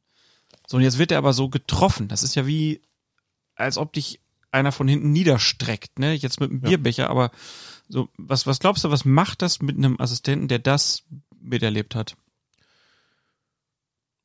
Das ist, glaube ich, gar nicht so einfach zu sagen. Also mit einem Bundesliga-Assistenten macht es über den Tag hinaus, glaube ich, also hat habe ich Christian Gittelmann auch verstanden, so hat er sich auch geäußert, auch relativ bald danach gesagt, mir geht's wieder gut und auch eigentlich relativ schnell gesagt, ich will versuchen, das zu verarbeiten, dahingehend, dass ich nicht künftig irgendwie an der Seitenlinie stehe und schon immer irgendwo Angst davor habe, dass mir irgendwas an den Kopf fliegen könnte. Ich bin mir sehr sicher, dass er das auch entsprechend bewältigt hat oder bewältigt bekommt. Trotz, ja, zumindest, also er, er will das so bewältigen. Ob das oder er dann möchte es so bewältigen. ne? Ob es Also wirklich so klappt, klar. da, das, die Psyche ist da ja nun auch Ja. einfach äh, ja eigen und ich kann mir halt vorstellen, wenn sowas passiert ist, dass das halt einfach so eine Unsicherheit oder immer eine Sorge in dir auslöst, dass da wieder was passiert. Ne? Also da kann man ihm nur wünschen, dass er das ganz schnell einfach hinter sich bringt und dann nicht mehr dran denken muss. Weil ich glaube, in dem Moment, wo du dran denkst, so, dann hast du eine Situation zu bewerten oder so, schwierig. Klar, als professioneller Schiedsrichterassistent hast du vielleicht nochmal andere Mechanismen, das äh, zu bewältigen. Aber natürlich, wenn er vielleicht wieder bei einem Spiel ist und da fliegt irgendwas, dann mhm. ruft es das gedanklich nochmal wach. Also das gibt durchaus auch andere Schiedsrichterassistenten, die sowas erlebt haben, die sagen, das hat mich schon begleitet auch noch eine ganze Weile und habe jetzt nicht schlaflose Nächte deswegen gehabt, jedenfalls nicht irgendwie längerfristig gesehen, aber schon in Spielen macht das schon was mit einem halt. Ne? Und es ist ja einfach auch, also jetzt haben wir in der Bundesliga was gesehen, das im Amateurfußball, also ich rede jetzt gar nicht so speziell von Bierbecherwürfen, aber dieses Angriff auf den Schiedsrichter, das mag ein Zufallstreffer gewesen sein, aber das ist es in der, in der Kreisliga manchmal auch, wenn da einer irgendwas wirft. Du hast dann plötzlich von der Münze am Kopf getroffen oder was auch immer, oder von einem Feuerzeug. Also, das ist schon einfach ungut. Und ich gehöre gar nicht zu den Leuten, die jetzt sich so unbesehen hinstellen und sagen, alles wird immer schlimmer. Das ist durchaus in, auch in der medialen Berichterstattung so ein Ding schon seit Jahren, wo es heißt, die Angriffe häufen sich. Taya Fester, die Kriminologin der Uni Tübingen, eine Frau, die sich sehr intensiv mit diesen Angriffen gegen Schiedsrichter beschäftigt, schon seit Jahren die Sportgerichtsurteile auswertet nach Spielabbrüchen und so weiter, sagt, eigentlich ist in den vergangenen Jahren die Zahl der Angriff auf Schiedsrichter nicht unbedingt gestiegen. Vielleicht ist in der Qualität ein bisschen schlimmer geworden, aber auf einem inakzeptabel hohen Niveau natürlich so. Und wenn du jetzt siehst, das ist dann in der Bundesliga passiert sowas auch. Das ist immer, egal was dabei rauskommt, auch wenn das Spiel dann entsprechend gegen den Verein gewertet wird und was auch immer, immer schlecht, dass sowas überhaupt passiert, ne? Weil es einfach, also es passiert halt wirklich bis ganz oben. So, dann sind immer alle ganz entsetzt, aber muss auch wirklich sagen, also gerade Corona hat nochmal gemacht und da habe ich halt auch durchaus schon vernommen, dass die Zahl der Spielabbrüche auch nochmal deutlich gestiegen ist. Jetzt in der jüngeren Vergangenheit, keine Ahnung, ob das wirklich nur mit, mit einer Corona-Situation zu begründen ist. Bestimmt gibt's auch noch andere Gründe, aber das dürfte auch dazu beigetragen haben. Also, dass man so ganz langsam wirklich doch sagen muss, es nimmt dann doch, es nimmt einfach zu. So, trotz aller Kampagnen, die man da macht, trotz aller, es hat ja Schiedsrichterstreiks gegeben, es hat immer wieder Aktionen gegeben, wo darauf hingewiesen worden ist, irgendwie Respekt gegenüber Schiedsrichtern. Ich kann an der Stelle vielleicht auch ganz kurz erzählen von einer Aktion, die liegt jetzt schon eine Weile zurück, weil wir uns so lange nicht mehr ähm, getroffen haben, aber trotzdem vielleicht erwähnenswert, ein paar werden es auch mitbekommen haben. Ich hatte im November des vergangenen Jahres so die Studiopremiere bei Sky und war dann auch schon an dem Freitagabend von dem Bundesligaspieltag da Sky hatte gesagt, wir würden gerne eine Sendung machen. Kannst du vielleicht auch einen thematischen Vorschlag machen? Habe ich gesagt, dann machen wir doch dieses Thema Respekt und Gewalt gegenüber Amateurschiedsrichtern speziell in diesem Fall. Äh, vielleicht einfach so als, als, keine Ahnung, Viertelstunde, 20-minütige Sendung.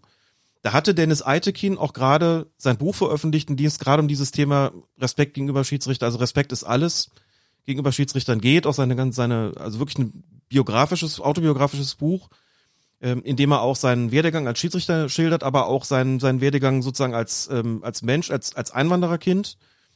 Und Sky fragte dann, meinst du, es gibt eine Möglichkeit, ihn zuzuschalten? Dann haben wir gesprochen und er hat gesagt, ich bin ohnehin in München, ich kann auch vorbeikommen, sodass wir dann zu zweit in dieser Sendung waren. Und Dennis hatte einen, einen Vorschlag, den ich wirklich großartig fand.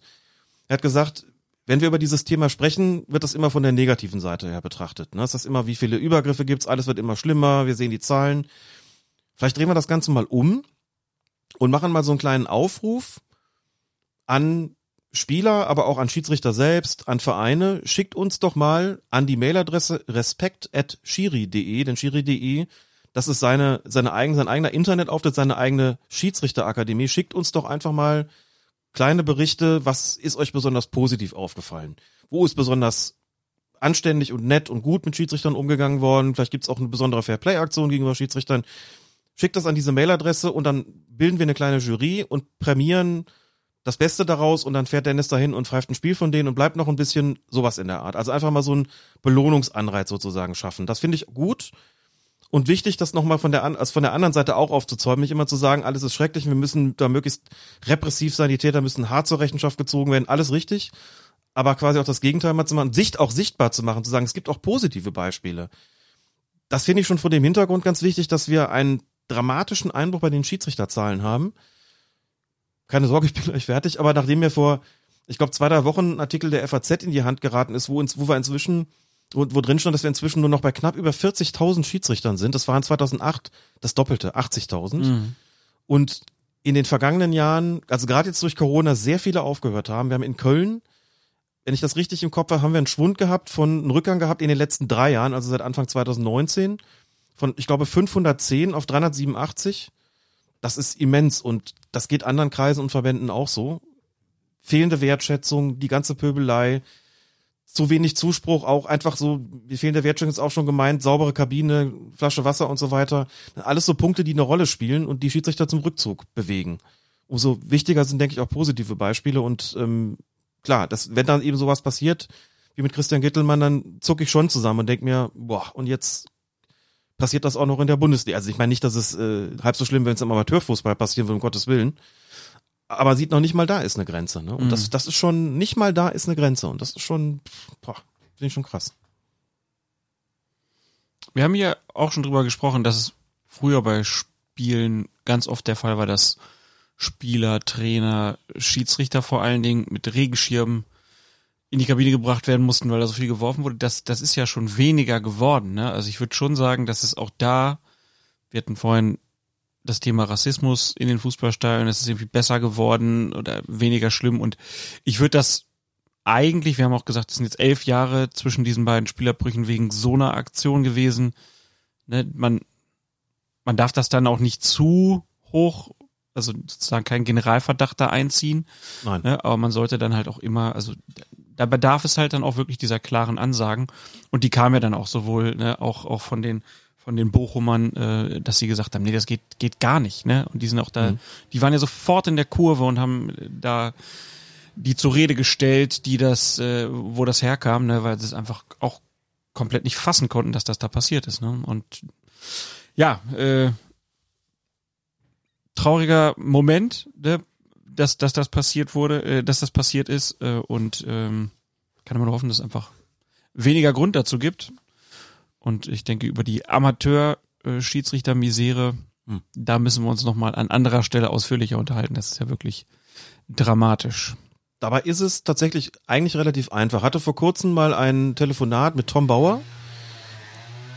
Oh, da draußen ist aber richtig was angesagt. Aber wir haben jetzt auch die Tür, die Tür geöffnet, um ein bisschen Frischluft Ein- zuzuführen. Ein lauschiger Maiabend und draußen fährt das Moped Pizza.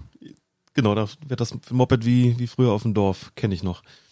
Hatte ein Gespräch mit Tom Bauer, Drittligaschiedsrichter, auch noch sehr aktiv, einfach in den, in den unteren Amateurligen, der zu seinem Heimatverein sozusagen gesagt hat, macht einfach mal Folgendes. Stellt den Schiedsrichtern, die bei euch pfeifen, das ist ein Kreisligaverein, einfach mal eine Flasche Wasser hin, eine Apfelschorle, einen Müsliriegel und eine Banane liegt da auch noch dabei. Und dann ist der Spielbericht da bitte und dann kümmert sich jemand um den Spielbericht, ist einfach mal so ein bisschen für den Schiedsrichter da, aber vor allen Dingen versorgt sie auch so ein bisschen. Macht das mal. Wenn das irgendwie vom Budget nicht drin ist, dann, dann unterstütze ich das auch, gern, auch gerne und dann warten wir mal ein bisschen ab und gucken mal, was passiert. Und dann sagt er, dann haben wir nach einer Weile nochmal gesprochen. Habe ich gefragt, und? Und dann hat der Verein gesagt, die Schiedsrichter kommen jetzt total gerne zu uns, weil sie sich wertgeschätzt fühlen. Und das kann so leicht sein. Da wird ja nicht ein Drei-Gänge-Menü erwartet, aber das signalisiert ja einfach schon, indem du da eben, wie gesagt, Müsliriegel, Banane, Apfelschorle, Wasser da hinlegst und einen hast, der sagt, wir kümmern uns mal so ein bisschen, dass du nicht dir nicht vorkommen wie das fünfte Rad am Wagen und noch allem nachlaufen musst. Denn das ist genau ein Punkt, das stand in diesem FAZ-Artikel, wo es einen Wissenschaftler auch gibt, der sich um die Gründe kümmert, auch klar und deutlich drin, Wertschätzung oder fehlende Wertschätzung fängt nicht erst bei der Pöbelei oder bei der Bedrohung an, sondern viel, viel früher. Und das ist tatsächlich ein Punkt, der ganz, ganz leicht zu bewerkstelligen ist. Die Spieler so zu erziehen, dass sie dich nicht anbrüllen oder beleidigen, ist so das eine. Aber dass man einfach mal sagt, hier, der muss nicht irgendwie auch noch allem nachlaufen. Und klar kriegt er sein Wasser, seine Schorle und seine Banane oder was auch immer. Das ist ganz, ganz einfach. Und für ganz, ganz wenig Geld äh, zu bewerkstelligen und am liebsten eben für jeden Verein noch einen Schiedsrichterbetreuer oder eine Schiedsrichterbetreuerin, die am Spieltag da ist und einfach so ein bisschen guckt. Muss ja nicht den Arsch nachtragen, gar nicht nötig. Es ist ganz einfach. Und dann, das würde auch schon, glaube ich, wäre schon wirklich ein Beitrag dazu, dass, dass viele sagen, ja, dann machen wir auch weiter. Ne? Mhm. Aber dass viele bei Corona gesagt haben, oh, wir haben das jetzt aber auch eigentlich gar nicht vermisst. Und hat's uns nicht so gefehlt. Das ist auch eine Erkenntnis, die ist bitter, muss man sagen. Und da muss man dran. Und da sind dann auch die Vereine wirklich sehr, sehr deutlich gefragt, gerade in diesem unterklassigen Bereich. Auf jeden Fall. Gehen wir zum nächsten Thema. Ja. Ne? Wir haben gesagt, äh, wir haben das ein bisschen zusammengefasst. Und da gab es jetzt eine Diskussion, äh, die angefacht wurde vor allen Dingen durch, ich glaube, das war die Äußerung von Lothar Matthäus, ne? Genau. Der hat nämlich gesagt, ähm, aus seiner Sicht ist es jetzt endgültig der Fall, dass Profis in den Kölner Keller sollen. Wie ist er drauf gekommen, Alex? Was war der Auslöser? Wenn so ein Vorschlag aufkommt, dann ist das in der Regel der Fall, weil wir einen Spieltag haben, wo die Dinge so ein bisschen, ich will gar nicht sagen aus dem Ruder gelaufen sind, aber wo vielleicht irgendwas passiert ist, bei dem dann viele Leute sagen, das kann so nicht weitergehen. Es ist ja also, Oder halt wiederholt so ein paar Sachen sind, ne, wo dann Ja. die Schiedsrichter wieder mehr in der Diskussion sind. Gibt da ja immer Inflation. mal mehr, mal weniger. ja, eigentlich ist es so, also wenn man das kontinuierlich verfolgt und kontinuierlich heißt wirklich jedes Wochenende das Monitoring auch macht, dann muss man sagen, die meisten Spieltage verlaufen eigentlich relativ relativ ruhig. Dann hast du hier und da mal Diskussionen um den Eingriff vom Videoassistenten und mal um Strafstoß und so, jo, alles klar. Aber dass du wirklich so ein, ein Wochenende hast, wo es richtig scheppert, das kommt glücklicherweise gar nicht so oft vor. Ähm, außer dass man, dass es dann natürlich aber sehr prägend ist. Das ist ja immer das, was einigermaßen läuft, bleibt einem nicht so haften. Das ist ja beim Videoassistenteneinsatz auch so, ne? Lutz Fröhlich sagt, wir hatten in dieser Saison, es war am, glaube am 32. Spieltag oder davor, sagt er, wir hatten 94 Korrekturen klarer Fehlentscheidungen und 14 Situationen, in denen es einen unberechtigten Eingriff gab oder ein Eingriff gefehlt hat. Gut, 14 Situationen zu viel kann man sagen, aber insgesamt, also nüchterne Bilanz muss man sagen, der Videoassistent macht ja seinen Job, den er soll. Wir streiten uns über die eigentlich eher wenigen Fälle, wo es nicht so ist. So, und wenn es dann soweit kommt, wie am 31. Spieltag, dann haben wir wieder eine Diskussion. Da gab es in aller Kürze eigentlich drei Sachen. Bayern Dortmund. Das, jetzt sind wir in einem Bereich, wo sich die Leute schon wieder erinnern können, wo wir nicht die ellenlang erzählen müssen, worum es geht. Da gab es ein Foulspiel im Strafraum der Bayern von Benjamin Pavard an Jude Bellingham. Es ist nicht geahndet worden von Schiedsrichter Daniel Siebert. Es hat keinen Videoassistenteneingriff gegeben. Lutz Michael Fröhlich hat dann später erklärt, wie es dazu kam. Es war dann eher ein, ein technisches Problem sozusagen. Kann ich vielleicht gleich noch was dazu sagen? Also es gab keinen Eingriff und es hätte einen Strafschuss geben sollen, sagt auch die sportliche Leitung. Bei RB Leipzig gegen Union Berlin gab es ein Foulspiel von Mukiele, Nordi Mukiele gegen Gieselmann, den Unioner im Leipziger Strafraum.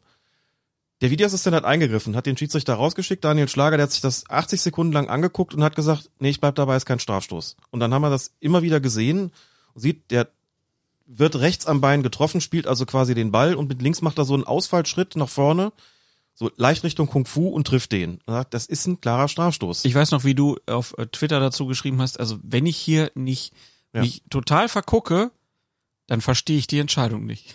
Ja.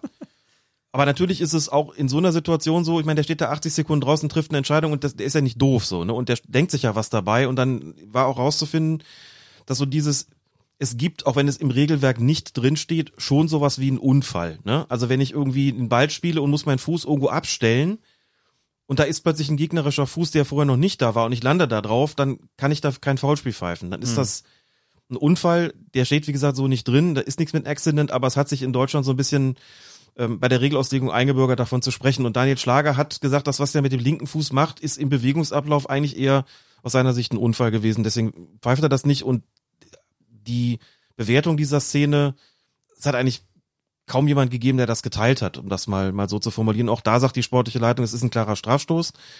So, da hat der Videoassistent ja eingegriffen. Und dritte Szene, Freiburg-Gladbach, gab es nach einer Minute ein Handspiel von Lukas Höhler im Strafraum. Der hat versucht, eine Hereingabe mh, aufzuhalten, hat sich dabei mit beiden Armen breiter gemacht, wobei der eine Arm dann irgendwann schon am Boden war, wo man sagen kann, okay, dann, wenn er am Boden ist, also kann er jetzt auch nicht mehr dann irgendwie da wegtun. Und da ist er dann getroffen worden. Wo es aber tatsächlich so ist, internationale Regelauslegung ist auch so, wenn man sich größer macht und selbst wenn der eine Arm dabei auf dem Boden ist und man streit, spreizt ihn vom Körper ab und dann gibt es ein Handspiel, dann ist das zu bestrafen. Also hat es einen Videoassistenten-Eingriff gegeben, Robert Schröder, der VAR, der gesagt hat, nee, das kann so nicht stehen bleiben, Benjamin Brandt, Schiedsrichter, hat's gepfiffen. Und da hieß es von vielen hinterher, ja, was soll er denn mit seinem Arm hin? So, ja, macht sich größer, aber gut, irgendwie ist es ja auch, der stützt er sich da nicht irgendwie ab, nee, hat er nicht getan, aber, also wir hatten einen Nicht-Eingriff, wo es einen Strafschuss hätte geben sollen, wir hatten einen Eingriff, wo es trotzdem keinen gab, und es gab einen Eingriff, den viele nicht wollten, auch wenn er völlig regelkonform war. Und zack gab's die Diskussion, wir brauchen Ex-Profis im Keller, wobei ich schon mit Blick auf diese Beispiele mich fragen würde, Also nehmen wir mal das Beispiel Leipzig gegen Union. Er hat ja eingegriffen. Was macht dann der Ex-Profi da? Sagt er dann zum Schiedsrichter, du musst jetzt einen Strafstoß geben. Ja gut, das wird der Videoassistent auch gemacht haben. Oder hat zumindest gesagt, aus meiner Sicht ist das ein Elfmeter. So, jetzt wenn da ein Ex-Profi sitzt, der kann das auch sagen. Ich meine, glaubwürdiger wird er dadurch auch nicht. Und wenn der bei Freiburg Gladbach sagt, also aus meiner Sicht ist das kein Handspiel, keine unnatürliche Armbewegung. Ich finde nicht, dass man sowas pfeifen sollte. Dann sagt der Schiedsrichter, wir haben eine klare Regelauslegung, die sieht einen Pfiff vor in solchen Fällen. Ob der Ex-Profi das mag oder nicht, steht auf dem anderen Blatt, aber so ist es nun mal. Also müssen wir so handeln, wie uns das auch aufgetragen worden ist. Und allenfalls bei Bayern Dortmund könnte man vielleicht sagen, da hat Lothar Matthäus natürlich auch selbst einen Punkt, weil er nach zwei Einstellungen gesagt hat, das ist für mich ein Strafstoß. Da habe ich ehrlich gesagt noch keinen Kontakt gesehen, der mir das klar gezeigt hat. Und Matthäus sagt, das ist aber sein Gespür. Er sieht am Bewegungsablauf, das kann nur ein Foul gewesen sein und er hatte recht. Das muss man auch klar sagen. Mhm. Trotzdem ist ja dann die Frage, wie, welche Funktion hätte ein Profi im Keller? Sicherlich nicht die des Videoassistenten. Er wäre nicht ersatzweise da. Das steht auch nicht zur Diskussion und das war auch nicht der Vorschlag von Matthäus. Aber was, ich, ich habe den Artikel, den oder die Kolumne, die er da geschrieben hat, habe ich schon gelesen, Mhm. aber so richtig ausformuliert verstanden habe ich es, glaube ich, nicht, Mhm. was er eigentlich wollte.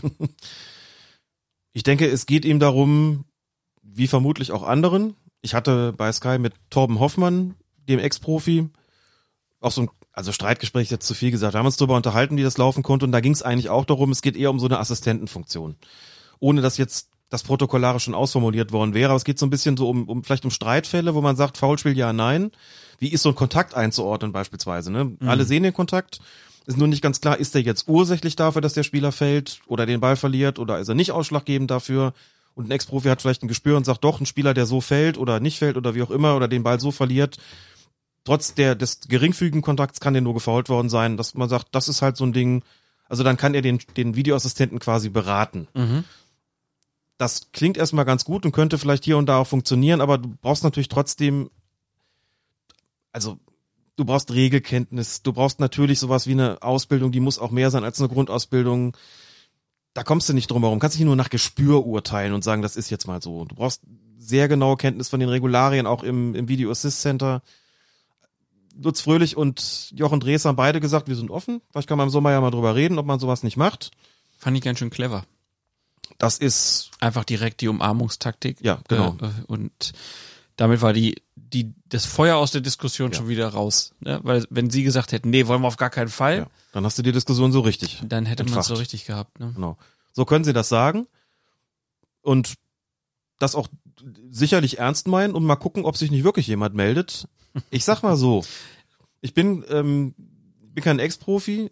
Ich war zwar mal im Kölner Keller, ich habe das da verfolgt. Ich habe mich jetzt nicht für den, also macht ja so Lehrarbeit und so ein Quatsch auch schon so eine Weile und muss echt sagen, also ich glaube, dass sich ein paar doch falsche Vorstellungen davon machen, du warst ja auch da, wie es Mhm. da unten eigentlich wirklich zugeht.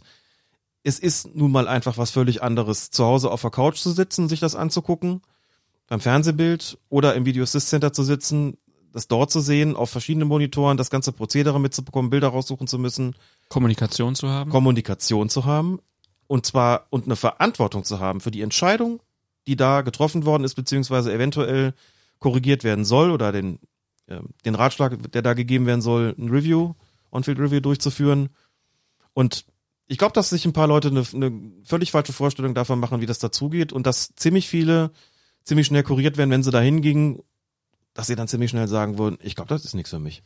Ich glaube halt auch, dass natürlich der Respekt vor der Arbeit des VAR immer größer wäre, wenn es da mehr Transparenz gäbe. Ja. Ne? Also wenn dann da auch mal wirklich Leute ohne Beschränkung über einen längeren Zeitraum das dokumentieren dürften. Klare Empfehlung äh, von meiner Seite, das zu tun. Man kann dadurch nur gewinnen. Ähm, Zweifellos. so ist es halt immer noch der Kölner Keller, der da irgendwie verschlossen ist und äh, man nicht so genau weiß, wie die das machen. Und natürlich gibt's ja einfach die Leute nie. Also wenn er das nicht äh, erkennt, dann können wir ihn abschaffen. Ne? Das kommt ja mal ganz schnell im Moment. Da werden natürlich nicht die 98 richtigen Eingriffe äh, gezeigt. Ne? Also ich musste da, weiß nicht, ob es letztes oder vorletztes Wochenende war, da hat für der, der Schick hat für Bayer getroffen und es wurde wegen Abseits erst nicht gegeben, das Tor. Und dann wurde es doch gegeben, wo ich so denke, ja, genau dafür Mhm. haben wir den, aber das wird natürlich, wie du eben schon gesagt hast, das läuft halt einfach so durch. Ist okay, ne? Ja, jetzt haben sie ihm den, Ju- den Jubel weggemacht. Ja, klar, früher haben äh, Schiedsrichterassistenten auch schon Fehlentscheidungen getroffen und äh, der Jubel ist dann erstickt. Also das hat, das ist schon immer passiert, aber diese diese positiven Sachen, die werden halt immer ganz schnell vergessen. Und ich glaube, ich frage mich halt immer so so äh, klar ist ein Austausch mit Profis über bestimmte Szenen wahrscheinlich total wertvoll, weil man einfach über Sachen nochmal anders diskutiert. Ich denke da immer gerne an Ralf Gunesch, äh, wenn der über so zum Beispiel Abwehraktionen spricht, dann hat das halt ein anderes, einen anderen Background als jeder das so sagen kann, der nie auf diesem Niveau mal Fußball gespielt hat. Das, das ist doch ganz, ganz normal. Aber kann einer wirklich dann da unten stehen und dann den, die Beratungsfunktion so geben, dass in der entsche- entscheidenden Szene der auch am Mo Monitor sitzt und sagt so, guck mal, was sagst du denn dazu? Und dann sagt er, ja, das ist so und so und so. Also die Vorstellung ist, finde ich, finde ich schwierig. Müsste man, kann man ja alles ausprobieren. Frag mich dann aber auch, wer macht das? Wer macht das? ja, genau. Und es, ich glaube, es läuft ja alle, also alle Verbesserungsvorschläge laufen ja, also abgesehen von denen, die halt sagen, schafft das ganz wieder ab, alle anderen Vorschläge laufen ja darauf hinaus, wir müssen irgendwie gucken, dass wir das verbessern und mehr Akzeptanz dafür bekommen. Gibt ja auch Vorschläge so nach dem Motto, macht dann doch irgendwie, setzt da drei Leute hin, macht eine Abstimmung. Wenn es zwei gegen zwei zu eins ausgeht, dann haben wir aber wenigstens zwei, die gesagt haben, also Wie so Ringrichter beim ja, Boxen. genau wie so Ringrichter beim Boxen, sowas in der Art, genau. Also da gibt's ja vielfältige Vorschläge. Ich glaube, ein, also das haben wir auch schon ein paar Mal gesagt, deswegen ist es auch im Prinzip langweilig es zu wiederholen, gehört aber trotzdem doch kurz hierhin. Das Fußballregelwerk eröffnet einfach wahnsinnig viele Ermessensspielräume. Das ist gut so. Es Mhm. wird aber immer auch dazu führen, dass du Entscheidungen hast, die man so treffen kann oder so treffen kann. Das ist auch keine Willkür, es ist wirklich Ermessen. Außer wenn die Bayern spielen. Außer wenn die Bayern spielen, genau.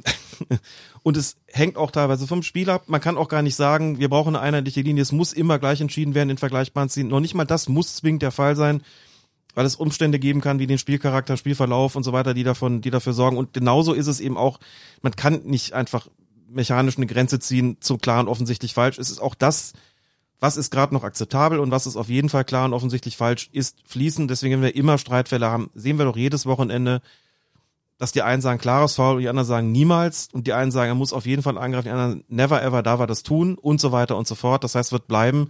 Das Problem würden auch Ex-Profis nicht lösen, weil es einfach ein in Anführung, dicken Anführungszeichen Problem des Regelwerks ist. Und es ist, es erinnert mich so an die Diskussion mit dem Videobeweis. Ja. Bevor wir den hatten, haben ganz viele gesagt, das wird die Probleme lösen. Das wird den Fußball gerecht machen, fair machen. Wir werden keine Fehlentscheidung mehr haben. Wir werden nicht mehr diskutieren. Wir werden nicht mehr, was Colinas M wird sterben. Ja. Und dann ist das jetzt so, also Wir waren jung und naiv und brauchten die Klicks. Ja, aber ist das denn jetzt, also wie viel Hoffnung kann man sich denn machen, Ach, wenn dann noch einer mehr im Keller ist? So das, das ist so das, was ich immer so Ja. denke. Ne? Äh, Wir haben das ja bei den großen Turnieren gesehen.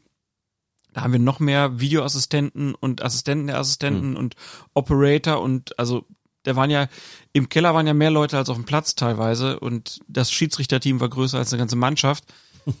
da fragt man sich dann halt irgendwann auch so, ist ist das noch angemessen? Kriegen ja sollen ja auch alle bezahlt werden. Also von daher ich also Personaleinsatz, wie bei einem großen Turnier, hilft Ja. schon. Da sind die Besten der Klar. Besten unterwegs und Ja, spezialisierte Videoassistenten, Assistenten und solche Geschichten. Das kann man auf eine Art sicherlich schon schaffen. Ansonsten glaube ich aber, du hast es ja eben auch schon, auch schon gesagt, die Verbesserung der Transparenz ist für mich nach wie vor Ex-Profis hin, Ex-Profis her, der, der Schlüssel. Und Ob ich würde halt einfach, wenn ich der DFB wäre, ich würde Lothar Matthäus direkt Mhm. einladen. Du kommst jetzt mal ein Wochenende hierher. Ja. Sky schickt die Kamera mit einem Mauer, ein ganzes, kannst ein ganzes Wochenende von mir aus hier sein. Ja. Und dann reden wir mal hinterher drüber. Vielleicht hast du dann noch gute Vorschläge, nehmen wir super gern an. Ne, von so einem erfahrenen Spieler, mittlerweile Trainer, Experte, alles gewesen, weiß viel über Fußball, so Umarmung äh, und und vielleicht kommt sogar noch was Positives bei raus. Verstehe ich dann immer nicht, warum das nicht einfach so gelöst wird. Aber gut, vielleicht, vielleicht, Alex, irgendwann. Schauen wir mal. Schauen wir mal. Dann kommen wir zum nächsten großen ähm, Aufregerthema, was wir noch besprechen möchten. Ähm, Überschrift ist hier Felix Zweier und Jude Bellingham. Wahrscheinlich wissen die meisten jetzt schon, worum es geht. Es geht natürlich ähm, um die Geschichte vom Spiel äh, Dortmund gegen Bayern, also das Spiel aus der Hinrunde, wo vor allem wegen des Handelfmeters für die Bayern, den Lewandowski dann zum 3-2-Siegtreffer verwandelte, die Diskussionen ziemlich groß waren. Und da hat sich dann Jude Bellingham vor die Kamera des norwegischen TV-Senders Viaplay gesetzt äh, oder gestellt und hat gesagt, man gibt einem Schiedsrichter, der schon mal ein Spiel verschoben hat, das größte Spiel in Deutschland, was soll man da erwarten? Das also die Übersetzung von Jude Bellinghams äh, Aussage und natürlich ist hier eine Anspielung auf den Holzer-Skandal. Ähm, absolut beabsichtigt, ne? Felix Zweier, der da mit involviert war. Es gab dann direkt äh, danach dann äh, Sportgerichtsverhandlungen, wobei, wo dann rauskam, dass Jude Bellingham eine Geldbuße von 40.000 Euro zahlen musste, bekam keine weitere Sperre.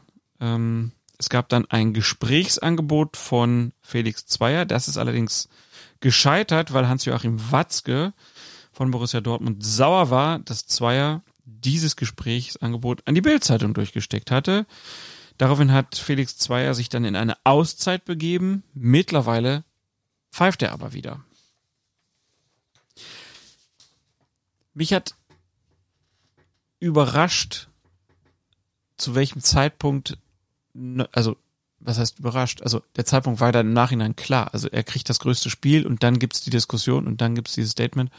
Und dass auf einmal nochmal dieser Holzer-Skandal so präsent ist. Also wir haben das ja immer wieder, ne, zuletzt bei Manuel Gräfe, bei seinem, bei seinen letzten Interviews, wo er auch nochmal klar gesagt hat, dass das eigentlich nicht geht, dass so ein Mann so hoch äh, noch überhaupt gekommen ist und international so viel pfeifen durfte.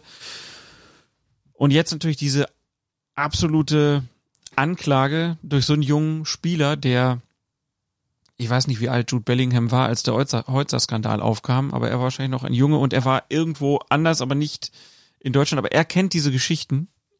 Bei Borussia Dortmund weiß man wahrscheinlich jetzt, wie sich über den Schiedsrichter unterhalten wurde. Und ja, dann gab es nochmal riesen, riesen Diskussionen.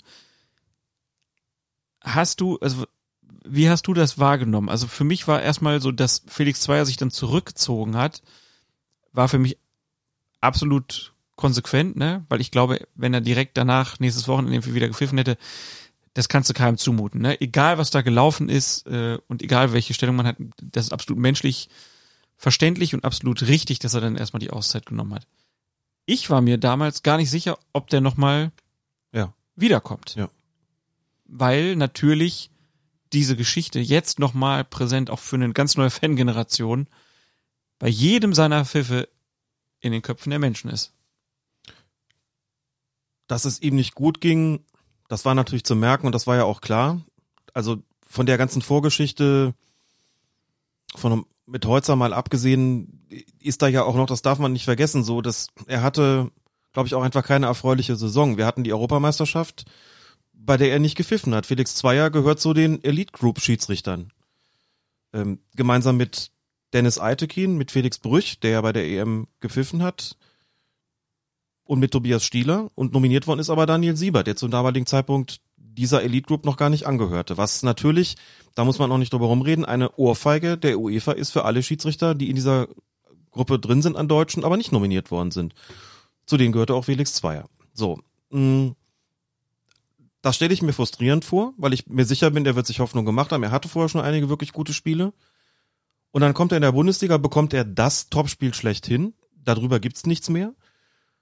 Und er pfeift lange Zeit, fand ich wirklich gut, hat das Ganze ausbalanciert und dann kam aber Situationen dazu und dann ist ihm eben hinterher vorgehalten worden, das war in 50-50 Situationen zu sehr pro Bayern. Es gab eine Situation mit Hernandez und Reus, glaube ich, im Strafraum, kein Elfmeter für Borussia Dortmund, wobei da die sportliche Leitung sagt, da war aber auch ein, ein Abseits davor, deswegen hätte es ohnehin keinen Strafstoß geben können. Und es gab dieses Handspiel von Hummels, bei dem man sagen muss, den kannst du so pfeifen. Die Armhaltung war so, dass es auf jeden Fall einen Strafstoß für fair gibt.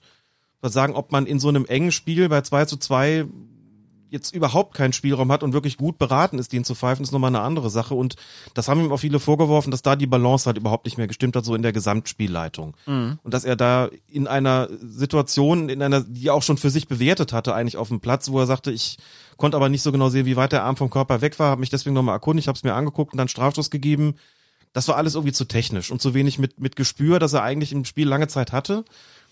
Hätte er den nicht gegeben, hätte es das Jude Bellingham-Interview auch nicht gegeben. Völlig mhm. klar. Das lag daran, die haben verloren, die waren sickig und dann kramen sie halt, und dann können Spieler natürlich auch wirklich brutal werden und ätzend werden, dann kramen sie irgendwas im Zweifelsfall hervor, was wirklich richtig verletzend sein kann. Und dann hieß es halt, und so ein, einer, der schon mal ein Spiel verschoben hat, jetzt muss ich nochmal den genauen Wortart nachgucken, dass ich ja nichts nichts Falsches erzähle. Doch, genau. Man gibt einem Schiedsrichter, der schon mal ein Spiel verschoben hat, das größte Spiel in Deutschland, was soll man da erwarten, heißt ja auch im Prinzip, der hat uns heute auch gezielt verpfiffen. So. Da gab es dann noch die Diskussion, hat Holzer wirklich ein Spiel verschoben? Denn das war ja, das muss man schon auch so genau sagen dann. Das äh, ist Zweier. Eben, äh, was habe ich gesagt? Äh, Holzer. Holzer, Entschuldigung, Zweier natürlich, das liegt an dem Y, das in beiden Namen drin ist. Das Urteil, das damals vom DFB Sportgericht gegen Felix Zweier ergangen ist, da steht drin, wir sind uns sicher, dass er Geld angenommen hat, aber eine konkrete Manipulation ist ihm nicht nachzuweisen. Also kann man auch nicht sagen, er hat ein Spiel verschoben, denn das ist keineswegs gesichert. Und was im Nachgang dann noch kam von Zweier, war, dass er sagte, ich habe das Geld auch nicht angenommen. Mhm. Während im Urteil davon ausgegangen wird, wobei man auch da sagen muss, es gab sofort eine, eine Note von seinem Anwalt, der gesagt hat, mein Mandant legt Wert auf die Feststellung, dass er das Geld nicht angenommen hat. Wir kriegen das aber nicht aus dem Urteil raus, weil wir das Gegenteil nicht beweisen können. Mhm. Wir haben keine Zeugen. Und Holzer haben damals alle geglaubt. Aber er hat das Geld nicht angenommen. Das hat er nicht erst jetzt ausgesagt, hat jetzt aber im Nachgang in Interviews betont, dass er eigentlich doch, also Zweier galt ja so als einer der derjenigen, die maßgeblich zur Aufklärung beigetragen haben des Holzer-Skandals. Gleichzeitig sagt er heute, ich habe eigentlich nie konkret was mitbekommen. Das passt für mich nicht zueinander. Das finde ich auch eine sehr überraschende Aussage, weil das überhaupt nicht, ne, wenn du dir zu den Aufklärern gehörst, dann kannst du ja höchstens einen Verdacht gehabt haben. Also das finde ich irgendwie unstimmig. Und dann kam ja halt auch noch dazu, dass äh, die Zeit Olli Fritsch halt irgendwann auch nochmal ja. aufgedeckt hatte, der Mann war auch gesperrt.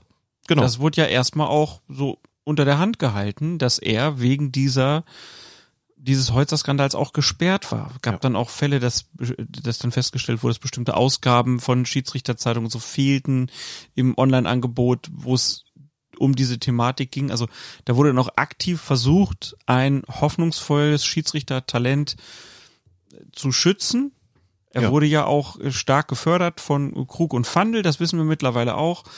Äh, und das hat natürlich, als das dann rauskam, auch immer wieder dazu, dafür gesorgt, dass Zweiers Ruf gelitten hat. Ja. Ne, natürlich auch immer wieder in unterschiedlichen Kreisen und dann wird halt natürlich auch viel gemunkelt. So, gibt's viele kleine Geschichten. Einer weiß das, einer weiß das, Gerüchte, pipapo. Das heißt, das ist ja konstant die letzten Jahre. Wir haben da auch schon mehrfach drüber gesprochen. Genau ist das immer wieder Thema.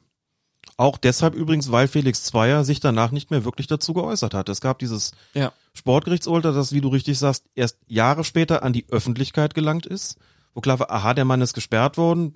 Dann führt man natürlich die Diskussion auch, ist das denn jetzt ausreichend? Also sagt man irgendwie jemand, der Schiedsrichter ist, darf auch dann nie wieder pfeifen, selbst wenn er bestraft worden ist vom Sportgericht? Oder sagt man, da halt ist halt auch die, er hat's verbüßt und darf jetzt wieder? Ja, aber da ist ja dann die Anmerkung, die man halt auch machen muss. So Heutzer war klar, ja. Spiel verschoben, mhm. wird nie wieder Spiele leiten. So, das war immer die Ansage. Ich glaube, er hat dann sogar irgendwann nochmal Spiele leiten dürfen oder war er nur Spieler, glaube ich. Spieler. Spieler durfte er dann noch sein, genau.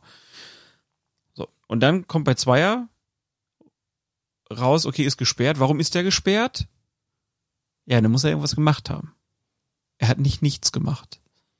Ja, so.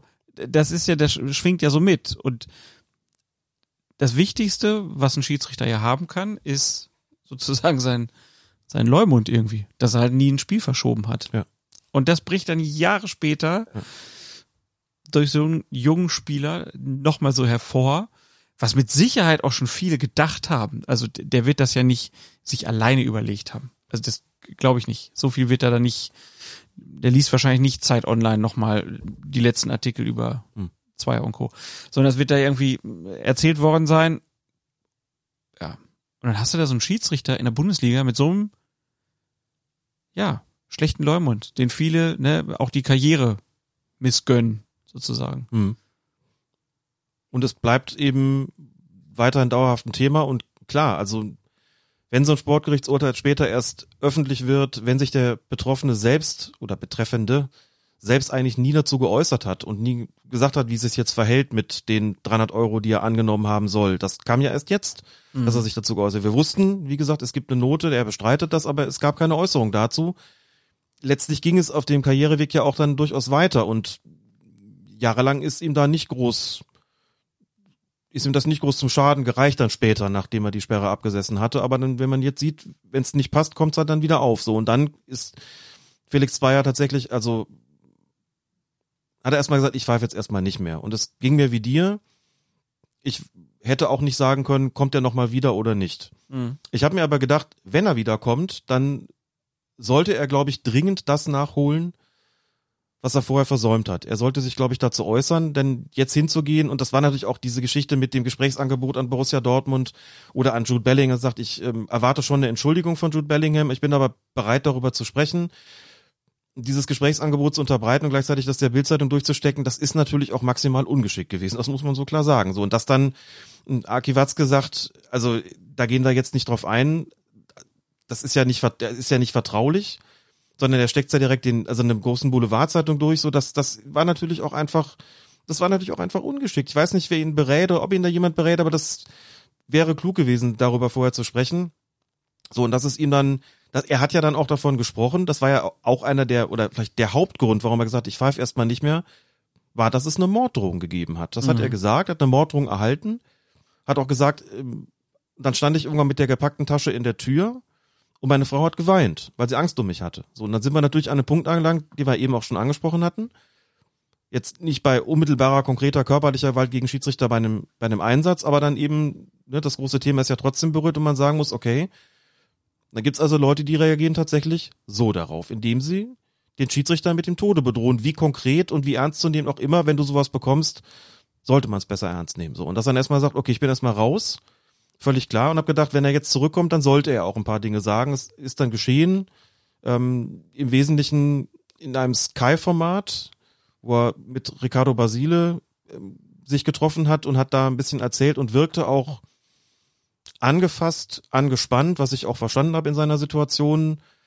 Ich fand es auch ein bisschen in Teilen schon widersprüchlich, muss ich sagen, weil ich eben nochmal das Gefühl hatte, er sagt jetzt, ich habe das Geld nicht angenommen. Ich habe aber keine Chance gehabt, das aus dem Urteil damals rauszubekommen, weil alle Holzer geglaubt haben und ich konnte keine Zeugen und ich keine Zeugen aufbieten konnte.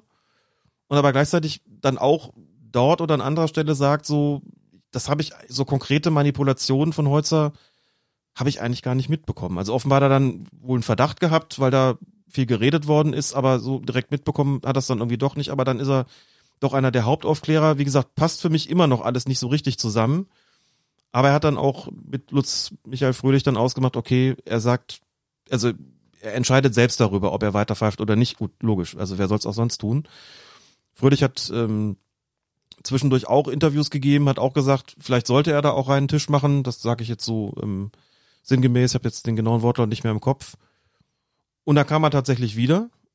Aber es ist, denke ich, auch klar, also er wird weiter auch auf internationaler Ebene tätig sein, aber natürlich verleiht einer Schiedsrichterkarriere so ein Erlebnis und sowas wie mit Jude Bellingham auch nochmal einen Knick. Und ich bin nicht für die Ansetzungen verantwortlich, natürlich, klar. Aber ich kann mir doch vorstellen, also es, sagen wir mal so, es würde mich überraschen, wenn Felix Zweier nochmal das Spiel zwischen Borussia Dortmund und Bayern München pfeifen würde.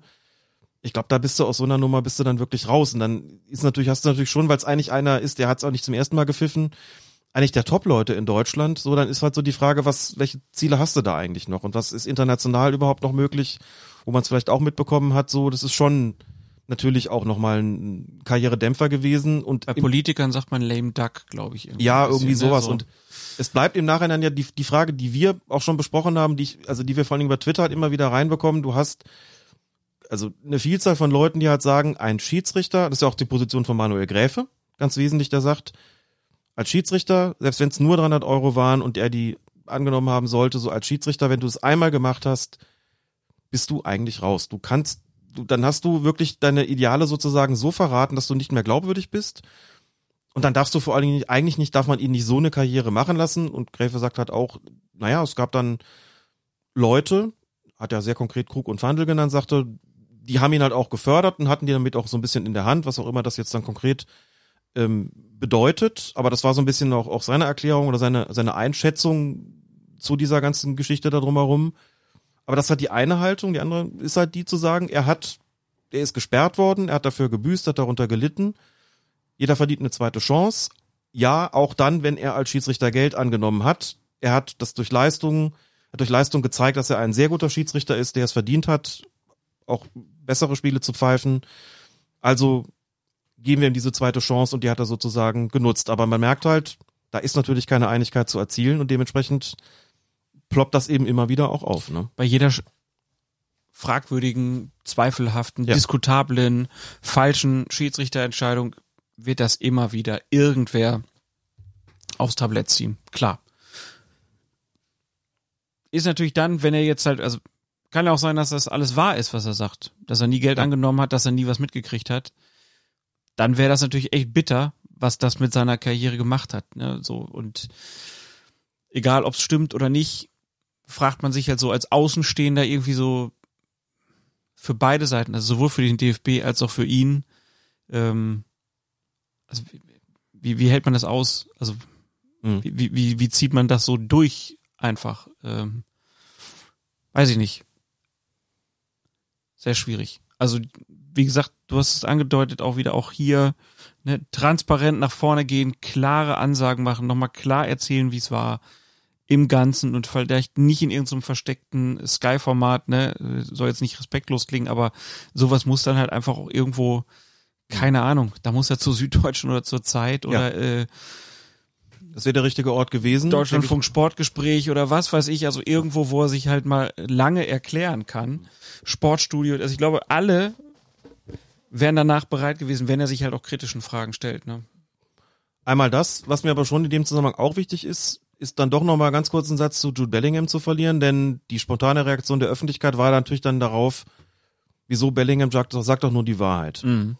Das stimmt erstens nicht. Wie gesagt, das zu behaupten, der hat schon mal ein Spiel verschoben, ist so eben tatsächlich einfach nicht richtig. Und man muss gerade, wenn man mit solchen Vorwürfen operiert und seien sie auch in der Emotionalität nach dem Abpfiff geäußert, muss man natürlich genau sein. Das ist schon eine ganz miese Aussage gewesen. Ja. Es ist auch die große Frage, bei aller Kritik, die man dann vielleicht hat, so sollte man nicht miteinander umgehen. Er kann, er kann das kritisieren, er kann sagen, Zweier hat schlecht gepfiffen, das ist eine unmögliche Entscheidung gewesen, da hat die Balance gefehlt, das muss man nicht pfeifen. Er hat auf der anderen Seite hat das ja auch nicht, also hat er auch ein, ähm, hätte er für uns auch einen Strafstoß geben sollen, das, das passt mir nicht, alles in Ordnung. Kann man alles sagen, sachlich, also in, Kritik in der Sache äußern, an der Leistung, muss auch jeder Schiedsrichter abkönnen, überhaupt keine Frage. Aber zu sagen, was willst du schon erwarten? Er hat Spiele verschoben, Mhm. das ist schon, das ist eine miese Nummer, sage ich nochmal wirklich deutlich. Ähm, und selbst wenn das da anders formuliert hätte und gesagt hätte, ihm ihm ist sportgerichtlich bescheinigt worden, dass er Geld angenommen hat. Der hat schon mal Geld angenommen. Mhm. Ob er manipuliert hat, wissen wir nicht. Aber er hat schon mal Geld angenommen. Selbst das war noch eine andere Aussage gewesen, als zu sagen, er hat schon mal ein Spiel verschoben. Also es ist immer noch, immer noch ein bisschen was anderes. Auch in der öffentlichen Botschaft was anderes. Und denke, man sollte so nicht miteinander umgehen in der Öffentlichkeit gegenüber dem Schiedsrichter. Das fand ich schon heftig und habe auch ehrlich gesagt, 40.000 sind natürlich relativ viel im Geldstrafenkatalog. Nicht unbedingt viel für die, für das, äh, für das, was Jude Bellingham verdient, höchstwahrscheinlich. Aber dass er ohne Sperre davon gekommen ist, hat mich ehrlich gesagt ein bisschen gewundert und Felix Zweier auch, dass er gesagt hat, weiß nicht genau, ob verklausuliert oder offen, dass er schon eigentlich mit einer Sperre gerechnet hat und ich glaube auch sie befürwortet hätte, auch wenn er das so nicht klar nicht, glaube ich, nicht gesagt hat. Das kann ich schon absolut nachvollziehen. Also das ist eigentlich schon so ein paar, muss ich auch sagen, da habe ich eigentlich damit gerechnet, er kriegt eine hohe Geldstrafe Und, und der, und der kriegt eine Sperre, deren, über deren Länge ich nicht hätte spekulieren wollen. Keine Ahnung, zwei Spiele, vier Spiele, Mhm. irgend sowas in der Art. Ja, war schon ein mächtiger Angriff. Ne, Ich habe es ja auch vorhin so betont, ne? im norwegischen Fernsehen lässt er dann da so eine Bombe explodieren und die verbreitet sich natürlich rasend schnell. Klar. auf allen Kanälen und er wurde ja gefeiert dafür, muss man halt auch so sagen. Ne? Ja. Die öffentliche Meinung hat sich total pro Jude Bellingham und so nach dem Motto, endlich sagt's mal einer. War wie so eine tickende Zeitbombe, die da dann mal gezündet wurde in dem Rahmen nach einer diskus diskutablen Entscheidung. Ne? Aber ja, wahrscheinlich auch nochmal richtig darauf hinzuweisen, dass man da schon auch gucken muss, was man mit Menschen dann da macht, ne? Also auch gerade welche Macht man dann da auch ausübt und was das halt für Folgen haben kann, ne? Wenn dann irgendein Idiot sich denkt, so, ja, und jetzt Ja. schreibe ich da so eine Nachricht und ähm, ja, was das dann im Privaten ausgelöst hat, hast du ja beschrieben. Das ist ja absolut fürchterlich, muss man, Man- einfach so sagen. Kann, glaube ich, nicht so weit gehen. Also der Mensch Felix Zweier ist jetzt zum Glück nicht wirklich so zerstört worden, aber man muss schon immer sich überlegen, ob man mit so einer, wie du sagst, was richtig damit an? Nicht nur, dass ich, dass sich andere vielleicht dann bemüßigt fühlen, zu Maßnahmen zu greifen, die wirklich richtig übel sind, sondern einfach auch, dass eine, eine, eine Stimmung entsteht, die, wie gesagt, dann nicht mehr nur eine Karriere, einer Karriere schadet, das ist so das eine, sondern wirklich auch den, den Menschen irgendwo zerstört. Und da, das ist dann für mich auch so ein Punkt, wo ich sagen muss, dass, und die Wucht, die so, so eine Aussage entfaltet, die kann in diese Richtung gehen. Mhm. Das, das darf nicht passieren. Das darf in der Fußball-Bundesliga nicht, das darf auch irgendwo anders passieren eigentlich, aber über die reden wir jetzt hier, über die Bundesliga, das, das darf nicht sein. Gut. Dann würde ich sagen, ähm, schließen wir das Thema hier ab. Bin gespannt, ob da nochmal was kommt. Äh, wir werden es auf jeden Fall weiter verfolgen.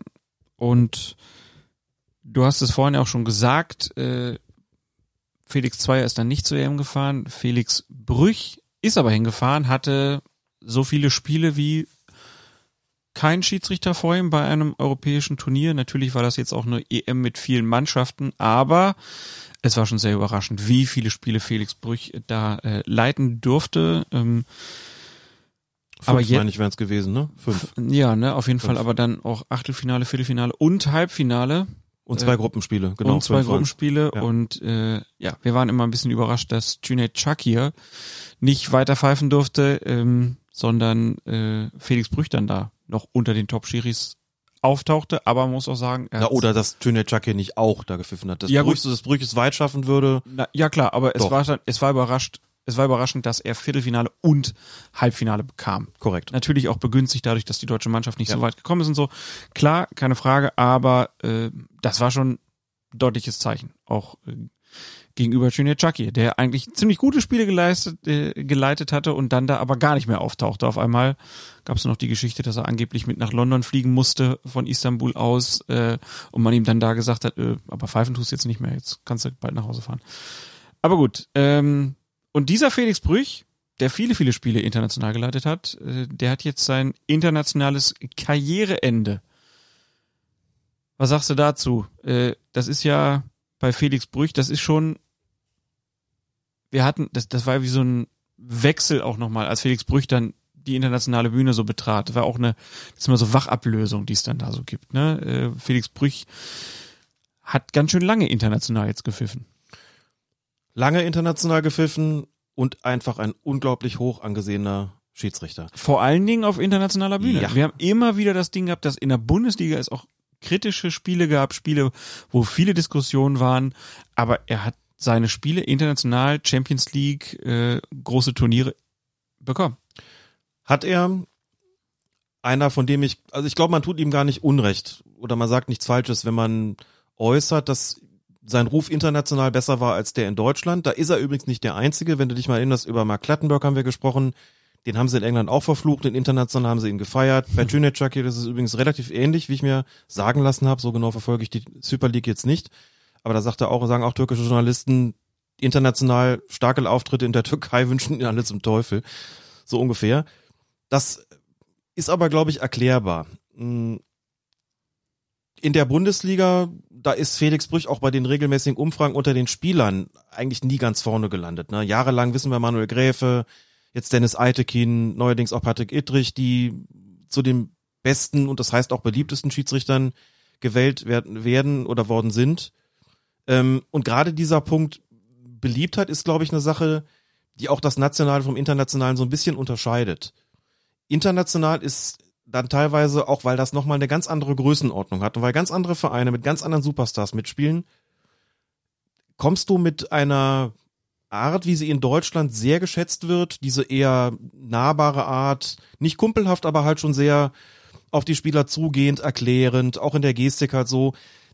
Das ist international nicht ganz so gefragt, sondern da ist tatsächlich eher ein Typus gefragt wie Felix Brüch, der Distanz zu den Spielern hält, der auch eine gewisse Strenge walten lässt, der immer deutlich macht, so, ich bin natürlich nicht der Feind der Spieler, aber ich bin erst recht nicht der Freund der Spieler. Und das auch sehr deutlich ausstrahlt in seiner ganzen Art äh, der Spielleitung, wo aber auch klar ist, ob da jetzt ein Messi kommt, ob da ein Ronaldo kommt, ob dann Sadio Mané kommt, Mohamed Salah oder wer auch immer, die sind vor ihm wirklich alle gleich. Da bevorzugt er keinen, der hat auch keinen, der hat auch keinen Star irgendeinen Bonus, sondern er pfeift teilweise hart, aber gerecht. Er schont keinen und er bevorzugt keinen. Und er hat diese etwas distanziertere Art, eben, die international durchaus hoch angesehen ist, aber auch klar wird so, der ist wirklich im besten Sinne unbestechlich. Der ist auch unvoreingenommen und deswegen hat Felix Brüch über all die Jahre nicht nur ein Champions League Finale bekommen, sondern immer wieder auch die K.O.-Spiele im Halbfinale, im Viertelfinale, viele bei der Europameisterschaft, weil ihn genau das ausgezeichnet hat. Und er hat auch ein wahnsinnig gutes Gespür immer wieder auf dem Platz gehabt, wo so die Grenzen zu setzen sind, wann man noch laufen lassen kann, wann man pfeifen muss, wie man ein Spiel auch wieder in die Spur bringt, wo es anderen vielleicht entglitten wäre, wie man sich nicht in den Mittelpunkt stellt. Also wirklich auch so ein, ein Schiedsrichter, was in, klar, in Deutschland sagen die Leute, ja, was, ne, wie Dennis Eitekin oder Patrick Edrich, die die Spieler auch mitnehmen, so und auch den, den Fans da irgendwie gefallen und damit ja auch nicht nur ankommen, sondern damit auch wunderbar ihre Spiele leiten. Und Brüch ist eben so eher diese kühle, rationale, distanzierte, wo man sagt, das ist jetzt keiner, wo die Leute sagen, wow, irgendwie schon eine richtige Marke, aber eben ein, ein unglaublich starker Schiedsrichter auf internationaler Ebene immer gewesen. Deswegen hat er über die, all die Jahre, über diese vielen Jahre immer wieder diese Spiele auch bekommen und ja auch wirklich vorzüglich runtergepfiffen. Ne? Wenn Chiellini vor dem, was war es, das Halbfinale nochmal, ich glaube von den Elfmeterschießen nochmal zu Brüch geht wissend, dass das jetzt sein, äh, dass das letzte Spiel irgendwie sein wird äh, bei einer Europameisterschaft, das er leitet und extra sich nochmal für die Spielleitung bedankt so und ähm, auch, auch deutlich macht, dass wie sehr er ihn wertschätzt. Das bedeutet schon was. Und mhm. das muss man, ich sag's an der Stelle deswegen nochmal so deutlich, weil das halt immer einer ist, der so, der eben in Deutschland nicht zu den Beliebten gehört. Ich glaube, wird völlig so, völlig, äh, also viel zu wenig zur Kenntnis genommen, was das eigentlich für ein, für ein großer internationaler Schiedsrichter gewesen, der sich mit den ganz Großen wirklich messen kann. Also wenn man große Namen sagt, muss man wirklich Felix Brüch immer auch dabei erwähnen, weil er, weil er wirklich die ganzen großen Spiele auch hatte. Durfte Brüch eigentlich Bayern-Spiele pfeifen? Nein. Und ich glaube, das ist auch das eine Erklärung auch eine dafür, ja. dass er halt hier nicht das mhm. ganz große Ansehen dann hatte, weil er diese Bühne Dortmund gegen Bayern oder so, oder die, diese ganzen Pokalfinalspiele, wo Bayern mit involviert war, ja. die durfte er ja alle nicht leiten. Das heißt, er, er konnte auch nicht diese maximale Präsenz in Deutschland haben, wie sie andere dann teilweise lange äh, bekommen. Ne? Wenn man immer mal wieder Dortmund gegen Bayern pfeifen darf, dann ist das ja wie eine Auszeichnung. Konnte er ja nicht machen. Durfte er ja nicht. Durfte die Bayern nicht pfeifen.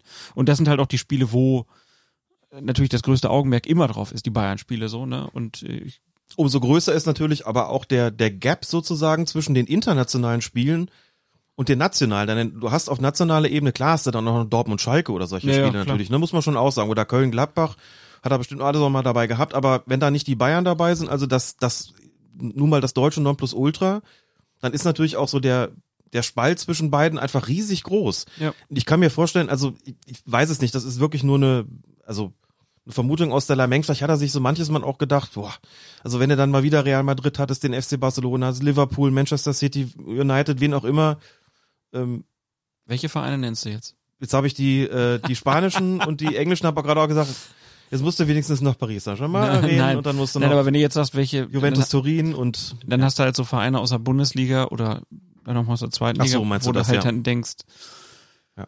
jo, letzte Woche äh, habe ich noch Toni Kroos gepfiffen und ja, sein Bruder ist auch ganz gut, aber spielt halt nur für Werder, ne? Ja, also das, das, klar, das ist natürlich dann auch so ein, so ein Gap, den du irgendwie hast. Und natürlich hast du auch nie, keine Ahnung, du kriegst halt nie ein Lob mal von Ja. Uli Hoeneß, Kalle Rummenigge, ja, guter Schiedsrichter oder hier, gute Entscheidung, pipapo. Kommt nicht, ne? Findet es nicht so statt in den Medien. Aber ich denke, er hat trotzdem ja eine überragende Karriere äh, gemacht. Äh, international und national bleibt er uns ja noch ein bisschen erhalten. Durfte er während Corona eigentlich die Bayern mal pfeifen? Ich habe es gar nicht auf dem Schirm. Auch Was nicht, daran ne? liegt, dass diese Landesverbandsneutralität, wie es heißt, ist zwar aufgehoben, deswegen darf Dennis Eitekin die Bayern pfeifen, das ist ja auch Landesverband Bayern. Mhm. Man hat aber die Grenze dort gesetzt, wo es dieselbe Stadt betrifft. Und da Ah. Felix Brüch in München lebt, hat er, ich weiß nicht wie oft inzwischen den FC Augsburg gepfiffen, aber nie die Bayern. Ja, ist auch nicht weit und ist ja auch ähnlich. Augsburg, Bayern, Das ist quasi das Gleiche. Ja. Dann kommen wir zum DFB-Pokalfinale. Da ist nämlich bekannt gegeben worden, dass Sascha Stegemann das Spiel leiten darf. Und du kennst auch den Sascha ganz gut, aber auch die Assistenten. Genau. Sascha Stegemann hatten wir ja hier in einer der früheren Folgen unseres Mhm. Da war er noch Podcasts. Zweitligaschiedsrichter. Kannst du mal sehen, so macht man, so macht man Karriere. Inzwischen FIFA-Schiedsrichter und jetzt das DFB-Pokalfinale, was natürlich einfach eine, das ist für jeden Schiedsrichter eine großartige Sache. Sagt auch jeder Schiedsrichter, der es mal erreicht hat, das ist wirklich ein Traum. Das ist auch national natürlich das Größte, was du erreichen kannst. Ich war gespannt, wer es bekommen würde. Jetzt hätte man sagen können, so von der natürlichen Rangordnung inzwischen und abzüglich der Schiedsrichter, die es schon mal hatten, also manche bekommen es auch ein zweites Mal, wie zuletzt zum Beispiel Felix Brüch, aber eben die wenigsten, wenn man jetzt mal guckt, wer hat's schon gehabt und die erstmal ausschließt, dann landet man sehr schnell eigentlich bei Daniel Siebert Mhm. und sagt, das ist ja eigentlich die neue deutsche Nummer eins so, zumindest auf internationaler Ebene, könnte jetzt sein, aber er hat auch viele, sagen wir mal, größere Spiele in der jüngeren Vergangenheit gehabt, wie ähm, zuletzt eben Bayern gegen Dortmund beispielsweise, Atletico Madrid in der Champions League und vielleicht, und es war bei den Spielen teilweise eben auch ein bisschen so, dass, dass es Diskussionsbedarf gab, vielleicht hat man auch einfach gesagt, und jetzt muss es einfach noch nicht in dem Jahr auch das DFB-Pokalfinale sein, ist ja wirklich noch jung, das kriegt er natürlich irgendwann auch in den, in den kommenden Jahren. Und dann ist es Sascha Stegemann geworden, mit Frederik Asmuth an der Linie.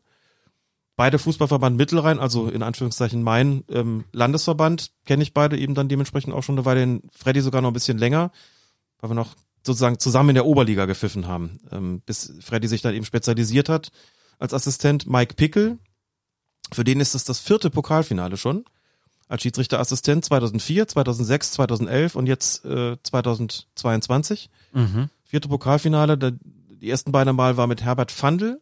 Oh, 2011 müsste ich jetzt nachgucken, könnte sein Marco Fritz, bin ich jetzt gerade nicht ganz sicher, war auf jeden Fall Duisburg gegen Schalke, das 5 zu 0 für Schalke.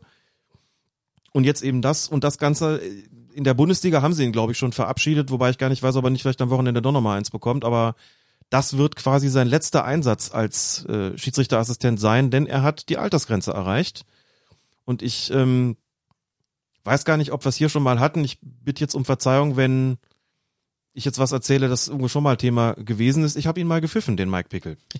ich glaube, du hast es noch nicht erzählt. Ich habe es noch nicht erzählt. Du die kennst Gesch- die Geschichte natürlich. Ich kenne jetzt die Geschichte drumrum, weil du bei Ja. Sport 1 warst Ja. und dort welchen Fußballkommentator getroffen? Thomas? Wagner. Thomas Wagner. Ja. Unter anderem bei Magenta aktiv, man kennt ihn aber auch bei Sportradio 360. Das Sky, genau, Und der hat früher mal selber Fußball gespielt. genau. In der Landesliga In der Landesliga bei TuS Mayen. Das TuS ist im. Rheinland. Genau, bei TuS Mayen und Mike Pickel. So, was an die, Ach so, lass- okay. wir müssen, wir Erzähl müssen, ja, weil das, das ist schon, das geht schon wieder in diese Nerd-Geschichte von Alex Feuerherd einfach rein.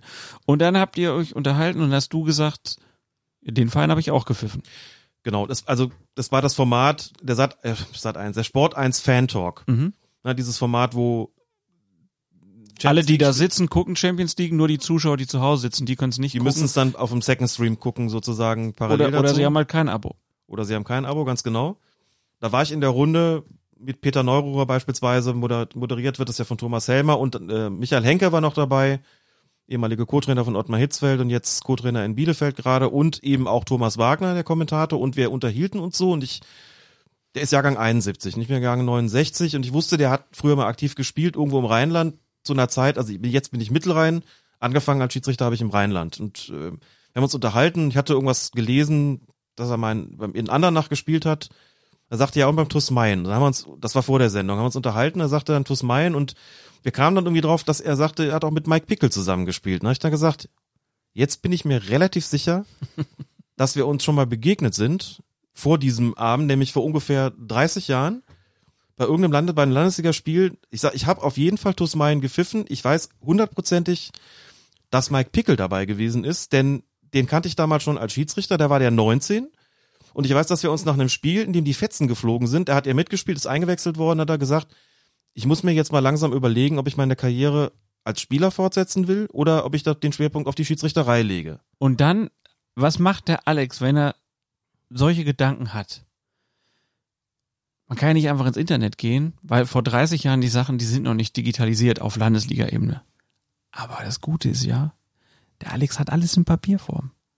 Die ganzen Berichte von den ganzen Spielen. Na, nicht alle. Und dann geht er in sein Archiv und blättert ein bisschen und findet den Spielbericht. Genau.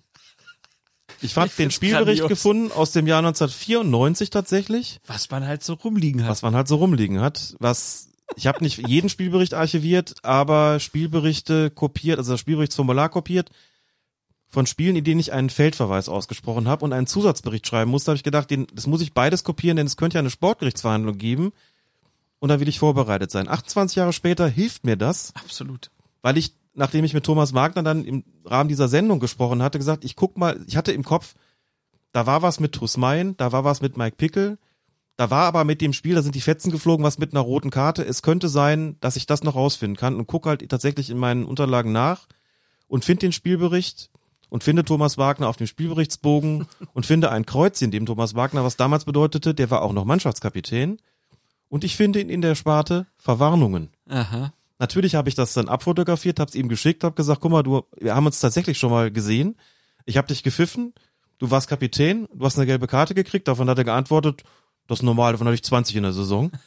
Geschrieben mehr als Walter Frosch und eingewechselt mit der Nummer 12 tatsächlich Mike, Mike Pickel. Pickel. Steht auf dem Spielberichtsbogen drauf. Also wir hatten damals, wie gesagt, einen Draht zueinander. Wir wissen ja, wie er sich entschieden hat. Er hat nicht die Spielerkarriere fortgesetzt, sondern die Schiedsrichterkarriere. Zum Glück, muss man sagen. Ja. Ähm, und das ist eine große Karriere geworden, vor allen Dingen, als er sich spezialisiert hatte. Er war, hat gepfiffen bis in die zweite Liga, sich dann spezialisiert als Schiedsrichterassistent und eben jetzt viertes Pokalfinale. So, Punkt dahinter. Und Sascha Stegemann, Frederik Asmuth, die beiden aus dem Mittelrhein sind die anderen beiden Beteiligten. Robert Schröder ist vierter Offizieller. Und das finde ich schon, das ist schon eine bemerkenswerte äh, Karriere einfach. Und ähm, ich glaube, das darf man auch einfach mal so sagen. Wünsche ihm da wirklich ein sehr, sehr glückliches Händchen und dass er es auch genießen kann, dass er wirklich viel Spaß dabei hat. Und muss auch sagen, also ich meine, wer es pfeift, der hat's auch verdient. Das muss man gar nicht ja irgendwie in Abrede stellen, aber finde auch einfach so die Entwicklung, die er gemacht hat und er hat auch wirklich eine gute Saison. Das passt schon alles zusammen. Er hat ein wirklich brisantes Spiel Leipzig gegen Freiburg. Da prallen ja auch so ein bisschen die Fußballkulturen aufeinander, wenn ich das mal so halbwegs neutral formulieren darf. Das wird mit Sicherheit kein einfaches Spiel. Da werden keine Schals verknotet. Da werden keine Scheiße verknotet und verknüpft. Und ja wieder das erste, erste Pokalendspiel mit Zuschauern jetzt auch Mhm. nach Corona. Das ist ja auch nochmal was Besonderes. Kommt Helene? Ich denke nicht. Schade. Jedenfalls nicht zum Singen. Aber, aber du kommst. Ich werde da sein, genau. Ich werde in Berlin im Stadion sein. Okay, also die ersten O-Töne von Sascha Stegemann nach Abpfiff sind safe. Schauen wir mal. Aber in Berlin warst du neulich eh schon mal. Äh, du wolltest einen kleinen Pimmelmann abholen. Ja, das erklärst du jetzt selber, was du damit meinst. Den Es kleinen Pimmelmann. Also, wenn ich wir, aber man muss dazu sagen, wir haben auch schon nach 23 Uhr, dann dürfen wir das jetzt sagen. und ich habe ich hab immerhin ein alkoholfreies 033 Weizen getrunken. Ja, Also, ich will äh, gar nicht wissen, was jetzt hier los wäre, wenn du betrunken wärst, Klaas. dann wär's noch Nicht wahr? Wenn du schon alkoholfrei so, so aufdrehst, ich bin schon also junger Padawan. Es geht darum, dass wir bei den goldenen Bloggern nominiert waren. In der äh, Kategorie bester Twitter-Account des Jahres. Und ich hätte vorhin fast gesagt, wir haben gegen Karl Lagerfeld verloren. Aber es ist nur der. Gesundheitsminister gewesen. Nur. Mhm. Äh, ja gut, also Lagerfeld, Lauterbach ist jetzt schon nochmal kleiner Unterschied.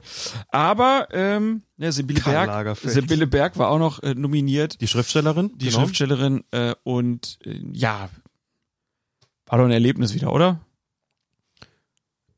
Erstmal habe ich mich, was ich denke, schon echt gefreut, dass wir da nominiert worden sind. Es ist, soweit ich weiß, das ist ja, die Nominierung nehmen ja dann doch die Teilnehmer und Teilnehmerinnen im Internet vor. Und das ist ja nicht so, dass das eine Jury auswählt. Nee, die Vorschläge macht das. Äh, die macht, Vorschläge, das meine ich genau. ja. Also irgendwer muss uns vorgeschlagen Ja. haben, danke euch äh, oder dir und dann wird unser Account dann sozusagen damit rausgenommen. Ich meine, klar, die nominieren dann da immer auch irgendwelche bekannteren Mhm. Persönlichkeiten. Herr Lauterbach hatte keine Zeit, komisch, ne? war nicht da. Sein Pressesprecher oder so war da, glaube ich. Ja. Äh, ja, es war ein, es war ein Regierungssprecher da, glaube ich. Ja. Also nicht der Regierungssprecher, aber es war ein Sprecher oder des Ministeriums. Ehrlich gesagt weiß ich das gar nicht mehr. ist ja auch egal. Auf jeden Fall wurde ja. das dann äh, da entgegengenommen. Du durftest auch ein bisschen was über Colinas Erben erzählen. Genau. Äh, ich äh, glaube, der Thomas Knüver heißt da, glaube ich. Ja. Der ist schon Fan. Äh, hat sich gewünscht, dass wir über Preußen Münster reden, haben wir heute gemacht. so.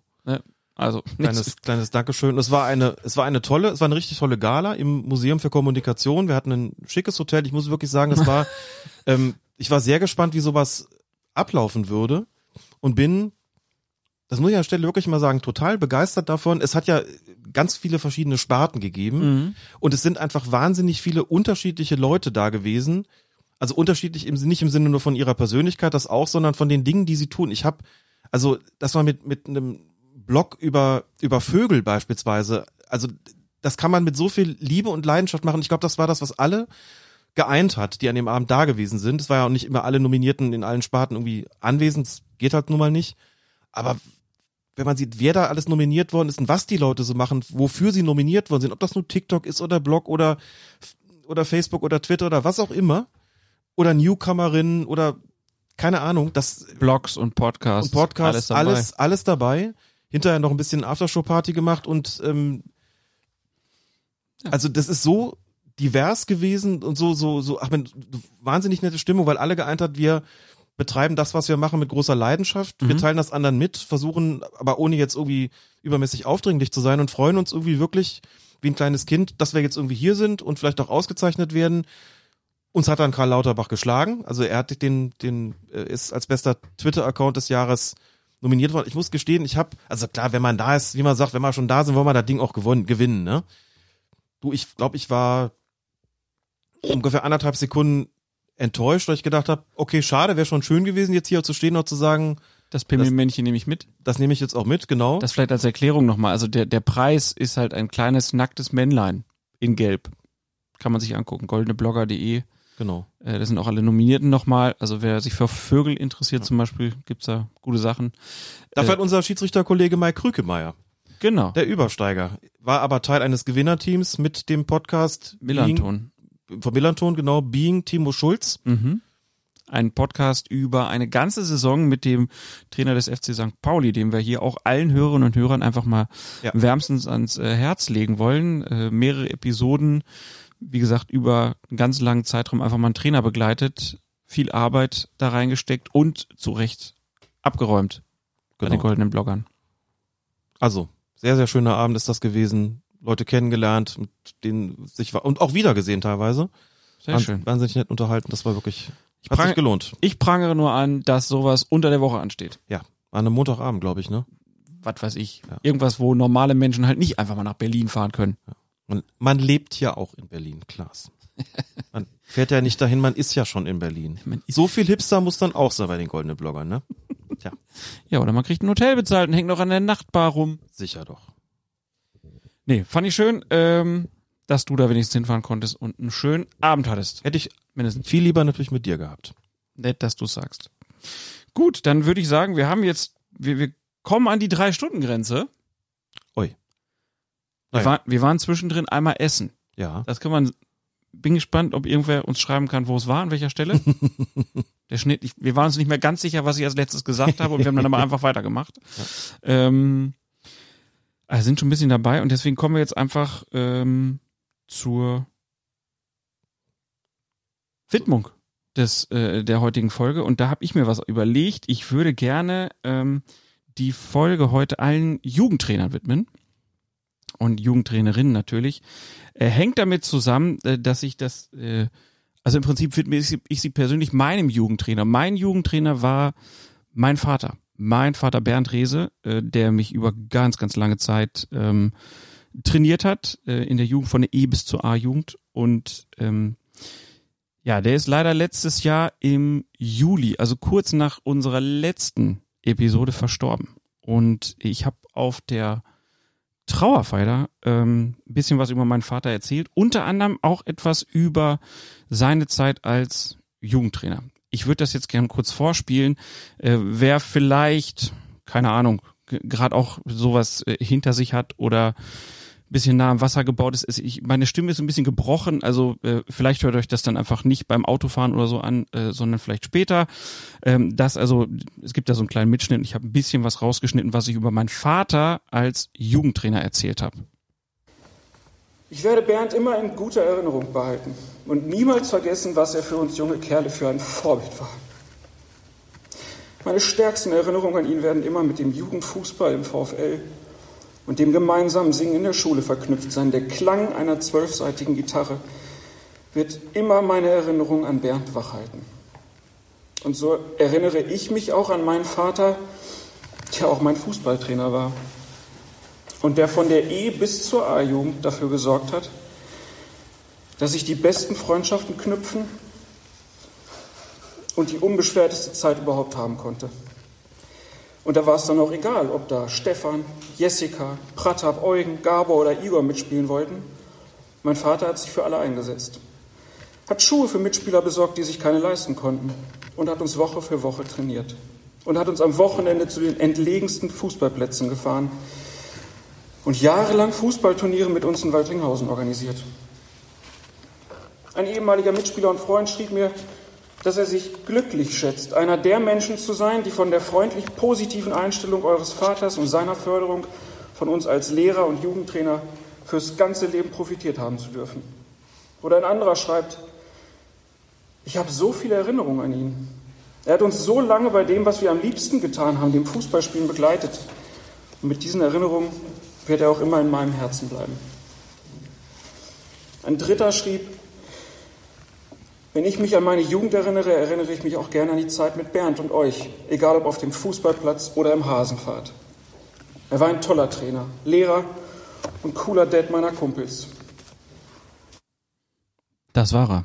Mein Vater Bernd Riese und äh, ja, ähm, warum spiele ich das hier vor?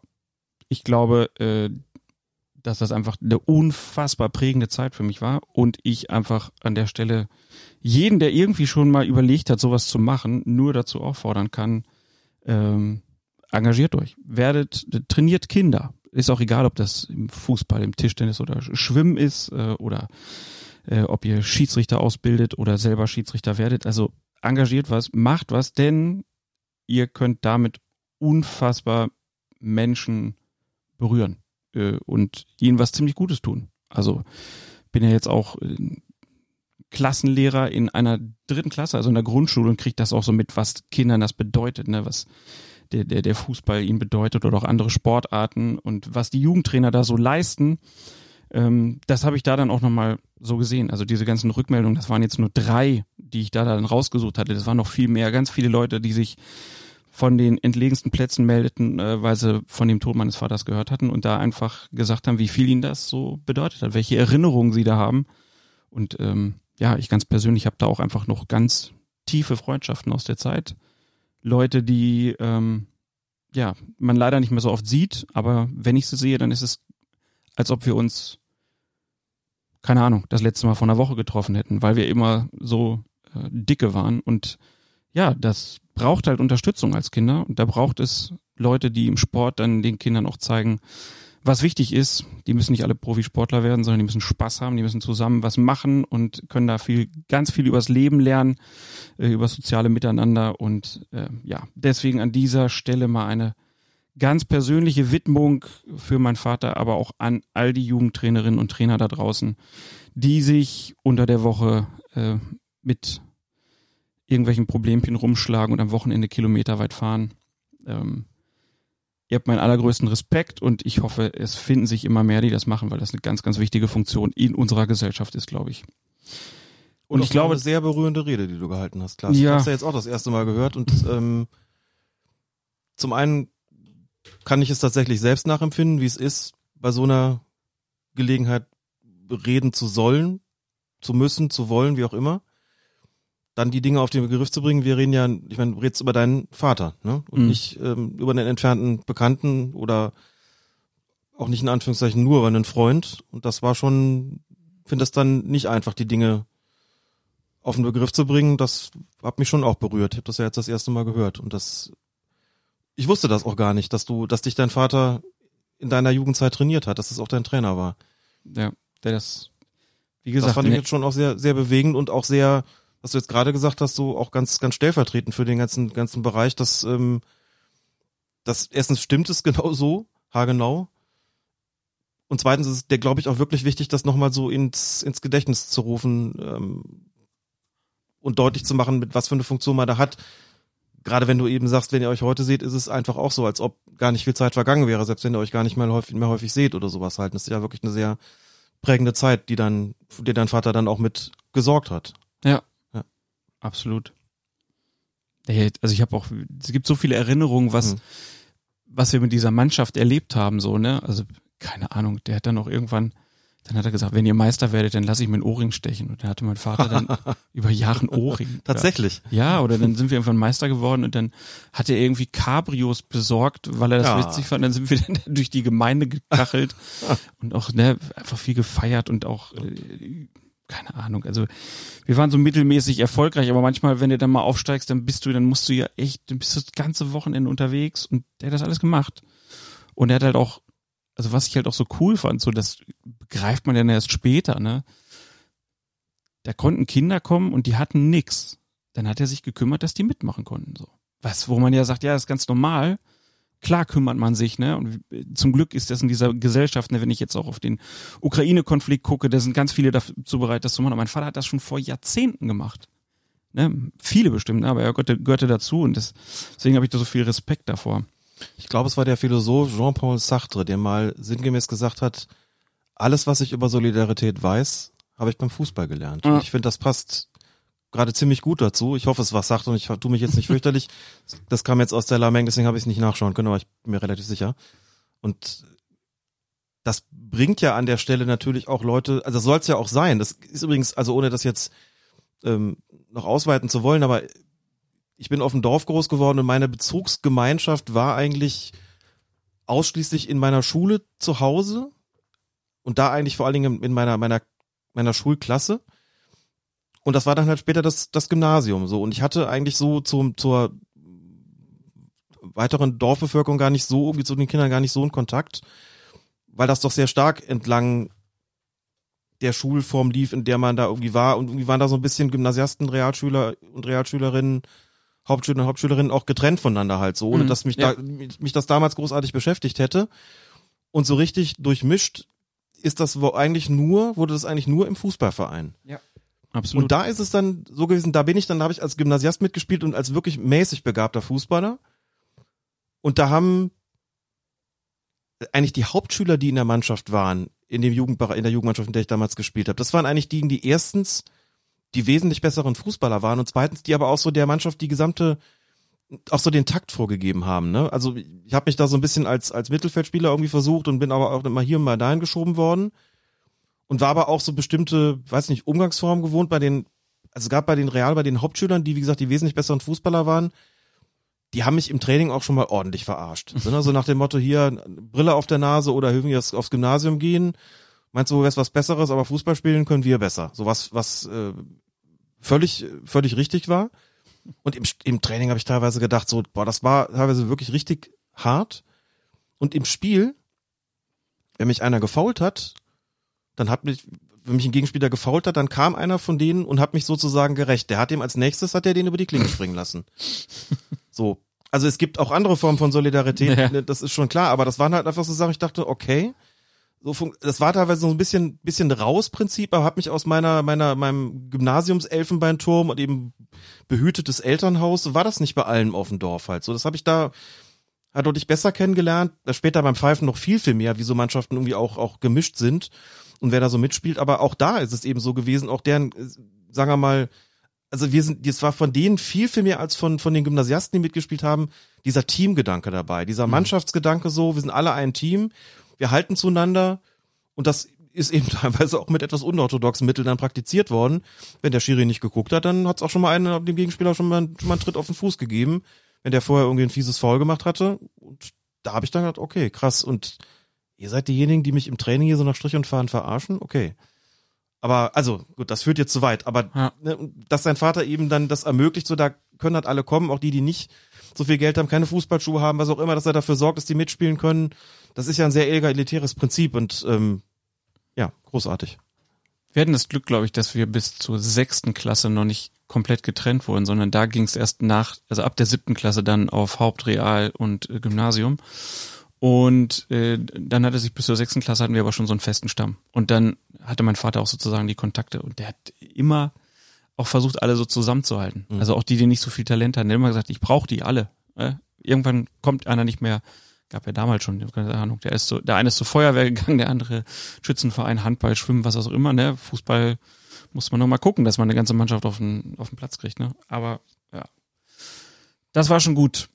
Aber ja, keine Ahnung. Mein Vater war ziemlich krank, ziemlich lange, ziemlich viele Monate und da hatte ich diese Rede dann irgendwann schon so halb im Kopf und musste dann nach dem Tod das eigentlich nur noch runterschreiben gefühlt. Ähm, ja, und das begründet dann, glaube ich, auch, warum wir so lange Pause gemacht haben. Ich habe da echt viel dran zu knabbern gehabt und hatte dann auch ja neuen Job an der Grundschule und so und äh, das erste Mal eine Klasse übernommen und Corona war ja auch noch, dann selbst auch nochmal das gehabt und das hat mich auch richtig niedergestreckt und die ganze Family und ja, deswegen hat es leider so lange gedauert, bis Colinas R mal wieder endlich hier zusammen am Mikrofon sitzen können und ich freue mich sehr, Alex, dass wir das heute gemacht haben. Ja, ich mich auch. Ähm, wurde mal wieder Zeit. Wie gesagt, wir waren auch schön essen zwischendurch, ähm, weil wir uns auch so leider ein bisschen wenig gesehen haben in letzter Zeit. Ne? Zwar immer mal wieder kurz telefoniert oder so, aber Auch das hat Ja. Corona ja, so, also, Corona hat auch seinen unangenehmen Beitrag dazu geleistet, dass es so war. Nicht nur was das Podcasten betrifft, das wir ja theoretisch auch auf die Distanz hätten machen können, aber es ist ja dann immer auch viel vorzubereiten, wie es dann halt so ist. Also muss Ja. man einfach mal sagen, du hast gerade schon Gründe genannt und auf meiner Seite dann auch teilweise eine sehr starke berufliche Belastung. Ähm, jetzt gehen auch so langsam die Präsenzveranstaltungen wieder los. Das hat dann halt nicht immer also wenn du gepasst Vorträge machst. wenn ich Vorträge mache, genau. Ähm, und das hat dann nicht gepasst und manchmal, also ist es dann halt so, dann ginge es vielleicht, aber dann ist man vielleicht auch gar nicht so, oder dann hat ist an der Vorbereitung gescheitert, deswegen haben wir es jetzt auch so gemacht. Also das muss ich auch ehrlich zugeben, wenn die Pause immer länger wird. Und ich Mhm. meine, ich habe mir leider nie angewöhnt, einfach mal, das wäre ja viel leichter, aber dann hätte man jetzt viel streichen müssen, ehrlich gesagt. einfach so ein Programm kontinuierlich vorzuschreiben. Es ist dann immer eher so, dass äh, ich mache mir schon immer ein paar Stichpunkte, aber wenn wir uns dann treffen, dann machen wir das Programm eigentlich kurz vorher so und äh, weniger kontinuierlich, dass man einfach nur noch sagen muss und jetzt ausdrucken. Jetzt machen wir das und man einmal sagt, guck, wie viel Zeit ist denn vergangen und was sind denn die Schwerpunkte so. Naja, lange Rede, kurzer Sinn war irgendwie klar, wenn jetzt so viel Zeit vergangen ist, muss man sagen, okay, was macht man denn jetzt?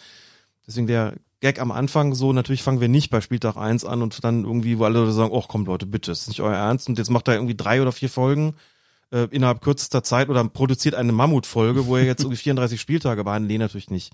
Deswegen haben wir jetzt gesagt, wir machen die großen Linien, haben vier Sachen rausgesucht, hätten auch noch mehr machen können, ist natürlich mehr passiert in der Saison. Auch bei, bei konkreten Spielen, wo es Aufregung gegeben hat, das haben wir jetzt im Prinzip gar nicht behandelt. Ja, aber du hast ja auch ganz, ganz viel auf Twitter erklärt, Ja. bei Sky erklärt, äh, in deinen Kolumnen erklärt. Also wer Interesse dran hatte, der wurde ja von Colinas Erben dennoch mit Ja. jeder Menge Informationen äh, versorgt rund um die Schiedsrichterei. Viel erklärt. Und so soll es ja auch weiter sein. Soll es weiter sein, nur hoffen wir, dass die nächste Pause nicht so lange dauert. Also zehn Monate sicherlich nicht nochmal. Nee. Jetzt haben wir irgendwie mh, den 10. Mai. Gut, jetzt ist die Saison natürlich bald. Ich meine, wir können ja einfach mal, wir können einfach mal gucken. Da haben wir jetzt uns nicht, nicht drüber unterhalten. Das ist jetzt irgendwie nur so mein, da kommen ja jetzt Relegationsspiele, da kommen jetzt Pokalendspiele. Der letzte Bundesligaspieltag, der letzte Zweitligaspieltag, vielleicht ergibt das ja nochmal eine Folge. Zumal wir natürlich auch noch Sachen haben, die wir jetzt nicht erwähnt haben. Es sind Genau. noch Hörerfragen offen. Wir haben eigentlich im Ende jedes Manuskript steht immer Themen für die nächste Folge. Da wird dann immer schön was und schön was geschoben, auch schon seit einer ganzen Weile, was wir eigentlich auch schon längst hätten ähm, hätten machen können. Also Machen eher so, wollen auch. machen wollen vor Ja, allen Dingen das ist ja auch. immer die Frage, genau. Aber das Ähm. kriegen wir schon irgendwie hin, Alex. ja, kriegen wir schon irgendwie hin. Hauptsache haben wir jetzt mal wieder drei Stunden gemacht. Genau. Ne? Drei Stunden, drei Stunden. wenn wenn es euch gefallen hat, dann empfehlt uns gerne weiter. Wenn ihr eine schöne Geschichte habt aus eurer Schiedsrichterzeit, dann schreibt sie uns Auch gerne was über eure Jugendtrainer. Höre ich auch gerne. Ne? Wie, wie, wie hießen eure Jugendtrainer? Fallen euch bestimmt direkt die Namen ein, ne? Was habt ihr da für Geschichten erlebt? Ich erinnere mich auch noch gut an, an andere Jugendtrainer, die ich dann auch mal hatte. Fürchterliche Auswärtsfahrt mit ganz schlechter Musik, aber waren froh, dass uns gefahren hatten, ne? Meine Jugendtrainer hießen Erwin Pottratz und Gerd Reufels. Gerd Reufels, beide beim SV Windhagen im, im Westerwald, Fußballverband Rheinland und Gerd Reufels war beim SV Windhagen auch Schiedsrichter. Und älter als ich und habe mich dann immer mit zu so den Schiedsrichtervorbildern noch in Neuwied genommen, denn das ist da, also wenn man mit 16 anfängt, das wäre mit dem Mofa auch schon zu weit gewesen, die Strecke. Du hattest ähm, einen Mofa, ne? Ich hatte einen Mofa, das war da, wo ich aufgewachsen bin, durchaus normalen Mofa zu haben, denn Fahrrad war schon eher schwierig. Gab noch keine E-Bikes, ne? Es gab noch keine E-Bikes, genau. Ich hatte quasi die groß äh, Zünder ab CX25, so ein Enduro-Mofa, sehr schön.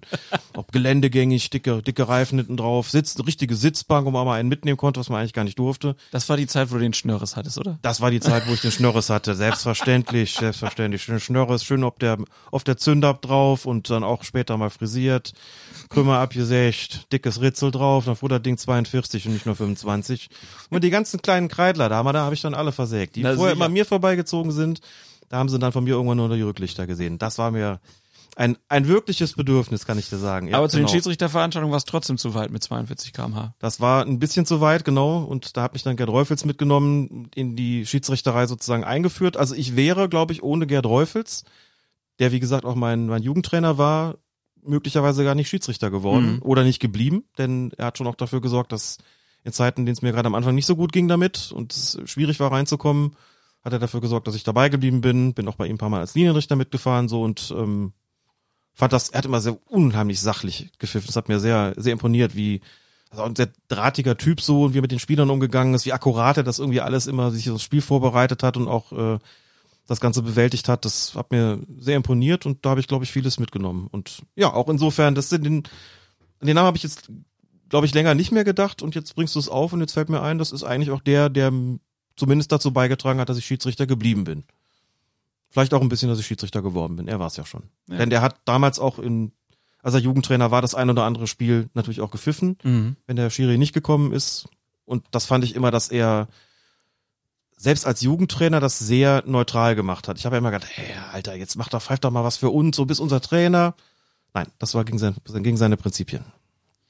Mein Vater hat irgendwann auch einen Schiri-Schein noch gemacht, weil es zu wenig gab für den Verein und dann, dann hätte man irgendwie, ich weiß gar nicht, man durfte nicht so viele Mann, man durfte nur so viele Mannschaften anmelden, wie man Schiedsrichter hatte oder so. Ansonsten zahlst du Strafe oder verlierst äh, Punkte. Sowas, ja, ja. ne? Genau. Ja.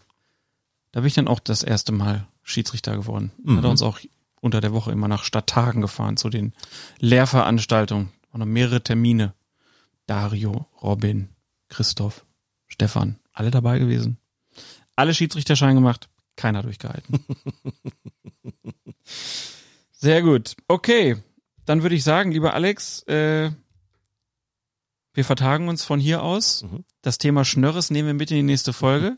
Das ist nochmal gut, auch bei Schiedsrichtern zu besprechen. Das ist richtig. Ich wünsche dir einen zauberhaften Abend und all unseren Hörerinnen und Hörern zauberhaften Resttag. Macht's gut. Tschüss. Tschüss. Also, ihr wisst schon Bescheid abschalten.